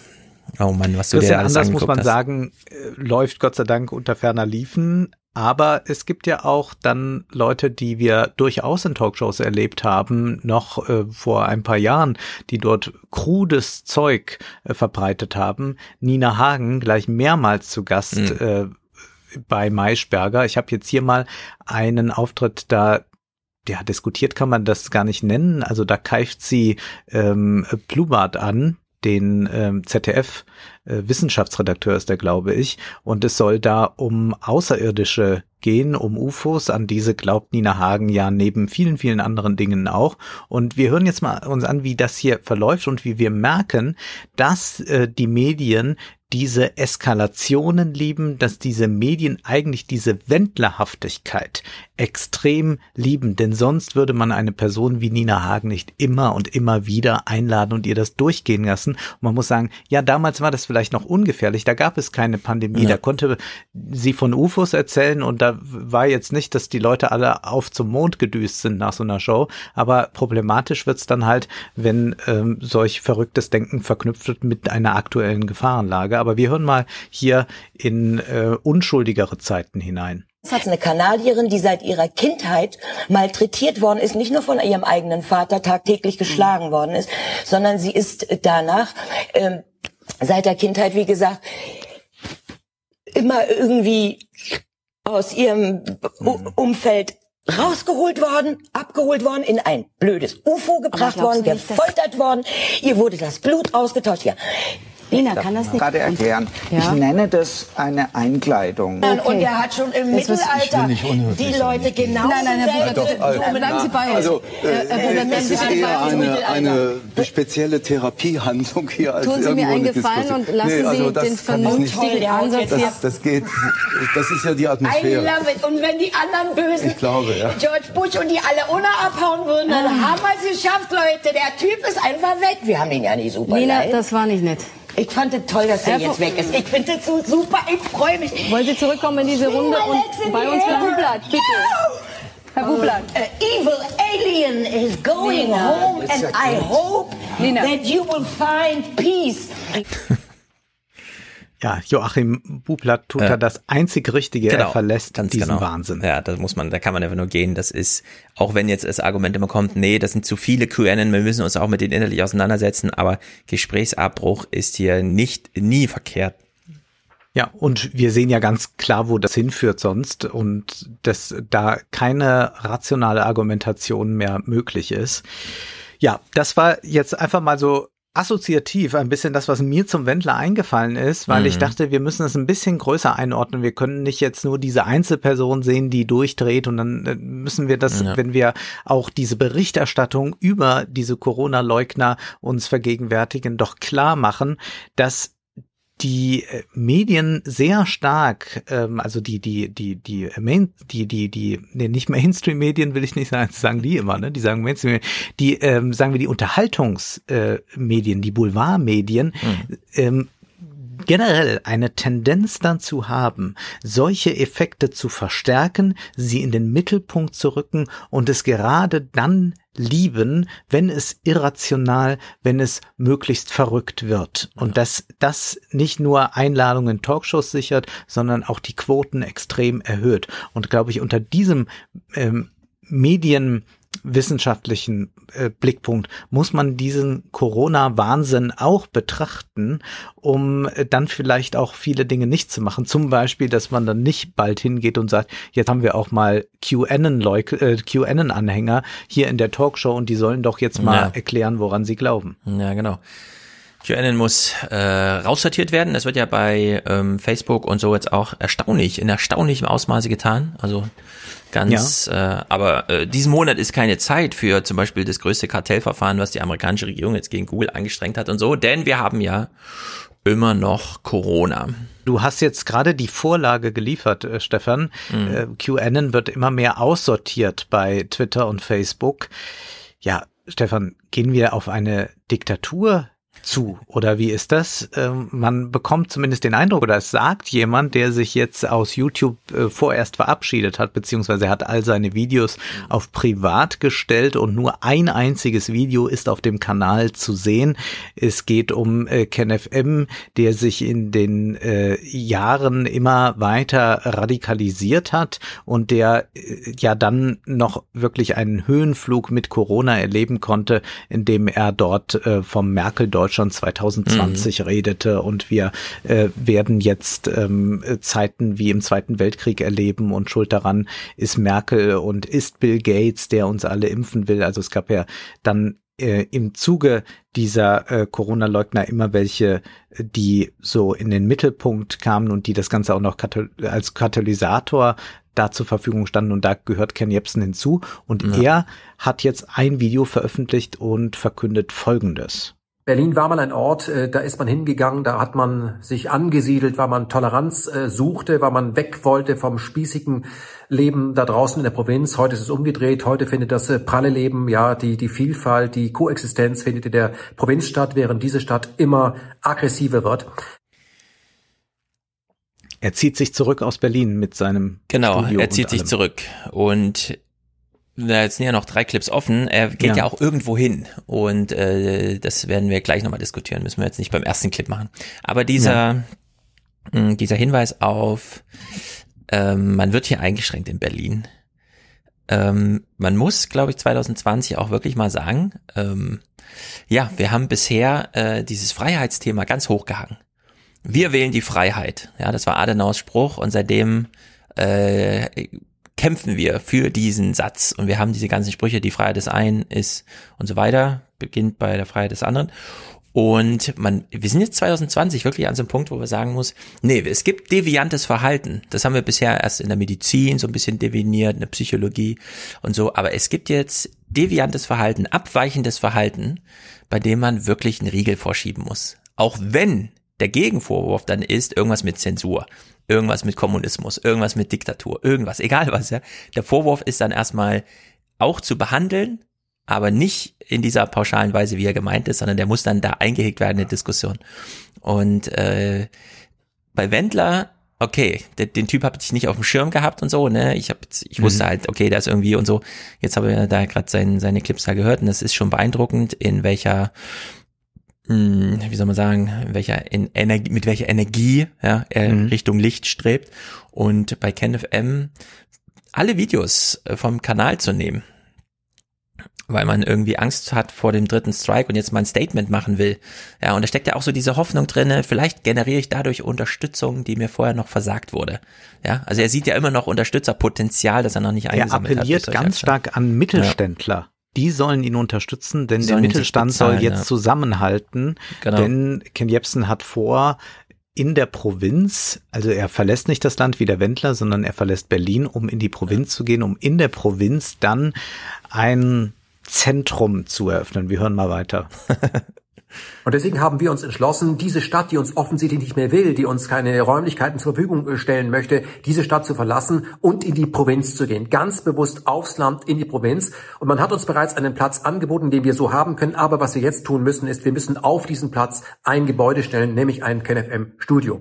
Damit ist es aber nicht getan, denn das reine Studio ist mir ein bisschen zu wenig. Wir brauchen eine Begegnungsstätte. Wir brauchen einen Ort, wo man Veranstaltungen machen kann, wo man Seminare veranstalten kann, Räumlichkeiten, die wir auch anderen anbieten können, die dort zum Beispiel Achtsamkeitsseminare veranstalten können. Und ich stelle mir ja vor, eine Art Campus. Das soll der Beginn eines Campuses sein, wo ich zum Beispiel unter anderem die nächste Generation von Journalisten ausbilde. Oder aber ein Hermann Plopper äh, bildet die nächste Generation von Historikern aus. Ein Daniel Ganser bildet die nächste Generation von Friedensaktivisten aus.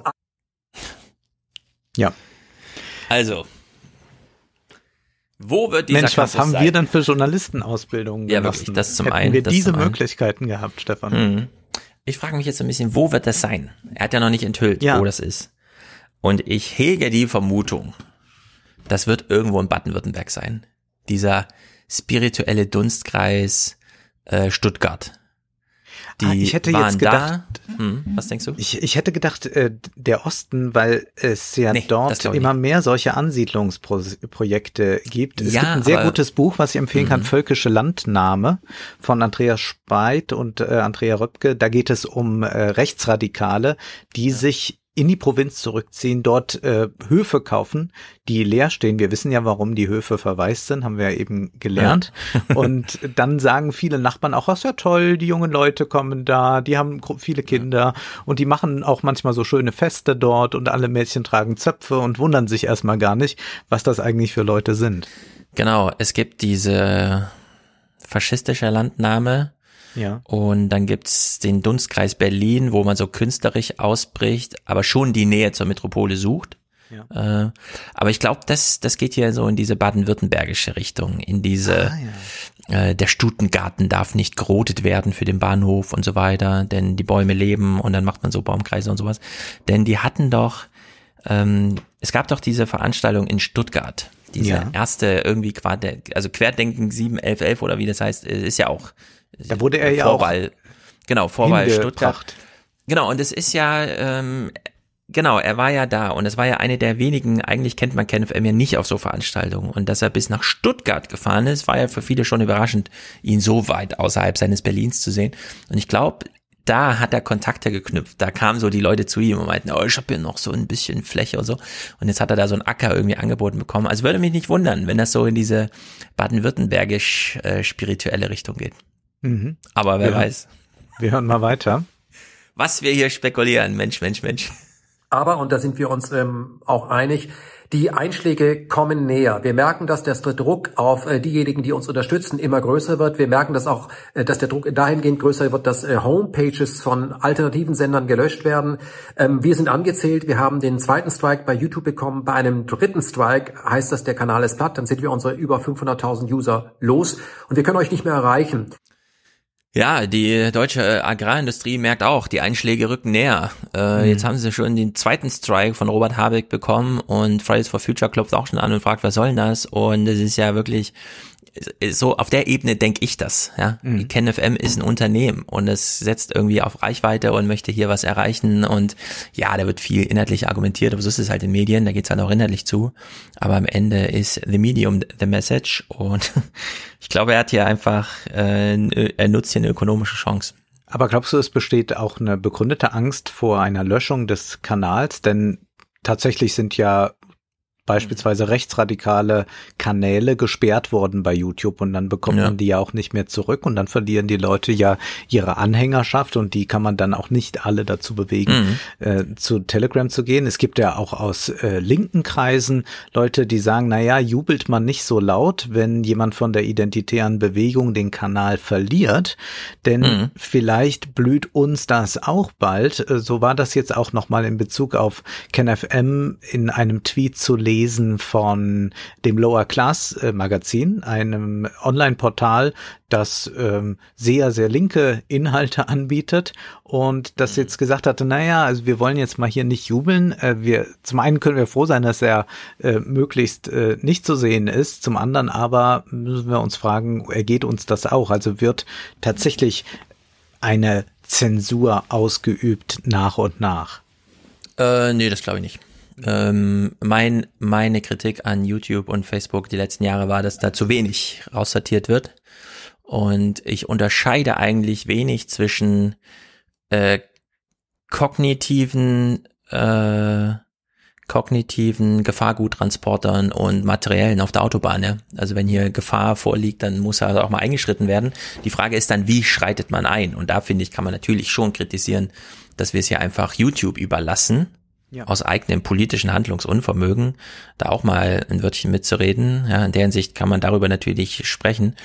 Aber ich, äh, wenn man jetzt so liest, dass QAnon-Seiten aussortiert werden und das Infowars äh, geblockt wird und so, würde ich jetzt nicht sagen, das ist aber blöd, weil das würde dann auch anderen passieren. Ich kann die Gründe, warum das passiert, nämlich sehr gut nachvollziehen. Und ehrlich gesagt, ich war ja auch 2016 bei Ken Jebsen in dem Interview. Das war noch vor Trump und vor äh, kurz Vorher. nach Brexit, aber vor Trump ja. und so.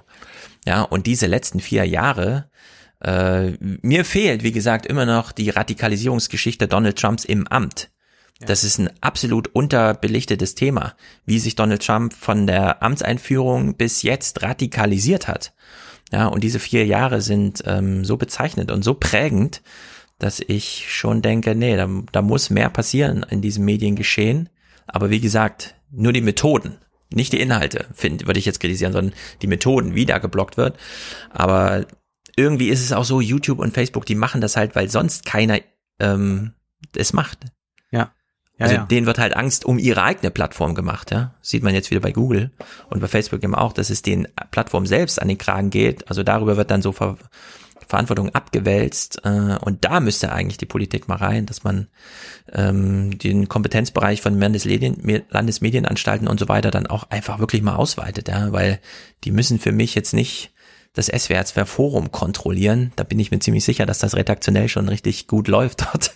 Ja, und dass die da nicht ähm, drohend immer auf die Finger geklopft werden muss, weil sie mal wieder jemanden eingeladen haben, sondern da, da fehlt mir halt einfach so ein bisschen. Aber es ist halt sehr schwer zu kontrollieren. Also darf dann noch äh, jemand von Engeln erzählen bei YouTube? Das ist ja in erster Linie eine Idiosynkrasie, die ungefährlich ist. Mhm, genau. Ähm, und in der Hinsicht auch unbedenklich. Jetzt ja. eine Corona-Leugnung und dann eine Mobilisierung dazu, dass man irgendwie versucht, den Reichstag zu stürmen, eine andere Dimension mhm. hat.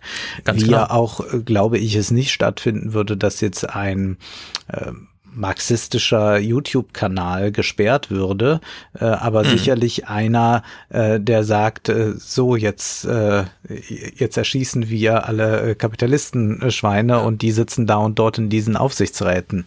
Ich glaube, das nee, sind diese graduellen Unterschiede. Genau, alle künstlerischen politischen Freiheiten zugestanden, aber wenn jemand dazu aufruft, keine Masken zu tragen und dann sieht man plötzlich auf Twitter irgendwelche Videos, wie irgendwelche mhm. Idioten zu zehnt in Berlin S-Bahn fahren und dort im Berufsverkehr einfach Leute ähm, wirklich gefährden, mit ja. Corona infiziert zu werden, ja, dann ist das einfach, äh, also dann liegt da einfach ein anderes Problem vor, als wenn jetzt einfach nur jemand mit einer blöden Idee rumschreiend, ja, und dann hören das halt Leute und da ist, geht halt keine Infektionsgefahr aus. Und das muss man halt ganz klar, und es wird aber auch, finde ich, äh, bislang ganz gut unterteilt, wo halt hier eine echte Gefährdung äh, vorliegt und wo nur eine Belästigung vorliegt. Ja.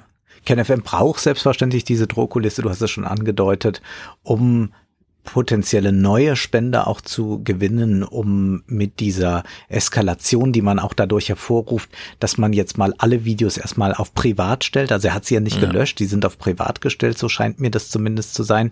Und nur ein Video äh, äh veröffentlicht, dann erhöht das äh, den Druck. Also das ist die, die, der letzte Ausweg, der noch da ist. Es ist ein bisschen, hat das auch etwas Wendlerhaftes, wie das äh, vorgebracht wird. Und wir hören uns jetzt nochmal den äh, letzten Auszug an. Das heißt, wir planen hier mit euch gemeinsam eine Art Raumfahrtprogramm. Wir wollen quasi auf den Mond. Ein solcher Campus kostet richtig Geld, aber es ist eben nicht nur ein Studio, es ist eine Begegnungsstätte, wo wir unter anderem ein Medienunternehmen sind. Aber wir möchten zum Beispiel, dass dort, ja, zum Beispiel Mediziner auf einer Bühne äh, die Möglichkeiten der Alternativmedizin unterrichten können und vor ihnen sitzen neue Mediziner, die diese neuen Techniken dann zur Anwendung bringen. Also Art, eine Art Messe, wo wir eben die unterschiedlichsten Branchen einladen können, angedockt vielleicht ein bisschen an das, was früher in den 30er Jahren Weimarer Republik das Bauhaus geleistet hat. Also dass man eben nicht nur Architektur hat, sondern man hat eben auch Kunst gehabt, man hat, man hat sich über die Menschen generell Gedanken gemacht und ich möchte vor allem, dass es ein Ort wird, wo wir auch wieder spirituell werden, weil ohne Spiritualität haben wir keine Chance. Ja. Also das Video ist erstaunlich wenig radikal und erstaunlich so spirituell, hm, so annehmlich, irgendwie so, keine Ahnung, so Dunstkreis schaffen. Ich glaube, das Man ist könnte so sich auch gut vorstellen, dass die Uriella auch noch dort auftritt, wenn sie noch leben würde ja. und auch noch Badewasser anrührt.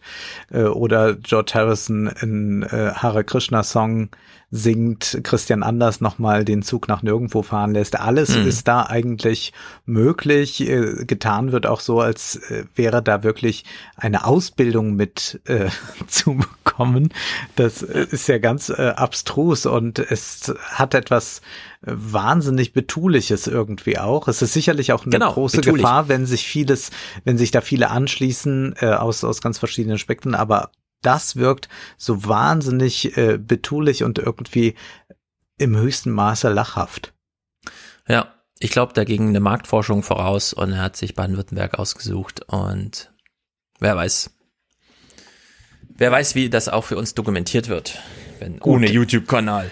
Aber da, ja, das sagt er auch nochmal in dem Video, dass dann durchaus Aufnahmen stattfinden und wenn man die dann nicht mehr irgendwo veröffentlichen kann auf Plattformen, dann gibt man die sich über USB-Sticks weiter. Also man ah. versucht jetzt auch so im Geheimen dann so eine Geheimgesellschaft zu machen. Im ja. Übrigen eine Entwicklung, die in Deutschland Tradition hat, dass man eben so überlegte, ob man nicht dann im kleinen Kreise sich in die Provinz zurückzieht, eine Entwicklung, die man in den 20er Jahren, in den alten 20er Jahren ja. finden kann, dass er äh, nochmal auf so ein Mondprojekt verweist, da sieht man, er hat vielleicht auch bisschen äh, von der Leyen geguckt, dass er jetzt solche mhm. Rhetoriken mhm. übernimmt. Und dann kommt auch noch das Bauhaus, äh, das er aber dann in die 30er Jahre ansiedelt. Das muss man ja auch schon ein bisschen früher ansiedeln. Und das Bauhaus war äh, das, was Ken Jebsen dort beschreibt. Selbstverständlich nicht.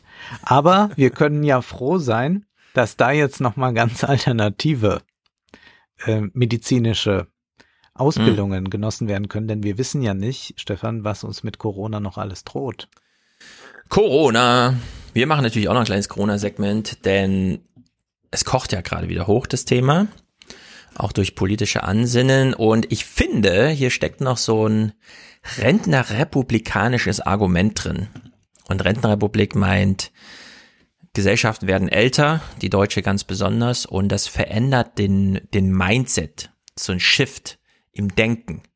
Weg von Innovation, sich mal was trauen, Ideen haben, hin zu Äh, es wird jetzt ganz wichtig, sich um viele Menschen zu kümmern. Sicherheit geht plötzlich vor. Ältere Gesellschaften sind so stagnierende, geruhsame Gesellschaften, die ziehen nicht in Kriege, sondern da gibt man den Jungen nochmal den, den Rat, plane dein Leben ordentlich, versuch nicht zu viel Albernheiten einzubauen, so dass es mit dem Umlagesystem auch passt, bis ich dann abtrete, so ungefähr. Ne? Ja. Und Corona ist ja nun im erheblichen Maße ein Problem der Älteren. Man sagt immer Risikogruppen, weil es auch Vorerkrankungen gibt, aber es ist dann doch ein Ding der Älteren. Und wir hören hier in den 58. ins 58. Coronavirus-Update rein. Das ist also Drostens Podcast beim NDR und er hat eine richtige Mega-Meta-Studie ähm, zum Thema Ursächlichkeit des Sterbens an Covid-19 mit besonderem Blick auf die Altersverteilung äh, angestellt. Und ich, wir machen es jetzt ausdrücklich am Anfang ein bisschen ausführlicher. Also das sind jetzt vier Clips, die gehen jeweils über eine Minute. Denn es wird in Deutschland, finde ich, schon ein bisschen zu viel Drosten, Strehl, Kikole, irgendwelche Namen genannt und die darunterliegenden Ideen sind so ein bisschen, also wie wir das äh, beispielsweise bei Lauterbach, bei Lanz gesehen haben, ja, diese Vereinnahmung von, ich sag einfach mal Drosten und damit habe ich das halbe Publikum auf meiner Seite. Ja, irgendwie so ein, so ein Name-Dropping sieht man schon.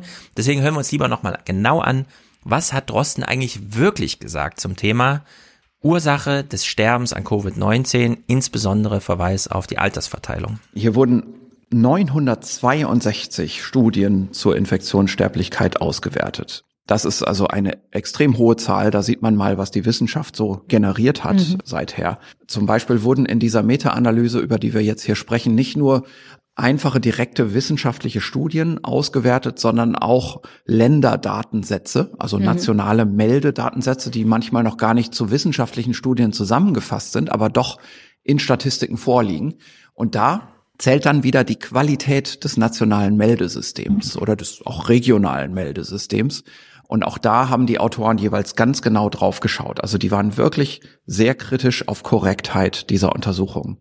Und das hat dazu geführt, dass die dann von diesen 962 Studien 873 gleich ausgeschlossen okay. haben. Weitergemacht haben sie dann mit 14 Seroprävalenzstudien. Also das sind Antikörperstudien. Davon sind neun an Orten in der Europäischen Union gemacht und zwölf in den USA. Da sieht man schon, neun plus zwölf ist mehr als 14. Das heißt, einige von diesen Studien haben an mehreren Orten gearbeitet. Und Deutschland ähm, ist schon nicht mehr drin vorgekommen. Deutschland kommt da gar nicht mehr drin vor. Wir haben also aus Deutschland keine solche Studie, die diese Qualitätskriterien erfüllt hat. So, Deutschland, das zweitälteste Land der Welt nach äh, Japan. So mhm. gleich auf mit Südkorea.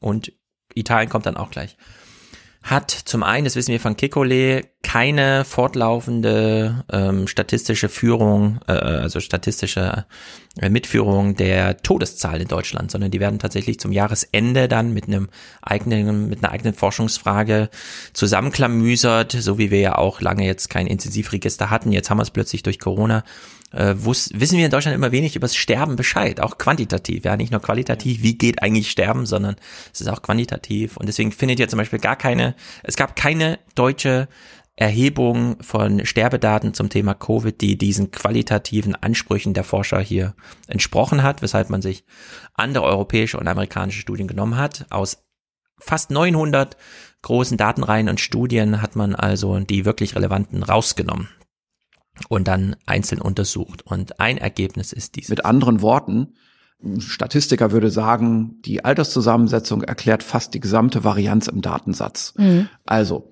die Veränderlichkeit, die Unterschiedlichkeit der Infektionssterblichkeit zwischen den einzelnen Studien, zwischen den einzelnen Ländern, zum Teil sind das lokale Datensätze in einzelnen amerikanischen Bundesstaaten und so weiter, die wird praktisch nur davon bestimmt, wie alt die untersuchte Bevölkerungsgruppe im Mittel ist. Also das Alter macht es aus und sonst praktisch nichts. Zu 90 Prozent ist, glaube ich, die Zahl, die dann, was genau. die geografische Verteilung angeht, in der Studie genannt wird. Genau, also das ist schon extrem viel. Ne? Also eine, eine so hohe Attribution, also so viel Zuschreibung an einen Faktor. Das ist schon erstaunlich.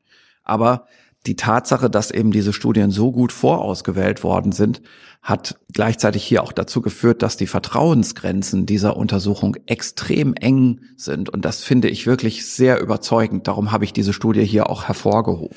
Also, Drosten ist sehr beeindruckt von dieser Studie. Mhm. Und sie sagt, wenn man die Todesfälle erklären möchte, dann ist im erheblichen über, also in, in nicht gekannten Ausmaße mit anderen Krankheiten das Alter ausschlaggebend. Wenn das Virus in einem Altenheim ausbricht, sterben dort alle. Und wenn es in einer dritten Klasse ausbricht, dann kriegen die das nicht mal mit, dass es da überhaupt Infektionen gab. Das haben wir jetzt aus China, dieses Phänomen, dass die ja immer noch äh, ähm, Stichprobenuntersuchungen machen und dann finden die immer mal wieder Infektionen. Mhm. Und dann gehen die so in, also versuchen die so Cluster sozial zu modellieren und die dann nachzutesten und stellen fest, ja, hier ist ein Cluster von 100, 200 Infektionen, kein einziger symptomatischer Fall dabei, es ist nicht aufgefallen. Das ist diese Gefahr von Corona. Es ist für die Alten tödlich und es verbreitet sich, auch wenn man glaubt, man hätte es eigentlich besiegt. Selbst in China gibt's noch Corona. Und es fällt dann wirklich erst auf, wenn man entweder eine Stichprobe macht, dazu braucht man Testkapazitäten, die wir in Deutschland gerade nicht haben. Deswegen kriegen wir das nicht mit, wo Corona ist, sondern wir gehen wirklich erst immer dann ran, wenn es eigentlich zu spät ist. Ja. Wenn nämlich das Cluster von vor einer Woche jetzt schon bei dem ersten Ausprägung zeigt und alle anderen weiteren Betroffenen mit Beginn der Symptome auch schon wieder drei andere angesteckt haben. So, also Alter über die Maßen ausschlaggebend und er bricht es jetzt mal hier runter auf, was bedeutet das jetzt eigentlich jetzt sind wir wieder in der stochastischen Gesellschaft, für uns Einzelne, so ganz konkret, könnte man irgendwie so eine Aussage ableiten? In der Altersgruppe zwischen 35 und 44, da liegen wir ungefähr so wie bei der Influenza. Mhm. Also das ist so, wenn so ein mittelalter Erwachsener eine Grippe kriegt, eine echte Virusgrippe. Da liegt man also auch häufig schon im Bett, aber einige haben auch ganz leichte Verläufe nur. Zwischen 45 und 54 ist es 0,2 Prozent mhm. Infektion und Sterblichkeit. Zwischen 55 und 64, also die letzten zehn Berufsjahre, die man so hat, ist das 0,7 Prozent. Das ist also ebenso im Bereich von je nach Vergleichssituationen, ich würde jetzt mal sagen, zehnmal so viel wie die Grippe oder sogar noch mehr. Also in anderen Ländern würde man auch sagen 15 mal so mhm. viel wie die Grippe. In der Altersgruppe von 65 bis 74, wo man also gerade in Rente ist und das Leben jetzt richtig genießen kann, nochmal, ist die Infektionssterblichkeit 2,2 Prozent. Das ist 30 mal so viel wie die Influenza. Also in dieser Altersgruppe auf einen Grippetoten haben wir 30 Covid-19 Tote. Und die Zahlen, die dann höher sind, noch in den höheren Altersgruppen, sind furchtbar. Über 75 bis 84 Jahren 7,3 Prozent und über 85 Jahren fast jeder Dritte. Das ist also so viel wie äh, die Pocken im Mittelalter oder einige Ebola-Ausbrüche in Afrika, die auch in diesen Bereichen sich entwickeln. So, also es beginnt bei U45. Da ist Corona tödlich wie eine Grippe. Mhm. Also eigentlich gar nicht. Kaum. Das ist, äh, es bricht sich dann irgendwie runter für die U35. Der Julian Nieder-Rümelin hatte die Studie auch mal aufgegriffen bei, bei Anne Will und meint dann, für ihr U35 ist das so 0,003 Prozent. Das heißt, um auf 1000 Tote zu kommen, braucht man schon eine Population von 15 Millionen Menschen oder so. Und da sind wir im Range von einer wirklich eigentlich nicht nennenswerten Krankheit. Aber wie sieht es, wenn ich da gerade mal unterbrechen mhm. darf, du wirst mir das wahrscheinlich beantworten können, wie sieht es denn mit möglichen Folgen aus, dass ich, wenn ich jetzt Corona bekomme, daran vermutlich nicht sterbe, davon gehe ich jetzt aus. Ich schütze mich vor allem sehr stark, weil ich Kontakt habe mit Leuten, die zur Risikogruppe mhm. aufgrund des Alters oder auch aufgrund äh, anderer Erkrankungen zählen. Sonst aber, glaube ich, würde ich das wahrscheinlich relativ wacker wegstecken. Aber ich frage mich natürlich, was für Folgen habe ich dann am Ende äh, aus dieser äh, Erkrankung und wie wird es sein, wenn wir dann die schwarz-grüne Regierung unter Friedrich Merz haben und dann mal die allgemeine Krankenversicherung abgeschafft wird und ja. ich eine chronische Krankheit habe und selbst dafür ja, zahlen muss. Also Vorerkrankungen spielen eine Rolle, aber wir haben eben hier schon gehört, zu 90 Prozent ist es das Alter. Ja. Bei Tödlichkeit, bei Tödlichkeit. Du hast ja jetzt nach äh, Langzeitschäden Voll. und sowas ja. gefragt.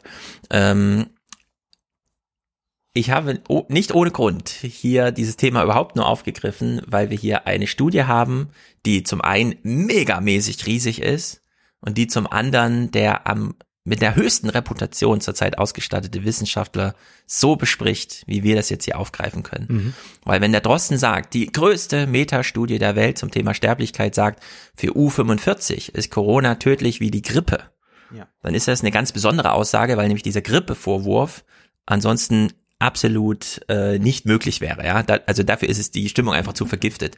Deswegen sage ich jetzt nichts zur Vorerkrankung, außer dass ich die Vermutung äh, zu, zu Langzeitwirkung, außer dass ich die Vermutung äußere, dass es eine Korrelation gibt.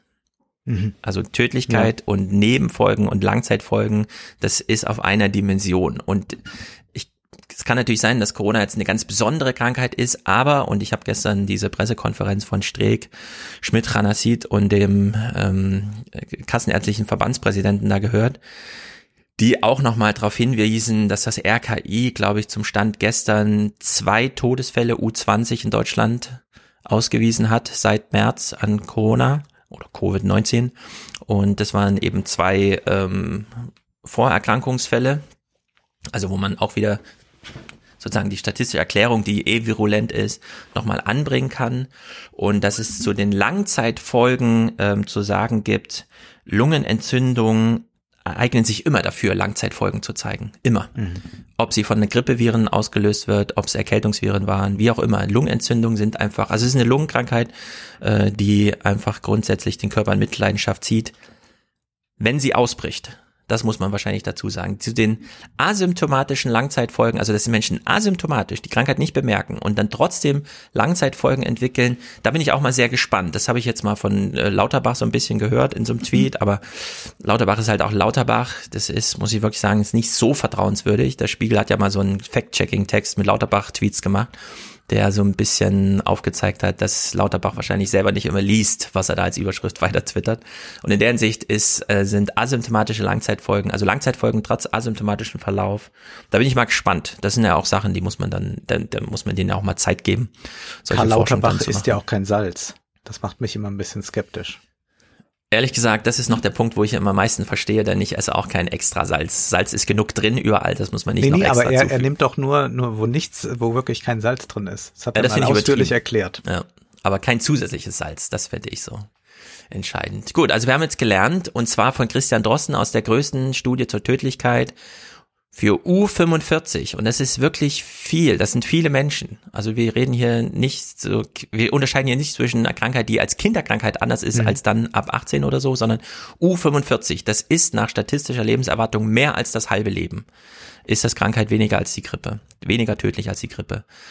Bei Ü85 ist es allerdings wie Pocken im Mittelalter, hat er gesagt. Und wir haben keine Erfahrung mit einer Krankheit, bei der wir das so sagen können. Malaria, Durchfall, der ganze Kram da ist es im Grunde ein bisschen auch egal, ob man das jetzt als 30 und Abenteurer oder mit 60 nochmal kurz vor der Rente so macht, ja, durchmacht. Das ist einfach, sind gefährliche Krankheiten. Aber dass wir hier so ein Auseinanderklaffen der Gefährlichkeit haben, das ist neu.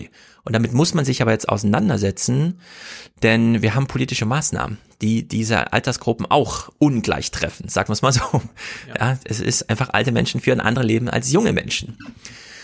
So, alles in allem Sterblichkeit in Deutschland, der vierte Clip hier von Drosten. Wenn man das mal ganz klar anschaut, nach einer richtigen Datenauswertung für die USA, die haben ein sehr gutes Meldesystem, kann man sagen, die Influenza hat über einen mehrjährigen Zeitraum eine Infektionssterblichkeit von 0,05 Prozent in den USA. Bei uns ist das übrigens etwas weniger. Mhm. Und Gleichzeitig nach dieser jetzt richtig gut gemachten Meta-Analyse hat Covid-19, also die SARS-2-Infektion, eine Infektionssterblichkeit von 0,8 Prozent. Das ist also 16 mal so viel wie die Influenza. Für jeden Influenza-Toten gibt es 16 Covid-19-Tote mhm. in den USA. Jetzt ist aber die amerikanische Bevölkerung jünger als die deutsche. Das heißt, wir müssten in Deutschland natürlich mit einer Infektionssterblichkeit rechnen, die nach dieser Auswertung so an die ein Prozent rangeht oder sogar knapp über ein Prozent geht. Das habe ich jetzt nicht ausgerechnet. Ich bin kein Demograf. Das kann ich auch nur überschlagen. Aber es wäre vielleicht interessant, wenn das mal jemand ausrechnet. Die Studie ist ja frei verfügbar. Ja, er möchte die 0,8 allgemeine Sterblichkeit aufrunden in Deutschland auf 1, auf 1 Prozent. Und ich würde sagen, ich bin jetzt auch kein Demograf, ich weiß auch nicht, was ein Demograf sein soll, aber das kommt ungefähr hin. Deutschland ist so ungefähr diese fünf, sechs Jahre älter als äh, viele andere Länder, die wir so dieser westlichen Hemisphäre, jetzt Dänemark, Niederlande oder so, ja, Amerika. Also da liegen einfach, äh, da liegt halt wirklich eine kleine Altersklasse dazwischen und in der Hinsicht kommt diese ein Prozent hin, aber wahnsinnig ungleich verteilt. Also wenn mhm. bei Ü80 einfach jeder Dritte daran stirbt und bei, also U45 heißt wie Grippe, das heißt U20 nicht tödlich. Also das zwei Grippe, also zwei Tote in äh, neun Monaten bei einer Epidemie, also null, ähm, null Immunität und so weiter. Das Ding grasiert dann einfach. Ja, das sind einfach, äh, also wirklich beeindruckende Zahlen für eine Krankheit. Ich hätte das ja nie geglaubt, dass der menschliche Körper so unterschiedlich sein kann, dass eine Krankheit so unterschiedlich zugreift. Ja, also es ist ja wirklich, muss man wirklich mal sagen, das ist auch wirklich beeindruckend, ähm, ähm, das mal so zu sehen, auch wenn man nicht genau weiß, wie es funktioniert. Aber wenn man Drostens Podcast hört, weiß man ja, was so alles miteinander zusammenspielen muss, damit dieses oder jenes passiert. Naja, äh, im Coronavirus-Update 61, also etwas jünger als das 58, die wir eben gehört haben, war Stefan Kluge vom UKE, das ist ja so, also das äh, Eppenheimer Universitätsklinikum in Hamburg. Das ist ja so dieses große, wo sie dann auch relativ früh dann aus dem Umkreis Hamburg die Patienten da hatten. Und hier wird auch nochmal zur Altersverteilung von Stefan Kluge, der leitet da, glaube ich, den ganzen klinischen Bereich äh, gemacht. Sehen Sie denn auf den Intensivstationen auch mehr jüngere Patienten? Das ist klar altersabhängig. Wir sehen überwiegend Patienten ab 50, ab 60 mit deutlichen Vorerkrankungen. Wir sehen ganz selten mal Patienten unter 40. Das ist einfach eine statistische Frage. Die mhm. gibt es. Kinder sind ja extremst selten betroffen. Da gibt es extrem wenige Fallberichte in Deutschland. Und so ist es einfach. Es gibt auch mal junge Patienten, die einen schweren Verlauf haben, aber es ist selten. Und das führt natürlich dazu, dass gerade die junge Bevölkerung leider sich nicht so an die Maßnahmen hält, die wir eigentlich alle durchführen sollten. So, und jetzt haben wir einen zweiten Lockdown Light, von dem ja. wissen wir noch, wie so der erste war und den müssen wir jetzt mal ein bisschen einschätzen. Denn zum einen Kikole, der selber immer sehr gewarnt hat, macht mal schnell die Schulen zu und so weiter, also ein ganz großer Verfechter auch der Schulschließung, der kam jetzt hier aktuell im, äh, in seinem Podcast Kikuli, äh, Corona-Kompass von, mit Kikuli, äh, 112, also diese Woche kam er nochmal drauf zurück und muss selber so ein bisschen die Lage nochmal neu einschätzen. Und es ist ja völlig klar, dass ähm, Jugendliche ab 14, 15 ganz klare Treiber der Infektionen sind. Also in den Gymnasien und in Amerika, in den Highschools haben sie enorme Ausbrüche. Ähm, zum Teil sind die, da, dort natürlich auch die Regeln nicht eingehalten worden. Das heißt, es kann gut sein, dass wir eigentlich im Moment nur deshalb so wenig Ausbrüche sehen, weil sich eben die Gymnasiasten offensichtlich gut an diese Abstands- und Maskenregeln halten, weil die Schulen sich auch enorm Mühe gegeben haben, im Sommer ähm, Konzepte mit Lüftung und ähm, Ausdünnung auch der Schüler zu, äh, zu machen.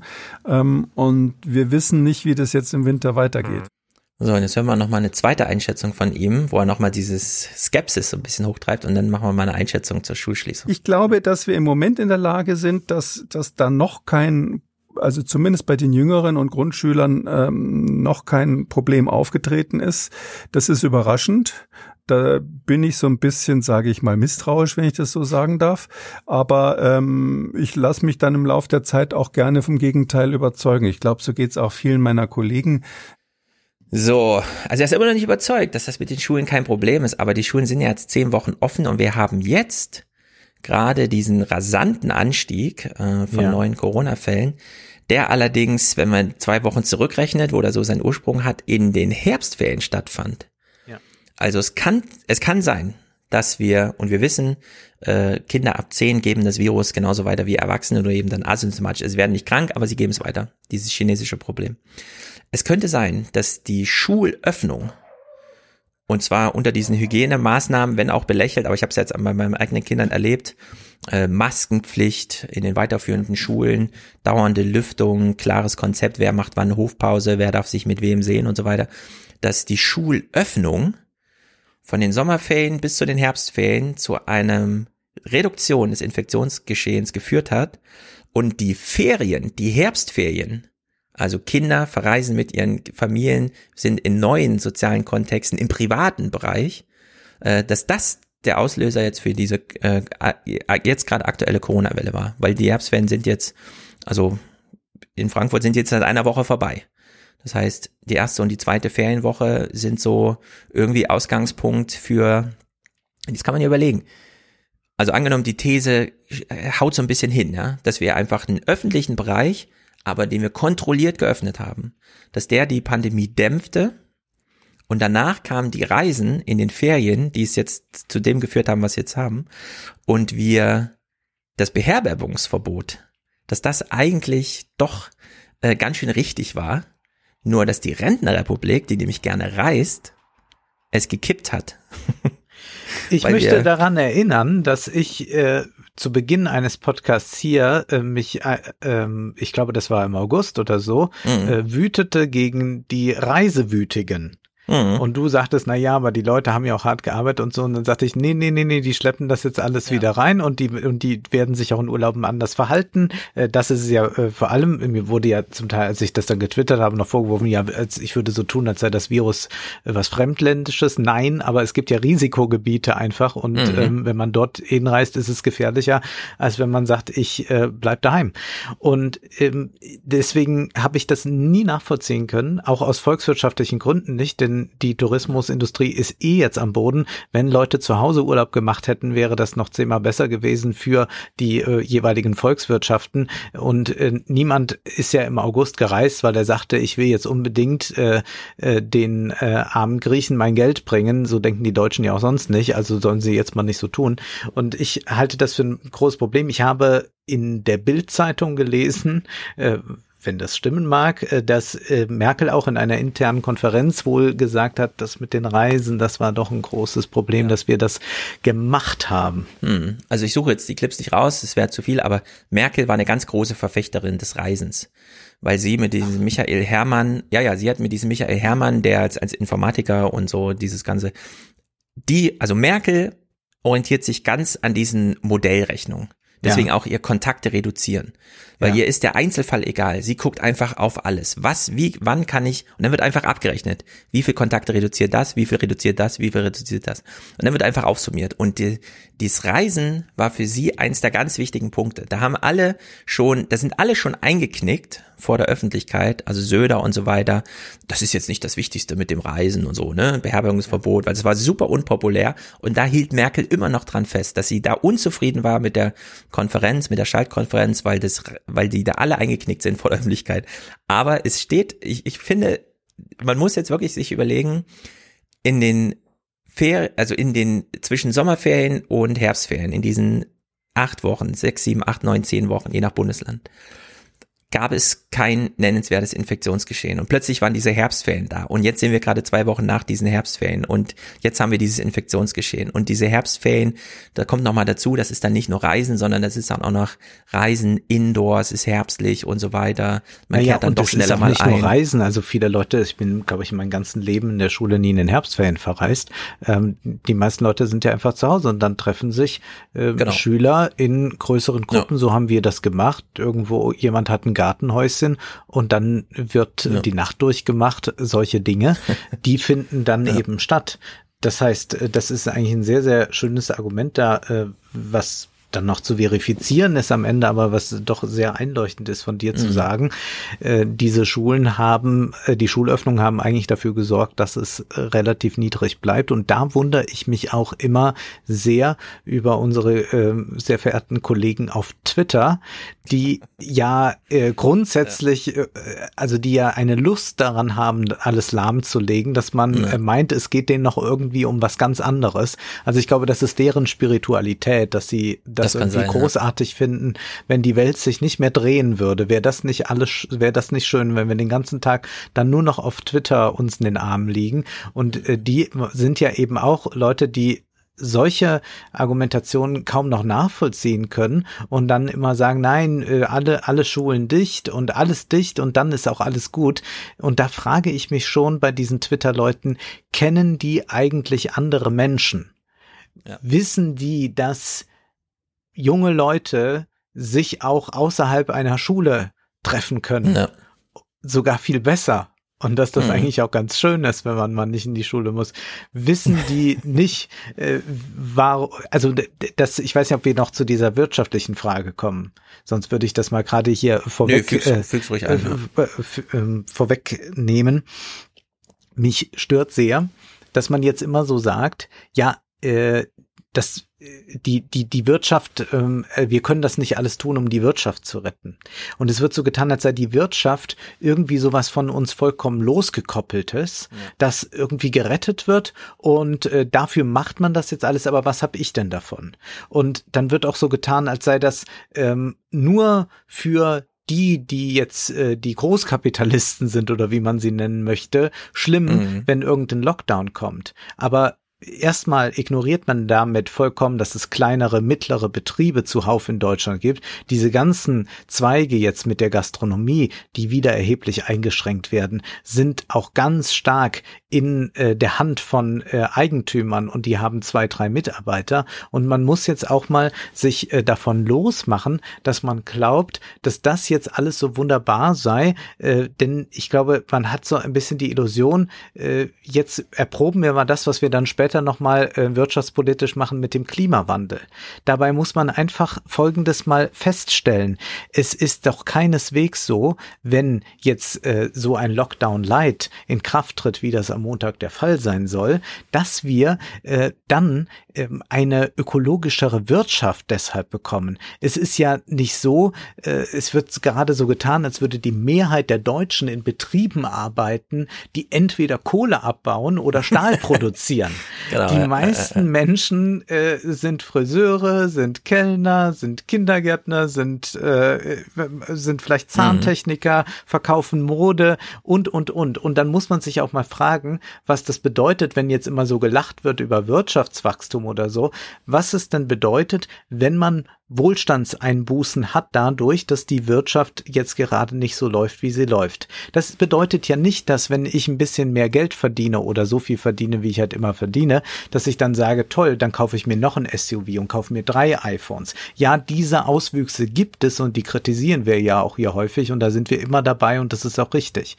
Aber jetzt, wenn wir doch mal von uns ausgehen und von unseren Bekanntenkreisen ausgehen, dann heißt das doch einfach, wenn ich zwei, dreihundert Euro mehr in der Tasche im Monat habe oder weniger habe, dann ist das eine Auswirkung auf mein äh, direktes Freizeitleben, das so aussieht, wenn ich 200 Euro mehr habe, dann gehe ich vielleicht mal zur Kosmetikerin, ich gehe vielleicht in ein äh, Restaurant, ich kaufe mir eine bessere Flasche Wein, ich gehe mit den Kindern äh, in den Zoo und sogar noch am Wochenende dann in den Freizeitpark oder ich glaube, das hast du kürzlich gemacht, besuche Burg Els. Das kostet alles mhm. Geld und das sind alles Dinge, die man reduziert, sobald man ein bisschen weniger Geld im Portemonnaie hat und sobald man Angst haben muss, dass man vielleicht bald noch weniger hat und äh, was ist, wenn noch irgendwas anfällt, eine große Reparatur, Waschmaschine kaputt, Heizung kaputt und so weiter. Es ist ja keineswegs so, als seien alle Leute, sobald sie ein bisschen äh, was von einer prosperi prosperierenden Wirtschaft im Portemonnaie abbekommen,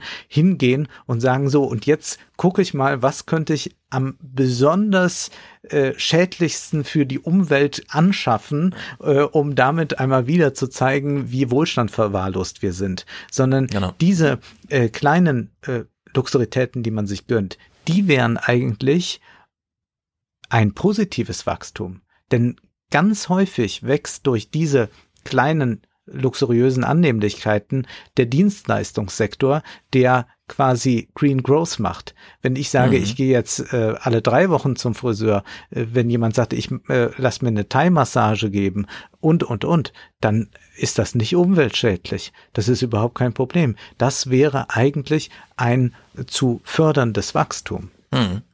Ja, es sind sehr viele Leute immer überrascht, wenn sie dann so Drosten hören, wie er sagt, also für die Hälfte, mehr als die Hälfte der Menschen ist im Grunde Covid wie eine Grippe. Dann zuckt man so zusammen, weil man ja auf Twitter schon ganz anderes gelesen hat. Und man hat ja auch schon andere dafür kritisiert, dass sie sagen, das ist wie eine Grippe. Und wenn sie dann plötzlich dann doch mal so ein Edenhofer Interview hören, wie er sagt, nee, wir müssen das mit wirtschaftlichen Logiken machen. Und ja, wir brauchen dafür Wachstum, nur halt anderes Wachstum. Ja, und nicht einfach nur alles über Verbote runterregeln. Nein, das muss halt alles äh, geregelt und politisch gemacht werden. In der Hinsicht äh, volle Zustimmung von meiner Seite. Und wir kehren zurück zu diesem Argument, denn das war nun gestern in dieser Pressekonferenz, diesem Gegenentwurf, so wurde es ja auch aufgezogen von Streeck und Schmidt, Ranassi, so heißt er. Was wäre, wenn wir Corona erstens mal ernst nehmen und sagen, das geht nicht 2021 weg, selbst wenn wir Impfung haben. Ja, die Situation, dass wir sagen können, wer Corona hat, ist selbst schuld, weil er hat sich ja nicht geimpft. Davon sind wir noch ganz weit entfernt. Also, dass wir einen sicheren Impfstoff haben, der so verfügbar ist, dass wir wirklich sagen können, du warst auf einer Großveranstaltung, hast Covid, selber schuld, sondern wir müssen jetzt mit äh, Corona leben lernen, ähm, 22 bis 2023, keine Ahnung. Das sind jetzt wirklich ähm, keine Dekadenprojekte, aber zumindest äh, auch keine Monats- oder Wochenprojekte. Ja, und sollten wir nicht so schnell wie möglich einen Alltag mit Corona leben lernen, anstatt jetzt immer Hammer und the Dance, wo wir doch wissen, auf R kommt es gar nicht so sehr an, sondern es kommt eher auf dieses K an, auf das Cluster. Da hat der Streeck immer wieder darauf hingewiesen und Zeynep Tufeci hat jetzt diesen Text geschrieben und Drosten weist auch immer wieder darauf hin, 80 Prozent der Infektionen gehen von 20 Prozent der Infizierten aus. Also dieser ganze Cluster, dieses Cluster-Moment. Und sollten wir nicht ein soziales Leben ermöglichen, indem man sich begegnet, aber Cluster ausgeschlossen werden. Und ich finde, die Schule ist ein herausragendes Beispiel dafür, wie es gelingt, tausende Leute in ein Gebäude zu bringen, ohne dass es dort zu Clusterinfektionen kommt. Und das hat die Schule nach den Sommerferien ganz wunderbar gezeigt. Und dann kam irgendwie diese Herbstferien und jetzt ist plötzlich ja, jetzt geht's so ab. Also da stimmt doch irgendwas nicht. Und in der Hinsicht, äh, auch weil ich zum Beispiel finde, dass äh, Kinder sehr gerne in die Schule gehen, zum einen und da auch gut aufgehoben sind. Also da haben auch Eltern und äh, Kinder was davon. Nämlich gerade nach der Erfahrung, äh, drei Monate ist es mal anders, hat äh, Wieler hier am 22., also jetzt vor einer Woche, auch noch mal drauf hingewiesen in seiner eigenen Pressekonferenz. Ich weiß nur eins, wir haben ja schon äh, mehrere hundert Ausbrüche in Schulen gesehen. Wir wissen, dass es Ausbrüche in Schulen gibt. Wir wissen, dass die Schulen ähm, nicht, im Gegensatz zur Influenza, da sind die Schulen wirklich ein richtiger Treiber von den Influenza-Wellen äh, oder, oder auch wenn es eine Pandemie gäbe, da sind die Schulkinder wirklich Treiber von dieser Pandemie. Das ist bei der Covid-19-Erkrankung nicht der Fall. Aber es ist natürlich klar, je mehr Menschen sich in Deutschland infizieren, desto größer ist natürlich auch die Wahrscheinlichkeit, dass Infektionen auch in Schulen auftreten. Und deshalb sind die Empfehlungen äh, aus unserer Sicht sehr, sehr wichtig einzuhalten. Ja, also wenn in Schulen Infektionen auftreten, werden sie von außen hereingetragen. Das kann man nicht ausschließen, wenn so viele infiziert sind, aber sie sind nicht der Treiber. Und in deren Sicht fand ich es dann doch überraschend. Manchmal sieht man ja so ein bisschen Fehlerkultur, die einem dann doch fremd fast mhm. vorkommt. Aber Laschet hier bei Anne Will, muss ich sagen, Respekt. Nun halten in Nordrhein-Westfalen eine Menge Menschen die Luft an. Äh, wenn Herr Müller sagt, man kann gar nichts ausschließen, Kitas und Schulen könnten gegebenenfalls auch noch mal geschlossen werden müssen. Was sagen Sie? Wir tun alles, dass das nicht so kommt.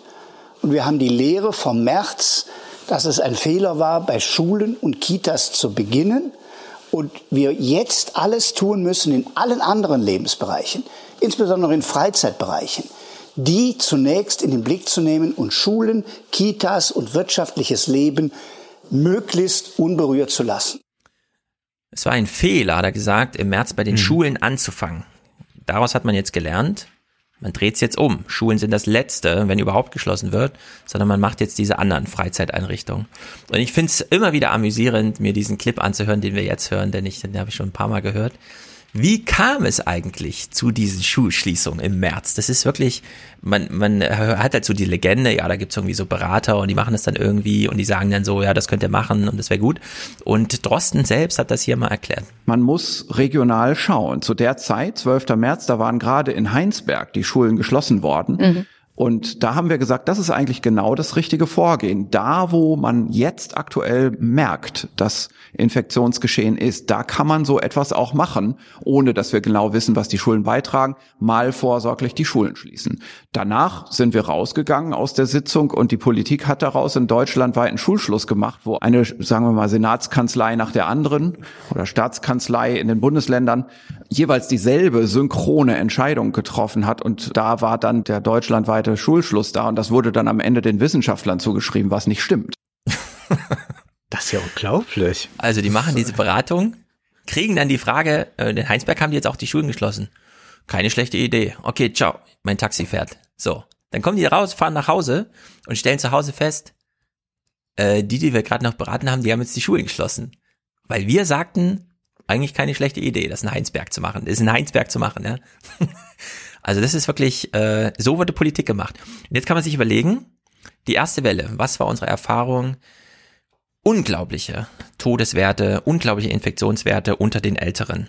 Also das ist ja, also die Altersverteilung ist ja, da liegen ja 20 Jahre dazwischen, zwischen dem Durchschnittsalter der Infizierten zwischen heute und damals. Es waren diese Karnevalsveranstaltungen, diese ganzen alten Leute und so weiter. Und äh, da finde ich wieder gut, wenn man dann doch mal jetzt so ein bisschen Fehlerkultur hört. In dem Fall ist jetzt wieder ein Ministerpräsident, Ramelow. Wir haben uns angeguckt, was wir bei uns an Infektionsgeschehen hatten. Ich habe zum Beispiel feststellen müssen, sieben Dialysepraxen waren infektiös. Siebenmal in Dialysepraxen, wo es eigentlich hätte gar nicht passieren dürfen. Mhm. Also wo man einfach denkt, das kann doch nicht sein. In 15 Mal in Krankenhäusern haben wir die Situation gehabt. Ich habe jetzt wieder aktuell im Lage äh, Meldung ein, ein Krankenhaus gehabt, da ist ein Patient drei Tage lang behandelt worden, ohne dass erkannt worden ist, dass er nicht nur infektiös ist, sondern dass er ansteckend ist. Also nicht nur infiziert, sondern auch ansteckend. Mhm. Ramelow hat das jetzt im Oktober, ja, hat er von seiner, von seinen Beratern da den Hinweis bekommen, ja, da wurde wieder einer behandelt, ohne jedes Hygienekonzept. Und da muss man jetzt wirklich mal gegenüberstellen. Schulen. Und ich habe hier selber erlebt, wie angstvoll sie eröffnet haben. Die Schulen haben sich selber entschieden, ohne Anweisungen, ähm, wir machen hier rund um die Uhr Maskenpflicht. Unterricht mit Maske. Und dann kamen die Eltern, haben dagegen geklagt, bis die Stadt sich dann mal entschied, okay, wir ordnen das jetzt mal an, damit die Klagen bei uns münden und nicht noch die Schulleitung sich damit auseinandersetzen muss. Und die Maskenpflicht, die am Anfang äh, zuerst nur die ersten zwei Wochen nach den Sommerferien hieß, wurde durchgezogen bis jetzt. Und wir haben kein großes Infektionsgeschehen in Schulen. Und wir haben diesen Gesundheitsbereich, wo die alten Leute zusammenkommen, wo Ramelow jetzt noch die Hinweise bekommt, ja, da lag jemand drei Tage auf Station und keiner hat das mitgekriegt, ja, dass der da äh, also wirklich dann superspreadermäßig über Tage mhm. die Menschen da gefährdet hat. Also in deren Sicht ist das wirklich dramatisch, wie zum einen wirksam funktionierende Hygienekonzepte sind, beispielsweise Schulen, wie wenig ähm, Obacht da auf den Gesundheitssektor liegt, was könnte ich, also große Unikliniken, klar, die sind abgeriegelt, da gibt's Schnelltests und so weiter, aber so der allgemeine, äh, etwas niedergestaffelte medizinische Bereich, wo man mal so hingeht, weil man ein Problem hat, der scheint da irgendwie noch äh, ein bisschen problematisch zu sein und man muss, glaube ich, jetzt für den zweiten Lockdown wirklich mal darauf hinweisen, der private Bereich, da kann man das alles nicht regeln. Also den Erfolg der Hygienekonzepte, die wir hatten, die kriegt man in die privaten Bereiche nicht rein. Der Schmidt-Ranasid verweist immer wieder auf Israel, wo eben nicht der Staat durchgesetzt hat, also ist nicht das Militär nach Hause gefahren, sondern hat man sich die Communities angeguckt, insbesondere bei den Religiösen und dann hat man mit dem Chefideologen dort gesprochen, hat gesagt, hör mal zu, es geht ja um die Sicherheit deiner Gemeinde, du musst das jetzt vermitteln. Und dann hat man die Leute aus der Zivilgesellschaft eingebunden, hat sie informiert, mit ihnen das Briefing gemacht, sie gelehrt, wie das geht. Und dann hat man äh, also richtiges Organizing, richtiges Community Management gemacht und dann mit einem gekoppelt mit dem Lockdown auch tatsächlich die Infektion von 9000 auf 900 Infektionen am Tag runtergebracht. Also in der Hinsicht Lockdowns ganz kritisch zu beobachten, wie auch Julian Niederrümelin hier bei Anne Will nochmal sagte. Die Menschen haben sich ganz sicher vorsichtiger verhalten. Und das äh, gehört auch zur ganzen Wahrheit. Wahrheit gehört in die Demokratie, wie Sie wissen. Dafür werbe ich immer wieder. Man muss sich mit Fakten auseinandersetzen, auch wenn es manchmal schwierig ist. Es blieb dann während des Lockdowns knapp unter eins, schwankte, rutschte mal ein bisschen drüber, blieb drunter im Prinzip, sank nicht mehr wesentlich ab. Schauen Sie sich die Zahlen an. Und als der Lockdown zu Ende war, ging es nicht durch die Decke, es gab dann mal die Tönnies-Geschichte und so, aber das waren kleine Ausrutscher. Das heißt, nach Lage der Dinge, das muss man unbedingt auch sehen, war der Lockdown selbst gar nicht das Entscheidende, sondern offenbar ist entscheidend, wie sich die Leute unter welchen Bedingungen verhalten. Äh, schauen Sie mal die internationalen Vergleiche an. Peru hat einen harten Lockdown. Brasilien hat großes Chaos. Die Todeszahlen sind in Peru höher als in Brasilien. Mhm.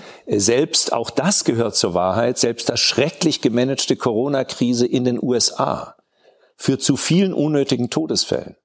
Wenn Sie das auf eine Million runterbrechen, hat Spanien mit einem massiven Lockdown mehr Todesfälle und so weiter. Ich will das gar nicht weiter ausführen. Das heißt, Vorsicht, Lockdown ist nicht das Allheilmittel, sondern das Allheilmittel ist eigentlich, dass wir Maßnahmen haben, die gut begründet sind. Da knöpfe ich gerne an an Ihrem Argument. Wir verwechseln ja immer Maßnahmen und Kriterien. Die Kriterien müssen nachvollziehbar sein. Die Kriterien gehören in Gesetze gefasst und die Maßnahmen werden dann entschieden aufgrund dieser Kriterien, die in den Parlamenten beraten werden müssen. Als im Februar ja. es ein Schreiben an Jens Spahn gab, man sollte doch mal Masken vorsorgen, hat ja Spahn das Ganze verschlafen. Das darf man, ja. glaube ich, so sagen. Hat er auch Dann eingestanden. Ne? Hat man lange Zeit rumdiskutiert, sind Masken überhaupt hilfreich? Da haben dann auch äh, die Bedenkenträger, die jeden Abend bei Markus Lanz sitzen, gesagt, um Gottes Willen, wenn man die Maske dann falsch abnimmt und so, das wird hochinfektiös sein und so weiter. Irgendwann hat man dann auch Erkenntnisse gehabt, dass das nicht so ist, sondern dass diese Masken sehr hilfreich sind sind. Nun fehlten aber die Masken. Dann kam man auf die Idee, die Leute sollen sich mal selbst Masken basteln. Dann gab es diese Kampagne von prominenten Influencern und so weiter. Hashtag Maske auf. Da wurde dann gezeigt, wie man aus Unterhosen und sonst was sich Masken bauen kann. Und dann kam auch sehr bald mit der Lockerung des Lockdowns dann eine Maskenpflicht. Man hat aber dann nicht dafür gesorgt, dass man die zweite Welle ernst nimmt, vor der man aber immer wieder gewarnt hat. Achtung, die mhm. zweite Welle, Achtung, die zweite Welle, dass man so viel Masken importiert und vor allem auch im Land dann vielleicht produzieren lässt, um einmal die Menschen mit vernünftigen Masken auszustatten und nicht nur mit diesem Notbehelf, das ja entstanden ist, deshalb, weil nicht genug Masken vorgehalten wurden. Und das ist ein bisschen traurig, das Ganze, denn ich habe, als das anfing mit diesem Hashtag Maske aufgedacht, eigentlich ganz schön die Idee, aber Vorsicht. Denn mit solchen Maßnahmen äh, hilft man zwar den Menschen, aber man entlastet auch immer die Regierung. Es ist ein bisschen wie mit den Tafeln. Ja, man produziert Hartz IV von Regierungsseite ja. und dann irgendjemand äh, hilft dann mit den Tafeln, dem, äh, die Menschen irgendwie über die Runden zu kommen. Das sorgt aber dafür, dass die Regierung entlastet wird und dann sagt, nö, klappt ja alles mit dem Hartz IV und hin und wieder bekommen dann äh, die Mitarbeiter der Tafeln Orden überreicht. Und genauso ist es auch bei sowas wie Maske auf. Man findet das dann ganz toll, entlastet damit die Regierung und die legt dann die Hände in den Schoß. Das ist im, im Prinzip auch das, was Helmut Kohl in den 80er Jahren schon forciert hatte unter dem Begriff Subsidiaritätsprinzip. Mhm. Das war ja etwas, was er wollte. Er sagt, ah, der Sozialstaat, der wird ja immer größer und so mächtig und bürokratisch und alles. Äh, das sollen wir doch lieber mal wieder in die, äh, zu den Bürgern zurückgehen und das passiert dann und das sorgt aber dafür, dass eben der Sozialstaat dann immer schmäler gemacht wird oder dass man jetzt keine Masken hat. FFP2-Masken, was haben die gekostet, als es noch kein Corona gab, vor einem Jahr? 25 Cent, 30 ja. Cent das Stück, wahrscheinlich noch viel weniger, wenn wir von Großpackungen Hast du ausgehen. gelesen, was meine gekostet hat? Du hast es getwittert, du hast oh. 8,50 Euro bezahlt. 8,50 Euro. Ich habe für die FFP2-Masken, ich tra trage die nur, äh, habe drei Euro das Stück äh, bezahlt, habe aber auch dafür äh, 20 ja. dann genommen, äh, damit ich dann mal welche habe. Und das ist natürlich jetzt ein gutes Geschäft gewesen, wenn ich sehe, was du jetzt äh, zwei Wochen später dafür gezahlt hast. Das heißt, das müsste alles überhaupt nicht sein. Das hätte man jetzt regeln können, dass Masken zuhauf vorhanden sind. Ich würde sogar so weit gehen, dass die eigentlich gratis für alle da sein müssen, denn Absolut. das hat Kekole ja auch im Podcast gesagt, diese ja. FFP2-Masken helfen sehr stark. Er würde sonst auch, glaube ich, gar nicht in ein Einkaufscenter oder so reingehen gehen. Und gerade diese Risikogruppen oder ich kenne ja auch Leute, die täglich diese Maske bräuchten, aber sagen ja drei Euro und wir sind eine Familie und wir können ja nicht 180, 200 Euro für Masken ausgeben. Äh, was machen eigentlich Hartz-IV-Empfänger? Äh, die müssen immer noch mit ihren Lappen rumhängen und können sich noch nicht mal diese, diese normalen Masken leisten, diese OP-Masken, denn auch die sind unverschämt teuer. Das ist also wirklich, muss man sagen, ein Regierungsversagen. Anders ist das gar nicht zu, zu mhm. nennen, denn man hatte jetzt sieben Monate Zeit. Es kann jetzt niemand mehr sagen, oh, wir konnten nicht diese Masken produzieren. Und hinzu kommt auch, dass man, äh, und, und das ist ja eigentlich Zivilisation. Zivilisation heißt ja nicht, äh, dass sich alle einmümmeln, sondern dass man, äh, wenn es regnet, Regenschirme aufspannt und auch dafür sorgt, dass es Regenschirme gibt. Und dasselbe ist ja auch bei diesen Luftreinigern. Das hattest du vor vielen, vielen Wochen schon gepostet, dass diese Luftreiniger ganz gut sind. Äh, warum hat man das nicht subventioniert? Ich habe gestern noch im Brennpunkt bei der ARD einen Fitnessstudio-Betreiber gesehen, der sagt, er hat für ähm, Stück 350 Euro zehn solche Reinigungs äh, Luftreiniger äh, gekauft für sein Fitnessstudio und jetzt muss er trotzdem dicht machen, obwohl er äh, ja. damit äh, wirklich mal was für die Hygiene getan hat und wahrscheinlich machen die Leute jetzt in ihren äh, äh wo ganz anders Sport, wo eben keine Luftreiniger stehen. Ja. Ja, es und dann kommen noch brutal, die, äh, das dritte, was, was ich noch anfügen will, wo man es nochmal sehen kann, was man hätte auch ähm, durchsetzen können. Auch dafür hatte man Zeit, diese ähm, Schnelltests, die in China ja gemacht werden. Äh, ich habe das äh, kürzlich in einem Taz-Artikel gelesen. In Qingdao äh, gab es 19 Fälle. Das ist eine Stadt mit neun Millionen Einwohnern.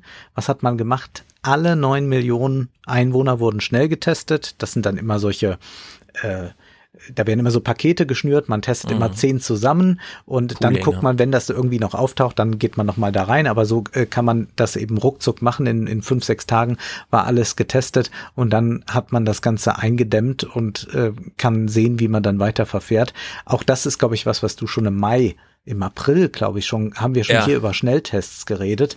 Das ist einfach sowas von ärgerlich und da kann man jetzt auch mir nicht mit dem Argument kommen, ja, China ist auch ein Überwachungsstaat. Also hier geht's mal nur um Schnelltests. Ich ja. möchte nicht, dass hier äh, bald die Polizei äh, mir äh, die Tür vernagelt, dass ich nicht mehr rauskomme oder so. Das möchte ich auf keinen Fall. Aber dass Schnelltests ähm, auf den Weg gebracht werden, das hat jetzt nichts mit Überwachungsstaat zu tun, das ist einfach ein vernünftiges politisches Plan. Ja, Schnelltests kommen von den gleichen Herstellern wie die PCR-Tests und die sind nicht so lukrativ, so deutlich muss man sagen. Äh, Schmidt, Ranasid und Kiko haben schon darauf verwiesen, es ist ein Milliardengeschäft gewesen, 2020 äh, diese PCR-Tests zu machen.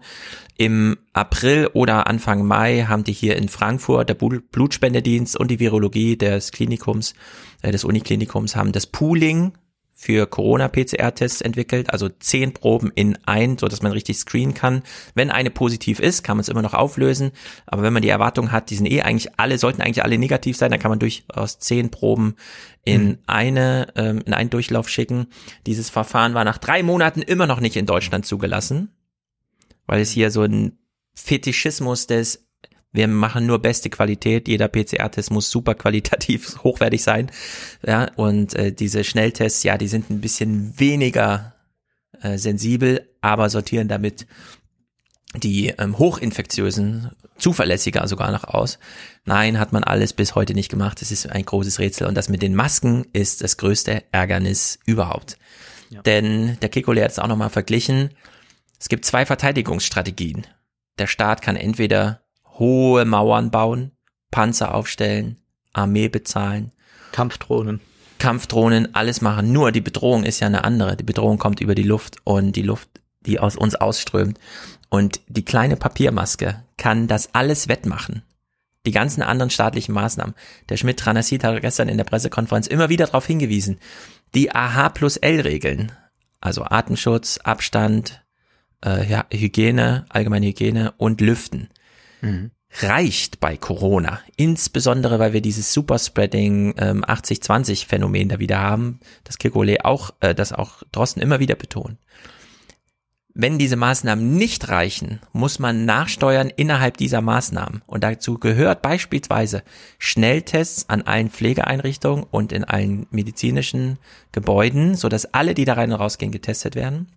Ja. Und Masken, FFP2-Masken müssen für alle Menschen kostenlos sein. Ja. Das kostet Geld, aber das kostet sehr, sehr, sehr viel weniger als ein Nachtragshaushalt, der 200 Milliarden Euro übersteigt. Ja. Und das ist einfach grandios, dass das nicht gemacht wird, sondern wir tatsächlich eine politische Klasse haben, und das muss man wirklich sagen, flächendeckend, die uns Bürgern die Schuld geben, es nicht richtig hinzukriegen und die jetzt nochmal, und das muss ich, stelle ich als These in den Raum, ja, die jetzt nochmal den öffentlichen Bereich der die letzten Monate auch aus ökonomischen äh, Ansinnen Hygienekonzepte entwickelte und erprobte, stillgelegt wird, damit das wieder mehr ins Private verlagert wird. Das ist für mich ähm, ähm, eher so ein Projekt, wir weisen Schuld zu, als wir lösen hier ein Problem. Denn jetzt ist klar, nach so einem Lockdown jetzt im November ist klar, das ist im privaten Bereich passiert, wir waren alle selber schuld. Ja, obwohl die öffentliche Antwort eigentlich und die politische und die öffentliche Antwort eigentlich da war. Und es ist äh, hochdramatisch. Das Drosten, ist schon so eine Subjektivierung, äh, wie sie im Neoliberalismus eben gern genau. äh, vorgenommen mhm. wird, diese selbst in die Schuld schieben. Und ich finde das erstaunlich, dass das auch nicht ähm, breiter aufgegriffen wurde mit diesen Gratismasken. Also gerade von diesen ganzen Maske auf Aktivisten. Man hat so fast den Eindruck, ja, wir haben jetzt mal durch diese Initiative wieder uns gegenseitig Follower zugespielt und äh, ach, jetzt jetzt so eine radikale Forderung, kostenlose FFP2-Masken und so, am Ende bekomme ich dann gar nicht noch ein Bundesverdienstkreuz umgehängt im Bellevue. Äh, ah, lassen wir mal lieber. Genau, das lässt, da lässt man über die Hände davon. Und Drosten, der jetzt an diesem Lockdown nicht groß beteiligt war, an diesen Empfehlungen, der weist zumindest nochmal darauf hin, man kann, man könnte ja zumindest die Zeit nutzen. So ein zeitlich befristeter Circuit Breaker Lockdown, der ist dann besonders effizient, wenn man die Zeit, die man verbringt in so einem Lockdown, dann dafür nutzt, gerade auf der politischen Ebene nochmal wieder bestimmte Regularien zu überprüfen, über die wir jetzt vorhin auch gerade schon geredet haben. In zufällig. den Gesundheitsämtern. Hm. Genau, für die Fallverfolgung. Also wenn man jetzt sagen würde, man macht so etwas, man macht so eine Intervention, so einen Circuit Breaker, dann sollte man sich unbedingt auch vornehmen, dass man, also weil man ja die Fallverfolgung nicht mehr bewerkstelligen konnte, also das war ja der Grund für den Eintritt in einen Circuit Breaker, dass man da so nicht wieder herauskommen will, sondern dass man am Ausgang dieses Circuit Breaker Lockdowns vielleicht nochmal bestimmte Maßgaben für den öffentlichen Dienst geschaffen und geändert hat, die dann dazu führen könnten, dass man die Fallverfolgung viel länger durchhalten kann oder anders bewerkstelligt. Und da wäre ja beispielsweise so ein verstärkter Fokus auf das rückblickende Cluster Tracing angesagt. Mhm. Also das wäre, also was heißt angesagt? Das ist mein persönlicher Vorschlag. So, also ich habe nichts gehört davon, dass jetzt der Lockdown auch mal genutzt werden soll, beispielsweise die App ein bisschen besser zu machen, hm. dass wir nochmal eine besondere Schulung bekommen, das mit diesem Cluster-Tagebuch oder sonst irgendwas, sondern ich höre einfach nur, wir machen jetzt mal einen Lockdown, damit zu Weihnachten die Zahlen unten sind und wir alle zur Familie fahren können, wo ich mich frage, ehrlich, ist das die Erklärung? Kann man zum einen mal nachfragen, wer würde denn wirklich sechs Wochen Alltag eintauschen gegen ein Wochenende Familie? Also wer wäre dafür bereit? Oder ja, sollte man ja nicht einfach Weihnachten anders feiern. Auf der anderen Seite, wenn dann die Zahlen unten sind, hoffentlich Ende November, fährt man dann fröhlich in die Weihnachtsferien und denkt, ah, cool, wir haben jetzt einen Puffer von 3000 Infektionen am Tag, wir können es mal ein bisschen jetzt drauf anlegen oder was? Also was soll diese Idee, die uns da kommuniziert wurde gestern sein? Ne? Und am 3. Januar geht's dann wieder rund. Genau, am 3. Januar ist dann wieder. Also Kikole hat es gestern mal so auf, äh, kurz gefasst. Es ist nicht so einfach nur zu sagen, hey, wir machen jetzt mal Lockdown, dann ist alles wieder gut, sondern man muss jetzt viel differenzierter arbeiten, weil den gleichen Lockdown wie im Frühjahr, der wäre erstens sinnlos äh, und zweitens ähm, äh, könnten wir den nicht beliebig oft wiederholen natürlich. Ja, beides richtig. Es wäre erstmal einmal sinnlos und wie oft will man das denn machen? Wir brauchen halt so einen Alltag, der uns über alle Jahreszeiten irgendwie holt kann man zumindest das Virus ernst nehmen und sagen, wir machen mal eine altersspezifische Inzidenz, so dass man mal ein bisschen ein Lagebild hinsichtlich, wie geht's denn jetzt dem Gesundheitssystem? Drosten hat's vorgeschlagen. Wenn man jetzt nur eine Abschätzung will von der Gefährlichkeit momentan, also wenn man die reinen Inzidenzzahlen mal anders bewerten will, dann könnte man auch sagen, man nimmt mal nur die Inzidenz bei den Älteren, weil man bei denen ja weiß, dass die Folge dann immer auch mehr Krankenhausaufnahmen und schwere Verläufe sind. Mhm. Könnte man also sagen, Ü50-Inzidenz, also die Neuinfektion über 50, also bei über 50-Jährigen oder man kann auch sagen Ü60, je nach Festlegung und Bevorzugung. Aber das war einfach mal so eine Grundidee und die ist eben natürlich auch sehr einfach, weil diese Zahlen ja vorhanden sind. Das Robert Koch Institut hat eine altersspezifische Inzidenz. Mhm. Die werden jetzt nicht jeden Tag in der Kurzfassung für die Öffentlichkeit ausgelesen, sondern die muss man sich aus den Tabellen holen in den Lageberichten. Aber das könnte man ganz schnell ändern und dann wäre diese ganze Diskussion eigentlich schon bedient. So, aber das sowas macht man nicht, weil das widerspricht irgendwie so einem Gleichheitsgrundsatz oder sowas. Nee, das wäre ja blöd, wenn wir jetzt nur, weil die Alten so betroffen sind, die Alten besonders behandeln. Wir müssen alle gleich behandeln. Aber genau das machen sie nicht, denn in der Rentenrepublik, und da spielen wir jetzt nur diesen einen Clip, äh, fällt es ein bisschen auseinander. Wir hören hier nochmal Fritz Kuhn, den habe ich auch schon mal im Fernsehpodcast gespielt, weil mich so geärgert hat. Fritz Kuhn, der Bürgermeister von Stuttgart. Es ist nicht so, dass die jungen äh, Bürgerinnen und Bürger unserer Stadt außer, aus der gesellschaftlichen Verantwortung sich äh, rausnehmen können. Junge müssen auch den Generationenvertrag gelegentlich erfüllen und der heißt umsichtig und vorsichtig zu sein im Interesse derer, die vulnerabler sind, qua Alter oder anderen Umständen. Ja. Denn also, ja, es gilt jetzt auch mal Dankbarkeit zu zeigen von den jungen Leuten, nach den so viele schöne Dinge durch äh. die Boomer-Generation und die noch älteren wie äh, passiert sind, ja. Also diese SUVs, die überall fahren und so, sollten diese jetzt Eigenheime, auch diese Gärten, diese, ganzen, diese eingezäunten diese Gebiete sollten jetzt wirklich die Jungen einmal dankbar sein. Ja, und. Mein Gott, Fritz Kuhn, ich äh, ewig nicht gesehen. Hm. Aber ist auch wieder so interessant, so ich glaube, als Kind habe ich den schon gesehen und da hat ja. er aber auch schon so gesprochen, also ja. Ganz virulent. Äh, Söder hat ja das gleiche, das Schutzversprechen der Jüngeren, ja, sollte ja. dann auch mal kommen. Ähm, Harald Welzer hat sich dankenswerterweise im Radio dann hier äh, geäußert. Hallo Herr Welzer. Hallo, guten Tag. Mehr Empathie, mehr Toleranz gegenüber Jüngeren sollen wir aufbringen. Hat Kevin Kühnert recht? Ja, ich glaube schon. Ich meine, in Krisensituationen fängt man ja immer damit an, nach Sündenbocken zu suchen und besonders nach solchen, die sich nicht wehren können. Und da bietet sich schon immer, wie es heißt, die Jugend von heute an, die sich dann, so hören wir allenthalben, standardmäßig nicht an Regeln hält, ohne Unterlass Partys feiert und überhaupt so radikal verantwortungslos ist, dass all die 60 plus Politikerinnen und Politiker von Alt bis Steinmeier nun aber echt doll mahnende Worte sprechen müssen.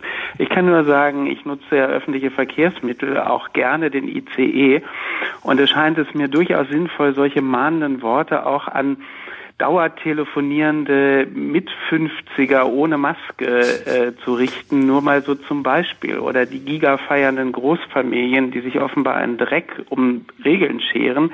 Und es gibt jede Menge gesellschaftliche Gruppen, die dazu beitragen, dass wir gegenwärtig diese Steigerungsraten haben. Ja, und da gab es ja. ein ganz witziges. Hier waren es auch keine 18. Geburtstage, äh, die genau. dazu geführt haben, sondern es waren Geburtstage von wesentlich älteren und Großhochzeiten. Hm. Ganz genau. Und Tim Herden, der gerne äh, kommentiert in den Tagesthemen, hat es mal auf diesen kleinen Nenner gebracht. Ich bin gegen das Beherbergungsverbot, schon aus ganz persönlichen Gründen. Anfang November wollte ich an die Ostsee fahren. Das kann ich mir wahrscheinlich abschminken.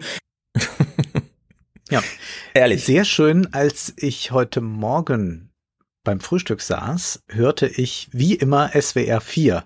Das ist so ein mhm. Schlagersender, aber da ist man wirklich nah bei den Leuten, wie wir hier in Rheinland-Pfalz sagen. Mhm. Und dort gab es dann irgendein Quiz oder so und jedenfalls wurde eine Hörerin, eine offenbar schon ziemlich betagte Hörerin, ich vermute so Mitte 70 oder älter, zugeschaltet.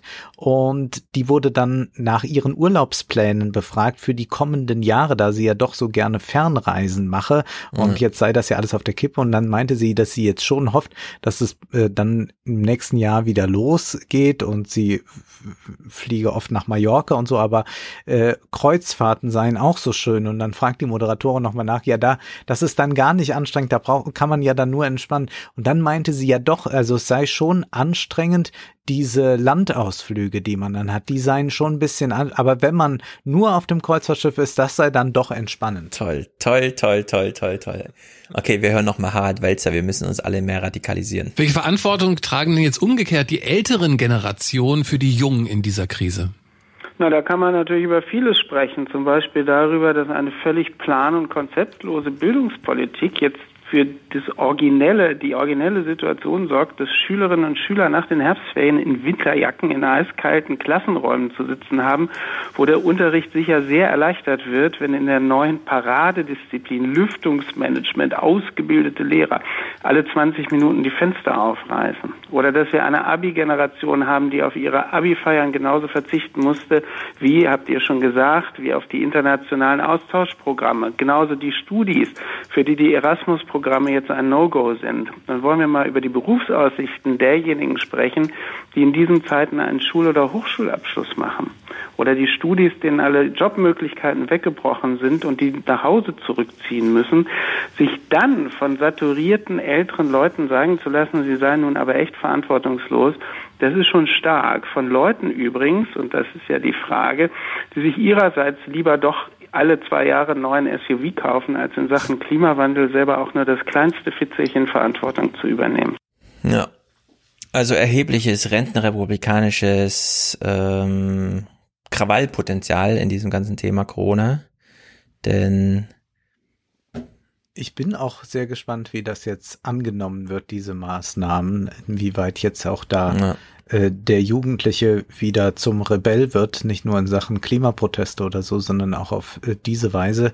Äh, ich bin sehr gespannt. Also man hat es selbst jetzt in der ARD äh, gemerkt, die ja doch ähm, diese Corona-Maßnahmen, die bislang beschlossen wurden, in den Brennpunkten zumindest immer sehr, sehr wohlwollend begleitet hat, dass es jetzt im Brennpunkt gestern Abend doch ungewöhnlich viele sehr kritische Töne gab. Ja. Insofern wird das ein sehr spannender Monat. Ich bin gespannt, was wir dann so zu reden haben. Genau, zum Abschluss, äh, wie vorhin schon, ich komme hier um ein Robert Habeck-Clip-Stück nicht zu rum. Und zwar Hast du eigentlich gesehen, dass Robert Habeck auch schon äh, davor warnte, dass wir zu viel Geld ausgeben und dann muss man mal sehen, wie man das nachher mit dem Sozialstaat zusammenbekommt? Hat ein Weltinterview gegeben ich hatte erst gedacht, sei, es, ich, ja, ja, ich hatte erst gedacht, sei Hans-Werner Sinn, war aber Robert Habeck. Also, dass wir als Staat zu viel Geld ausgeben. Ja, ja. Und wie das dann nachher so mit sozialer, sozial noch so zusammengehen wird am Ende. Ja, also, so hätte man, so ja. kann man alles rechtfertigen, was wer man weiß, nachher kürzt. Aus der gleichen Veranstaltung wie vorhin, nämlich nach der Bundesvorstandssitzung der Partei am 19.10., also lange vorm Lockdown, der jetzt gestern beschlossen wurde, hat Habeck nochmal wie folgt richtig dazu gesprochen. Wenn wir nicht erneut in einen Lockdown rein wollen, und das sollten wir nicht wollen. Ich will nochmal unterstreichen, was das war. Menschen sind einsam gestorben, Kinder wurden in Wohnungen eingesperrt, Existenzen sind vernichtet worden diese Leichtfertigkeit, mit der teilweise darüber geredet wird, dass als Drohkulisse aufgebaut wird, die sollte nicht einziehen in diese Debatte. Auch das Wort und das Reden von Kontrollverlust ist falsch an dieser Stelle, sondern wir müssen und wir haben die Möglichkeit, dagegen anzuarbeiten. Wir können das Virus da bekämpfen, wo es ausbricht. Aber wir müssen es dann auch tun und wir müssen die technischen notwendigen Möglichkeiten auch nutzen und einsetzen. Und die App ist dafür geeignet als ein Instrument. Andere habe ich eben genannt als Beispiele. Also sollte es auch getan werden. Ja, App, Luftfilter, Masken, da ist, ist nicht ausgeschöpft, ja, was jetzt hier gemacht wurde bislang. Und naja, sieht man wieder die Notbremse. Mm, ein Thema können wir nicht auf November verschieben. Trump. Auch in fortgeschrittener Stunde halten wir jetzt noch durch und beschäftigen uns zum Abschluss mit Trump, oder? Für mich war das ja der Moment des Monats. Am Ende bin ich ja doch eigentlich ein Entertainer, weißt du? Und dann überlege ich mir eigentlich, was macht man, wenn man so Corona hat? Dann kann man natürlich daheim bleiben oder man kann sich mal per mhm. Webcam zeigen. Aber was Trump daraus gemacht hat und dass man auch noch glaubte, dass ihm das schaden würde, sondern das nicht verstanden hat, ja, hier hat er noch einmal die Möglichkeit, seine Entertainer-Qualitäten unter Beweis zu stellen. Das hat mich schon sehr beeindruckt, vor allem als er diese Rede dort hielt im Krankenhaus, bei der er sagte, maybe they will a little bit this afternoon. Und dann fährt er tatsächlich in diesem äh, in dieser Limousine äh, dort einmal an der Menge vorbei, die ihm zujubelt und er winkt mit Maske und ist äh, Corona krank da muss ich sagen, wie furchtbar ich diesen Mann auch finde, äh, war ich doch beeindruckt von dieser äh, die, die, dieser Entertainer-Qualität und auch mhm. dieser, diese Sache, ich äh, zeig mich jetzt nochmal dem Publikum, das war nochmal ganz altes amerikanisches Showbusiness, wie man es eigentlich nicht mehr findet. Wir haben ja jetzt äh, nur noch, dass irgendwelche Stars wegen äh, Überlastung, Nervenzusammenbruch ja. und was weiß ich, äh, ihre Tourneen abbrechen. Wir hatten das Beispiel Justin Bieber mhm. und hier haben wir noch so die alte Schule, das Zirkuspferd, das natürlich rausgeht und auch das noch für sich zu nutzen weiß. Also für mich diese Sekunden Trump fährt da vorbei, so schrecklich das alles ist, was da im Land vor sich geht und so groß die Tragödie auch ist, die diese Politik produziert. Es war für mich irgendwie dann doch ein ähm, ja großer Showmoment. Ich hätte es auch genießen können, wenn es eben nicht Corona als Thema wäre, ja. denn dass da zwei Secret Service Leute mit im Auto fahren müssen und die Fenster sind zu und alles, das finde ich ärgerlich. Also das finde ich dann auch ja, wirklich auf, auf so einer ist, persönlichen Ebene. Wahnsinnig ärgerlich. Und deswegen das ist ein Skandal im, im höchsten Maß. Also nicht, dass man mich jetzt falsch versteht, dass ja, man sagt, nee, nee, mein ja toll, so will ich Politik haben, aber ich ähm, würde sagen, dass äh, das tatsächlich nochmal so zeigte, wie amerikanisches Showgeschäft funktioniert. Ja, also man hätte ihn natürlich aus Sicherheitsgründen nicht in selbstfahrendes Auto setzen können, aber man hätte natürlich einfach einen Hänger nutzen können, ja. Also das Biest ja. fährt und in dem Hänger hinten sitzt, sitzt er drin äh, in Quarantäne, ja, und kann er winken, so viel er will. Das Papa Mobil ausleihen können. Genau, das, das oder das. Also, wir sind ähm, in der Hinsicht wirst du es wahrscheinlich nicht so gut finden, aber Trump hat nur noch ein paar Tage, nämlich sechs, um genau zu sein. Naja, und dann gut, ist also der es gibt Spuk ja noch ein paar andere Kriterien in meinem Leben als äh, ist jemand ein Entertainer. Genau, so und ich fand's ähm, wie soll man sagen, wir sind wieder, also wir sind in der stochastischen Gesellschaft. Wir wissen, nächste Woche ist eine Wahl und wir wissen nicht, was da passiert. Und es ist nicht nur das Ergebnis, sondern auch der Ablauf. Es kann jetzt alles Mögliche passieren. Es wird wirklich verrückt.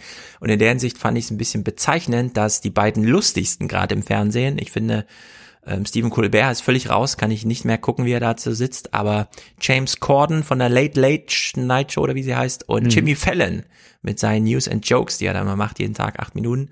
Grandios. Und hier hören wir nur mal sekundenweise bei beiden rein, nämlich am gleichen Tag und zwar gestern.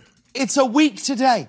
A week today, which means we're only five weeks away from knowing who the next president of the United States is. So, und Fallon hatte genau die gleiche Idee. That's right. We're just seven days away from the election and just seven months from knowing who won. That's exciting. So, die Wahlen stehen an. Das Ergebnis braucht noch eine Weile. Ich glaube, das stimmt so ein bisschen, aber ich könnte mir auch vorstellen, dass es einfach ein haushohes Ding wird. Und Nate Silver, der ja die Statistiken ausrechnet, der hat zum Beispiel auf seiner Seite, ähm, 538 heißt sie, und er macht ja diese großen Kalkulationen, diese Modellrechnungen. Da gibt's ja jetzt ein mhm. Szenario, in der, in dem Trump nur noch irgendwie 50 Wahlmelderstimmen bekommt. Also so weit klafft das mittlerweile auseinander dass ähm, wirklich unglaubliche Szenarien damit in die 100 wahrscheinlichsten Szenarien aufgenommen wird. Und das einzige Problem, das er jetzt aber immer hat mit seinen, also der hat einen täglichen Podcast jetzt zum Thema, da kann man auch Fragen stellen und so weiter.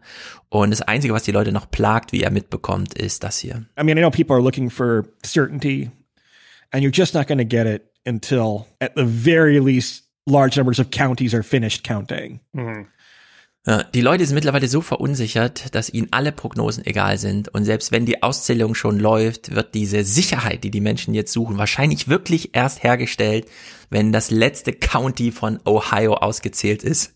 Und man weiß, dieser Staat ging jetzt mehrheitlich an Biden und damit ist die Wahl entschieden oder so. Ja? Also es ist wirklich. Obwohl da ja gerade wieder kritisch sein soll, dass Ohio doch an Trump gehen könnte ja, oder Florida oder Hat was auch immer man jetzt Umfrage nimmt. ergeben. Ja, ja, aber es sind jetzt wirklich die letzten Counties, die gezählt werden müssen, bis hier dann das große Aufatmen stattfindet. Also die die Angst vor Trump, die auch ich so mitbekomme, wenn Leute mit mir über Trump reden, äh, finde ich immer wieder amüsierend, weil das Ding ist gelaufen und die glauben es einfach oh, nicht. Oh, oh, oh, Stefan. du auch, du auch. Also ich werde, ich werde wenn, ja. wenn es anders kommt, werde ich natürlich genau das, was du jetzt hier alles sagst, rausschneiden, als Clip vorbereiten für die neue 20er am November. Ja. Hm. Naja, Hex on Tap, da sitzen sie ja zusammen, die großen Wahlkampfmanager, also jetzt wirklich hier die Wahlkampfchefs von Obama und George W. Bush und so weiter. Und sie machen sich auch so ein bisschen lustig über die Wählerschaft, weil die wissen, wie man so eine Lage einschätzt jetzt gerade. The only thing worse for Democrats than polls that show the race close or polls that show the race not close, right. because they all have PTS, polling traumatic stress disorder from uh, 2016. So Murphy, tell our friends, put them at ease, tell them why this isn't 2016.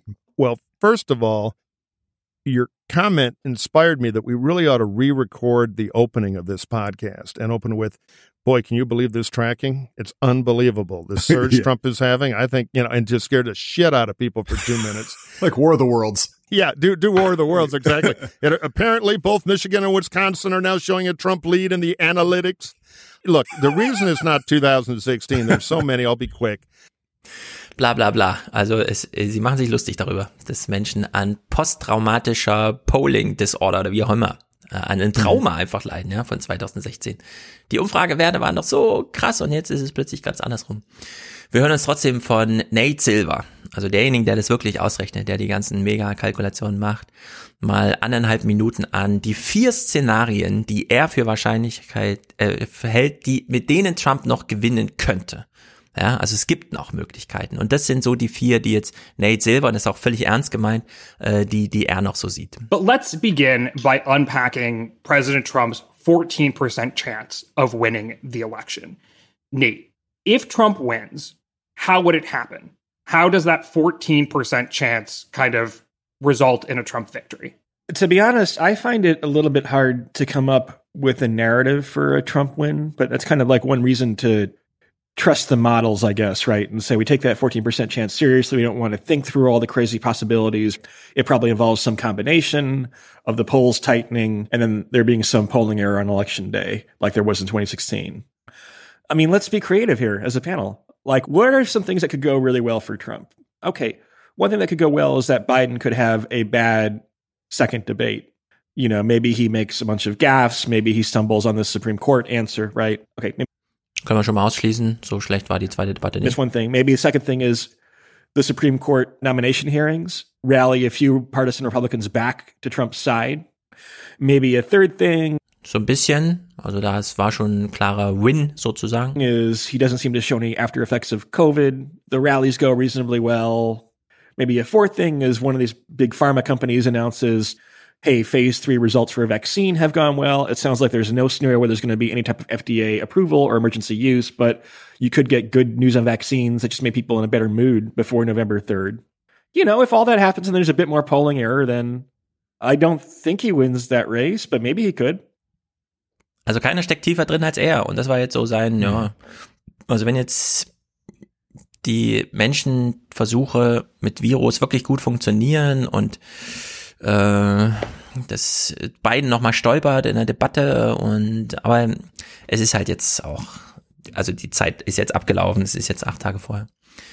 Und entsprechend ist jetzt auch die Einschätzung der Hacks on Tap. There's a great story in the AP today, you know, with some color and detail on how they blew through a billion dollars. This whole thing has been a massive vanity crusade by a crooked family business. And, you know, it, funny, funnily or uh, amusingly, in some ways, despite all the endless antics, it's the most boring campaign in the history of the world. Trump's a monkey. He throws some shit at the audience. Cut to repeat.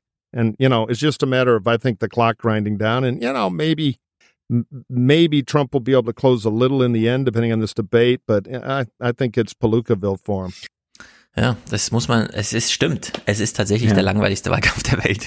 Es ist nichts mehr los. Äh, ja, Covid war, die, die Covid-Erkrankung war das einzig Interessante. Ja, das war auch das Finale so ein bisschen. Ja. Man sich ja angeguckt, wird es ihn schwächen? Nee, aber gestärkt hat ihn auch nicht. Und am Ende hat halt dieses Covid-Ding auch wirklich nochmal zu einem, also die, die Abstände sind ja wirklich nochmal von acht auf zwölf Prozent gesprungen. Meine, ich hätte ja gedacht, also eigentlich, das muss man vielleicht mal ganz deutlich sagen, Corona ist eigentlich die Chance für jeden Staats- und Regierungschef der Welt gewesen, jetzt richtig Punkte zu machen. So, Merkel hat es wieder ganz wunderbar gemacht. Und ähm, wenn Trump jetzt verliert, dann nicht wegen Corona und war ja klar und so, ne, sondern eigentlich wäre Corona nochmal die Chance gewesen, es für Trump zu schaffen. Ich habe ja vorher schon kein Szenario gesehen, dass nicht mal Corona ähm, als Chance von ihm genutzt wurde, sich ähm, da erfolgreich durchzusetzen, ist schon bezeichnend, dass er dann selber noch so niedergeschlagen wurde von Corona für ein Wochenende und ähm, die Leute ihm das eben nicht abkaufen, seine Chose, also das wirklich nur so als Show betrachten, so wie ja, du auch, sondern ja. dass da eben nicht jetzt nochmal so ein wirkliches ähm, so eine politische, so ein politischer Gewinn da drin steckt, sondern es ist einfach nur, ja, ich fühle mich gut unterhalten, aber wenn es ja, jetzt vorbei ist, okay, dann machen wir halt mal wieder ordentlich weiter. Das ist schon äh, bezeichnend zur Demografie, das ist vielleicht ganz interessant. Zum einen, also es gibt ja zwei widerstrebende ähm, Entwicklungen. Zum einen hat Mike Murphy, der sehr viele Republikaner äh, im Wahlkampf beraten hat, das hier mal zu Protokoll gegeben, schon Ende September. There's a great thing out today, which I highly encourage people to check out, because I've been obsessed with this for a while, which is Dave Wasserman of the Cook Political Report. You can find him online. And NBC News, uh, my paymasters, so I'm paid to like them. But on this one, they they were really great. Published this simulator because if you look at the 2016 electorate, and you can play with this thing online, and you just adjust those results exactly the same for demography, which groups have increased in the population and which groups have shrunk. Trump loses Florida, he loses Michigan, he loses um, uh, Wisconsin and uh, uh Michigan, just on who's died and who the new voters are. Ja, es ist mittlerweile so, dass sich die Also junge Wähler wählen einfach demokratischer als alte. Das kann man, glaube ich, so sagen. Selbst wenn diesmal die Älteren sogar mehrheitlich Demokraten wählen, zumindest sehen die Umfrageergebnisse so aus. Und äh, dieses Wahlverhalten wird jetzt mitgeschleppt. Das ist in Europa auch so. Es wird nicht mehr so sehr vererbt, sondern es wird jetzt mitgeschleppt. Und wenn man äh, die demografischen Veränderungen von 2000, also von 2016 bis 2020 vorzieht und auf das Ergebnis von 2016 legt, sind es diese paar Stimmen, die dann fehlen. Mhm. Und in der Hinsicht müsste sogar, also wenn die Wahl nur so wiederholt würde, mit den gleichen Inhalten und den gleichen Mobilisierungseffekten und so weiter, dann würde Trump 2020 das verlieren, was er 2016 noch gewonnen hat, unter anderem Ohio. Das äh, sagt ja schon einiges. Auf naja, das anderen, leuchtet ein, weshalb mhm. dann auch zum Beispiel in Deutschland viele Parteien dagegen sind, dass das Wahlalter abgesenkt wird auf 16, weil das einen Stimmverlust bedeutet. Ja, also ganz radikal, die Grünen oder machen nicht, da also alle, jede zweite Stimme oder so fällt da ja. den Grünen zu, ja, in dieser Altersklasse. In der Hinsicht kein Wunder, dass es da Gegenbewegung gibt. Nate Silver hat hier auch nochmal einen demografischen Fakt. There is some evidence that younger voters are turning out in bigger numbers. Although remember the electorate itself is getting older. The country is getting older. Ja, also die, das ganze Land wird natürlich älter. Jetzt nicht vier Jahre, sondern Deutschland altert ja irgendwie alle fünf Jahre ein halbes Jahr oder so. Also es ist mhm. schon äh, Fortschritte hinsichtlich. Äh, also das kann man schon mitmodellieren in solchen Prognosen für Wahlergebnisse. Da hast du einfach so eine große Wählerschaft, dass es da schon einen Unterschied macht, wenn man pro Nase einfach ähm, keine Ahnung, sechs Wochen mehr Leben aufrechnet und das mal hochsummiert, wie viel mehr Leben in Amerika drinsteckt. Also da ist schon Bewegung. Und jetzt zu den Institutionen. Das ist nämlich wirklich interessant. Angenommen, Sie gewinnen jetzt nicht nur die Präsidentschaft, sondern auch noch den Senat. Und danach sieht's ja aus. Dann sind ja die Tore offen. Wenn Sie den Senat nicht gewinnen, deswegen ist Biden jetzt auch nur noch in Staaten unterwegs, wo die Senatoren flippen könnten von republikanisch ja. zu demokratisch, dann können Sie alles machen. Wenn sie den Senat nicht haben, dann wird alles weiterhin blockiert. Dann ist es Vetocracy, wie Francis Fukuyama sagte, und dann kann er noch so viel vom Green Deal, irgendwas Klima, irgendwas Krankenversicherung, dann wird es nicht passieren. Sie brauchen auch den Senat. Und da haben sie hier mal eine ganz wunderbare Auflösung gemacht bei The Daily. Äh, na, wir fangen mal vorne an. Wir gehen mal die Institutionen einzeln durch. Zum einen gucken wir nochmal auf das Wahlergebnis von 2016. Die Differenz war ja sehr gering und trotzdem mit großen Auswirkungen. Nearly 3 million more people voted for Hillary Clinton than for Donald Trump in 2016. And yet, because of 77,000 votes in just three states in the upper Midwest, Pennsylvania, Michigan, and Wisconsin, Donald Trump wins the entire presidency. The math there is very hard to wrap your head around 77,000 somehow outweighing 3 million. It's smaller than the size of a college football stadium. So, Trump war also schon hinten 2016 mit drei Millionen mhm. Stimmen, weil so viel in Kalifornien. Aber es gibt ja diese Regel, Winner takes all und so weiter. Der Staat, der eine kleine, minimale Mehrheit erringt oder eine große, das ist dann egal, fällt einem äh, zu. Der Senat beispielsweise, das hat der, der Mike Murphy auch mal genannt, äh, North and South Carolina. Da fragt man sich ja, was soll denn das? Wieso ist das nicht ein ja. Bundesstaat? Wieso ist das nicht Carolina? Ja.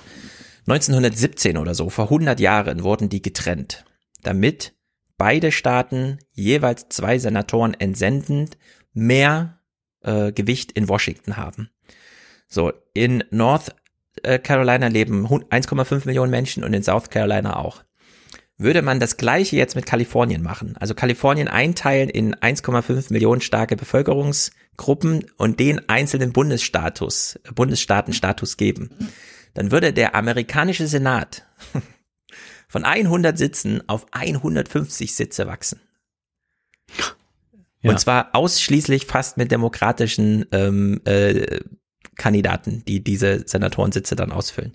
Also wir haben es hier mit einer ganz merkwürdigen auf vielen Ebenen, ja, ganz merkwürdigen Gemengelage von Institutionengefüge zu tun, die dazu führen, dass drei Millionen kalifornische Stimmen nicht gezählt werden, aber 77.000 Stimmen in drei Bundesstaaten so einen Unterschied machen, weil durch dieses Winner Take All und so weiter dass da umgemodelt wird. Warum zählt der Popular Award so wenig, fragen wir uns. Und wir wissen, wie du eben schon meintest, die CDU will nicht, dass mit 16 gewählt wird. Und die Republikaner wollen halt nicht, ja, dass das Electoral College abgeschafft wird. Nur das Electoral College, das ist gar nicht so sattelfest, wie man immer glaubt, weil man denkt ja immer, das steht ja irgendwie in der Verfassung drin und so. Nein, stellt sich raus, ja, es steht in der Verfassung, aber schon 1970, also vor 50 Jahren, äh, gab es hier große Bemühungen, es abzuschaffen. And the best effort we've ever had in American history to abolish the Electoral College, to elect the president by a popular vote, and vindicate the principles of the Declaration of Independence dies on the floor of the Senate in a filibuster in September of 1970. We've never gotten that close again. So, und jetzt, diese Argumentation ist für uns alle interessant, denn sie ist wirklich neu. Ich habe sie das allererste Mal gehört. Vielleicht macht es gar nicht so viel Sinn, das Electoral College abzuschaffen, sondern nur die Winner-Take-All-Regel. Wenn ein mhm. Bundesstaat 13 Wahlmänner entsendet und Frauen, dann muss es ja nicht 13 Mal für die gleiche Stimme sein, sondern es kann ja durchaus nach repräsentativen Wahlergebnis sein, ja, sieben entscheiden so und der Rest dann eben so. Und diese Regelung, dass man das nicht macht, dass da das Popular Vote nicht zählt, steht eben nicht in der amerikanischen Verfassung. So this winner take all system, this is not something envisioned by the framers. It seems like it kind of came to us in a pretty haphazard way. Right. You know, people like to imagine that the system that we use today was handed down to us from the framers. And in fact, the framers didn't talk at all about the winner take all rule. It didn't mm. come up at the convention. And when they saw it start to be adopted in the States in the early 1800s, they were horrified. James Madison, the man we think of as the father of the Constitution, tried to pass a constitutional amendment prohibiting the use of winner take all rule because he saw how corrosive it was to erase up to half the voters in a state. So, also die Verfassungsautoren. Das heißt, da können auch die, die Republikaner, die orthodoxen Rechtsausleger hatten wir ja hier auch schon mhm. das Thema gehabt, nicht hingehen und sagen, na ja, äh, da gab es ja. aber mal eine Notiz bei äh, Madison und bei George Washington und die äh, sagt, dass wir nie niemals davon abrücken dürfen und dass das in Stein gemeißelt steht. Die sind ja bibelexegetisch äh, da dran, genau. aber ganz äh, fundamentalistisch. Origi Originalisten und Textualisten, ja. so heißen die. Ja. Die diese ganz, ähm, da ist ja jetzt auch diese ähm, Barrett, diese neue Richterin, ist ja auch so eine. Genau. Die macht ja so ja. eine textuelle Auslegung. Wir interpretieren nicht den Sinn, sondern nur die Worte, die da stehen. Und die Verfassungsautoren selbst haben sich noch zu Lebzeiten gegen die Winner-Take-All-Regelung ausgesprochen. Also da ist durchaus ein Einfallstor für, und jetzt gibt es zwei Auswege, bei denen man sagen muss, ähm, es könnte durchaus sein, dass in Amerika die Erlösung von Trump als so wichtig aufgegriffen wird, dass man tatsächlich mal ein paar politische Moves hinsichtlich neuer Institutionen, Ordnung und so weiter wagt. Und in The Daily haben sie hier zwei Auswege aufgezeigt, die wirklich nicht unrealistisch sind. The Winner-Take-All Law is a state law. They can change those laws whenever they like. And if they do that, we can actually get to a popular vote for the president without touching the Constitution. So you're saying there's a workaround to what Senator Bayh tried in the 1970s that would effectively get you to where many people want to go? Well, I wouldn't call it a workaround there's an idea of how to do it differently, which has been circulating among the states for the last 15 years or so. This is called the National Popular Vote Interstate Compact. And this is states agreeing to award their electors differently. They give all of their electors to the candidate who wins the most votes in all 50 states and DC combined. And what that means is the candidate who wins the popular vote becomes the president. So, das hieße, die Wahlmännerstimmen äh, achten nicht mehr auf ihren Bundesstaat. Also diese Repräsentanz geht mhm. dann flöten, ja. sondern sie gehen nach dem Popular Vote. Weil Winner take all auf Bundesstaatebene, ja, warum denn nicht auf Landesebene? Und dann wählen einfach alle geschlossen den Präsidenten und lassen sich vom Popular Vote dazu inspirieren, welchen sie nehmen. Das klingt zwar jetzt irgendwie irre, weil es ein bisschen anders ist, aber das ist nicht irrer als das, was wir jetzt gerade als Modus da haben. Also in der Hinsicht ist das durchaus eine Idee. Ähm, je nach Mehrheiten, die man so hat, ne, äh, könnte man sowas dann doch wirklich mal anstreben. Angenommen, wir haben jetzt den Supreme Court, also sagen wir es mal so, der Supreme Court ähm, muss auch immer sehr auf seine eigene Legitimation achten, denn er kann sehr schnell durch einfach neue Gesetze auf Bundesstaatenebene gebrochen werden. Also es gibt kein föderales Gesetz, äh, das ähm, jetzt beim Thema Abtreibung oder so, ja. Alabama macht halt ein mhm. ziemlich krasses Gesetz, dann kann man auf Bundesebene dagegen klagen. Und dieses ähm, Präzedenzrecht durch die äh, Bundesrichter gilt dann genauso lange, wie der Bundesstaat entscheidet, ich handle hier nicht, sondern sobald die Gesetze machen, gilt das nicht mehr. so. Also dieses, ähm, äh, dieser Supreme Court hat eigentlich ein, ein gewisses Institutions wie soll man sagen, er kann das nicht durchsetzen, wie das Bundesverfassungsgericht auch, die haben, die können keine Polizei losschicken oder sowas, sondern die sind darauf angewiesen, dass dann die ähm, Regierung oder die Parlamente, die sie aufgefordert haben, da mal nachzuarbeiten, das dann schon mal irgendwie machen, aber wenn sie es nicht einhalten, ja, dann weiß man da auch nicht, was dann passiert. Und jetzt besteht ja die Gefahr, dass wir einen sehr demokratischen Regierungsapparat haben in allen drei ähm, Bereichen, also in den zwei Parlaments- und im, im Präsidentenamt und ein sehr konservatives Gericht. Ja. Und da hat Biden eine sehr gute Antwort in dieser einen Town Hall gegeben. Was passiert denn eigentlich, wenn jetzt Roe versus Wade, also dieser äh, dieses 50 Jahre alte Urteil, das Abtreibung ermöglicht dadurch, dass es in die Privatsphäre von Menschen fällt, ja, wenn das gekippt wird, so dass Abtre die eigentlichen Abtreibungsverbote wieder gelten. Und da hat Biden das hier gesagt. Number one, we don't know exactly what she will do, although the expectation is that she may very well move to overview, overview overrule Roe. And but the only thing, the only responsible response to that would be to pass legislation making Roe the law of the land. That's what I would do. Ja, er macht das einfach zum Gesetz. Also es, wir haben ja, du erinnerst dich, Josh Hawley gehört, der sich wahnsinnig aufgeregt hat darüber, dass diese Körperschaft, und damit meint er den amerikanischen Senat, überhaupt nichts mehr geregelt kriegt und deswegen die Richter alles entscheiden, beispielsweise auch ähm, die eine oder andere religiös äh, motivierte Diskriminierung von ähm, Homosexualität einfach nicht mehr akzeptieren 2020 und das sogar republikanische oder konservative Richter machen. Und ähm, was ähm, Biden hier, es klingt ein bisschen aus europäischer Sicht, aber er droht hier mit Gesetzen. Ja. Dass man einfach das Gericht übertümpelt mit, ja, da machen wir halt ein ganz tolles Gesetz und das formulieren wir dann so, dass es halt trotz textuellen Auslegungen, die möglich sind durch die Richter, trotzdem besteht.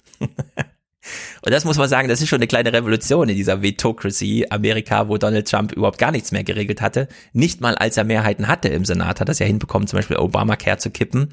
Also in der Hinsicht äh, ist das schon ganz interessant, dass er hier sagt, ja, wir können ja einfach mal wieder Politik machen. Wie wären das eigentlich? Das heißt, das ist die einzige Hoffnung auch, die man haben kann bei einem äh, Kandidaten wie Biden, dass der auf diesem institutionalen Feld Änderungen vornehmen kann, Gesetze einbringen kann, Reformen durchsetzen kann, die dazu führen, dass sich dieses ganze System insoweit verändert, dass dann irgendwann vielleicht auch ein progressiver demokratischer Kandidat Dinge durchsetzen kann. Hm. Ja, man hat ja immer nur, das besprechen die ganz häufig, kurze Momente, weil du kommst ins Amt und hast dann vielleicht beide Kammern hinter dir, aber nach zwei Jahren ist ja Midterms. Ja. Und dann droht immer the wave, die Welle, also der, der Gegenschlag sozusagen. Und man hat diese kurzen Zeitfenster. Und Biden wird auch so ein Zeitfenster bekommen und ich könnte mir sehr gut vorstellen, dass es schon sehr viele, man sieht es auch, wie viel Geld jetzt in diese Präsidentschaftskandidatur fließt, also wie viele Leute sich da einkaufen. Es wird jetzt schon sehr viel vorausgedacht, was man so in diesen zwei Jahren machen könnte, ohne das natürlich öffentlich zu sagen. Sie sträuben sich ja sehr gegen alles Mögliche, also bloß nichts jetzt sagen, was nochmal die Gegenseite mobilisiert. Ja, in der Hinsicht ist das auch so ein Wahlkampf, der jetzt einfach verdeckt was eigentlich gerade zu thematisieren wäre, aber das sehen wir dann alles in der Transition und so, was dann so als Themen aufploppen. Naja, zum Abschluss hier ein paar stilistische Noten zum Wahlkampf. Ähm, bei Hex on Tap hat sich Mike Murphy sehr darüber lustig gemacht, dass die republikanischen Kandidaten immer so gestelzt, gestochen reden. Diese Ansprache an das Volk und dieses vernunftbasierte äh, betonen und so weiter. Ja? Und er erklärt hier mal, wie man das diesen republikanischen Kandidaten so beibringt. You know, we all teach these guys to pivot, but Pence's pivoting was like a self-parody of a pivot. You know, Trump doesn't pay anything in taxes. You know what America needs? I was telling Mother about this. I want yeah. to share it with all of you. America needs a president with an ambitious haircut. And when you you think about Donald Trump, you see a real trailblazer in here. You know, it was just so out of Mars that that it just uh I don't know. I, I don't think Pence did do himself very much good. So. Können wir sagen, okay, er wollte nur das mal vorspielen, wie das so ist und hat gesagt, wissen Sie, was Amerika jetzt braucht? Einen Präsidenten mit einer guten Frisur. man denkt sich so, okay, das war jetzt übertrieben, das hat er nur so illustratorisch, damit man ja. weiß, was er meint. Dann schaltet man so um, ja, äh, guckt sich diese Trump Town Hall an, die er dann noch so spät ins Programm geschoben hat, um Biden eins auszuwischen.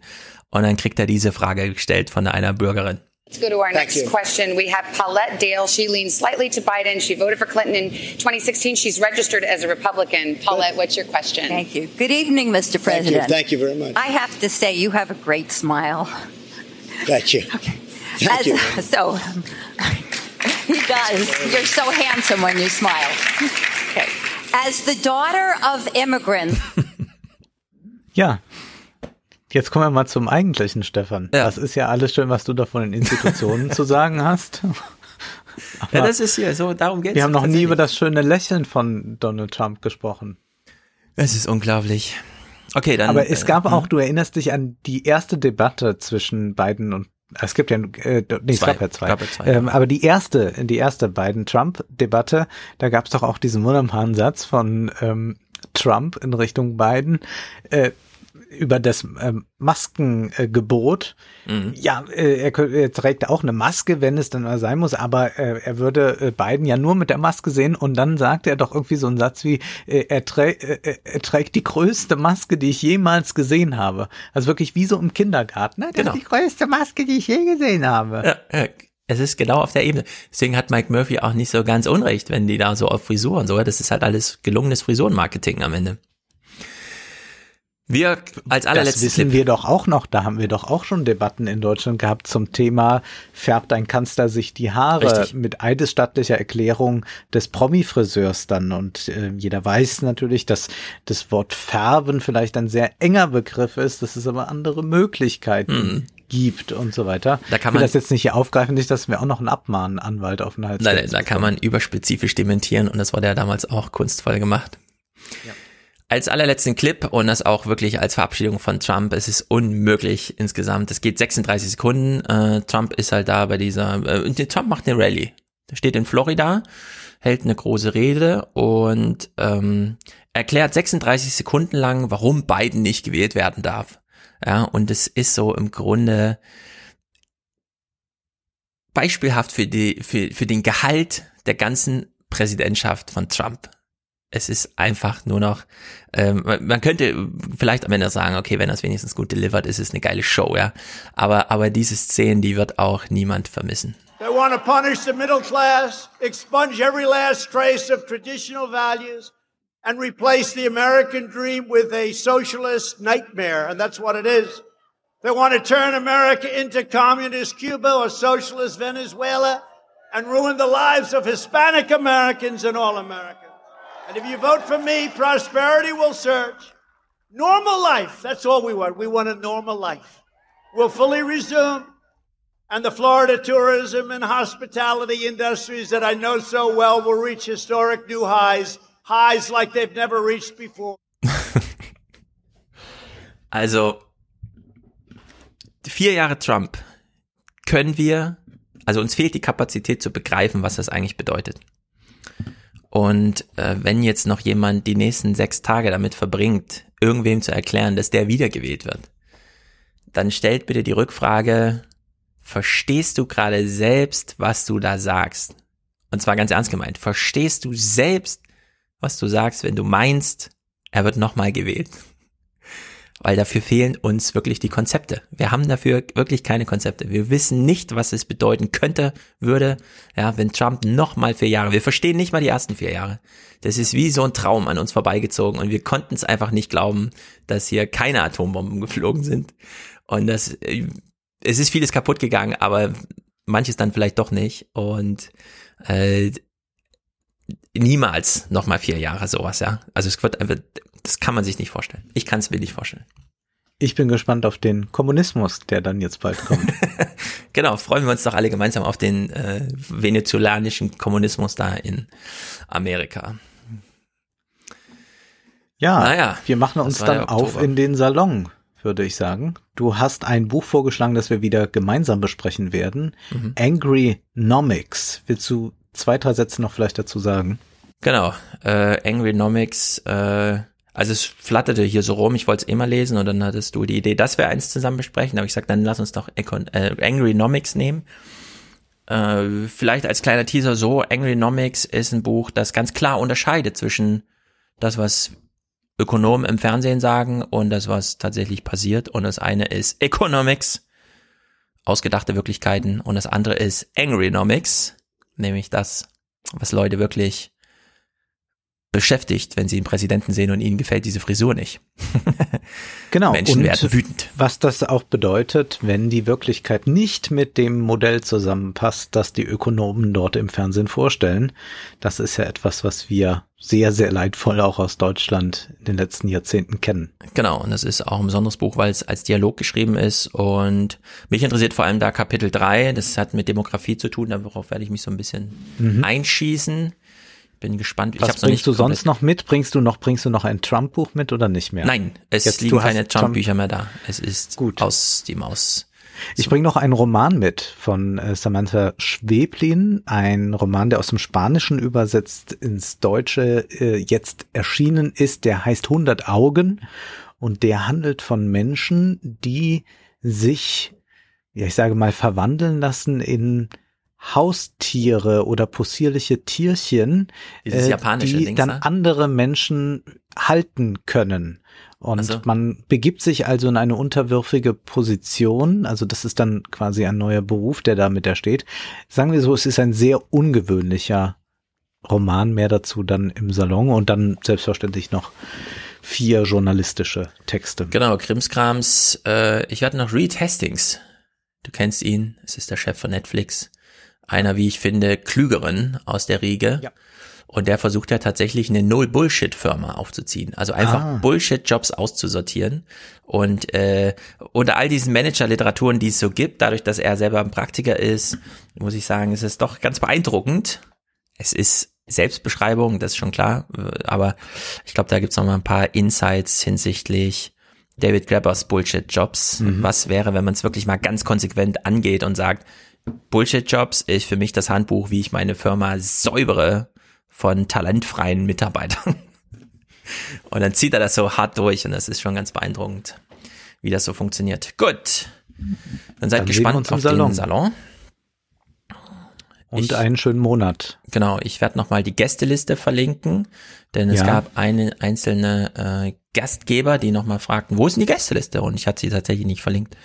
Der Hinsicht äh, kann man da nochmal reinklicken und ich werde sie allerdings jetzt einmal leer machen und alle, die das Ansinnen haben, können jetzt neu ihr Wunsch reinschreiben und für alle, die dann eins haben, bitte nicht durchstreichen oder erledigt oder so, sondern einfach einfach rausnehmen, so dass diejenigen, die in der Gästeliste stehen, einfach tatsächlich die sind, die noch nicht eingeladen wurden in den Salon und dann haben wir da ein bisschen Übersicht. Sehr gut, dann sehen wir uns im November in einer neuen Welt. Ich bin sehr gespannt, Stefan. Wir Also- können ja, wir machen im kleiner Teaser hier für alle, die noch nicht im Salon sind. Äh, wir werden natürlich den Salon nach der amerikanischen Präsidentenwahl aufzeichnen. Entsprechend so. werden Ja. wir das erste Mal aus dem Wasser schauen in die neue Welt. Schon im Salon und nicht dann erst in der Monatsfolge. Alles klar. Machen wir. Bis dann. Bis dann.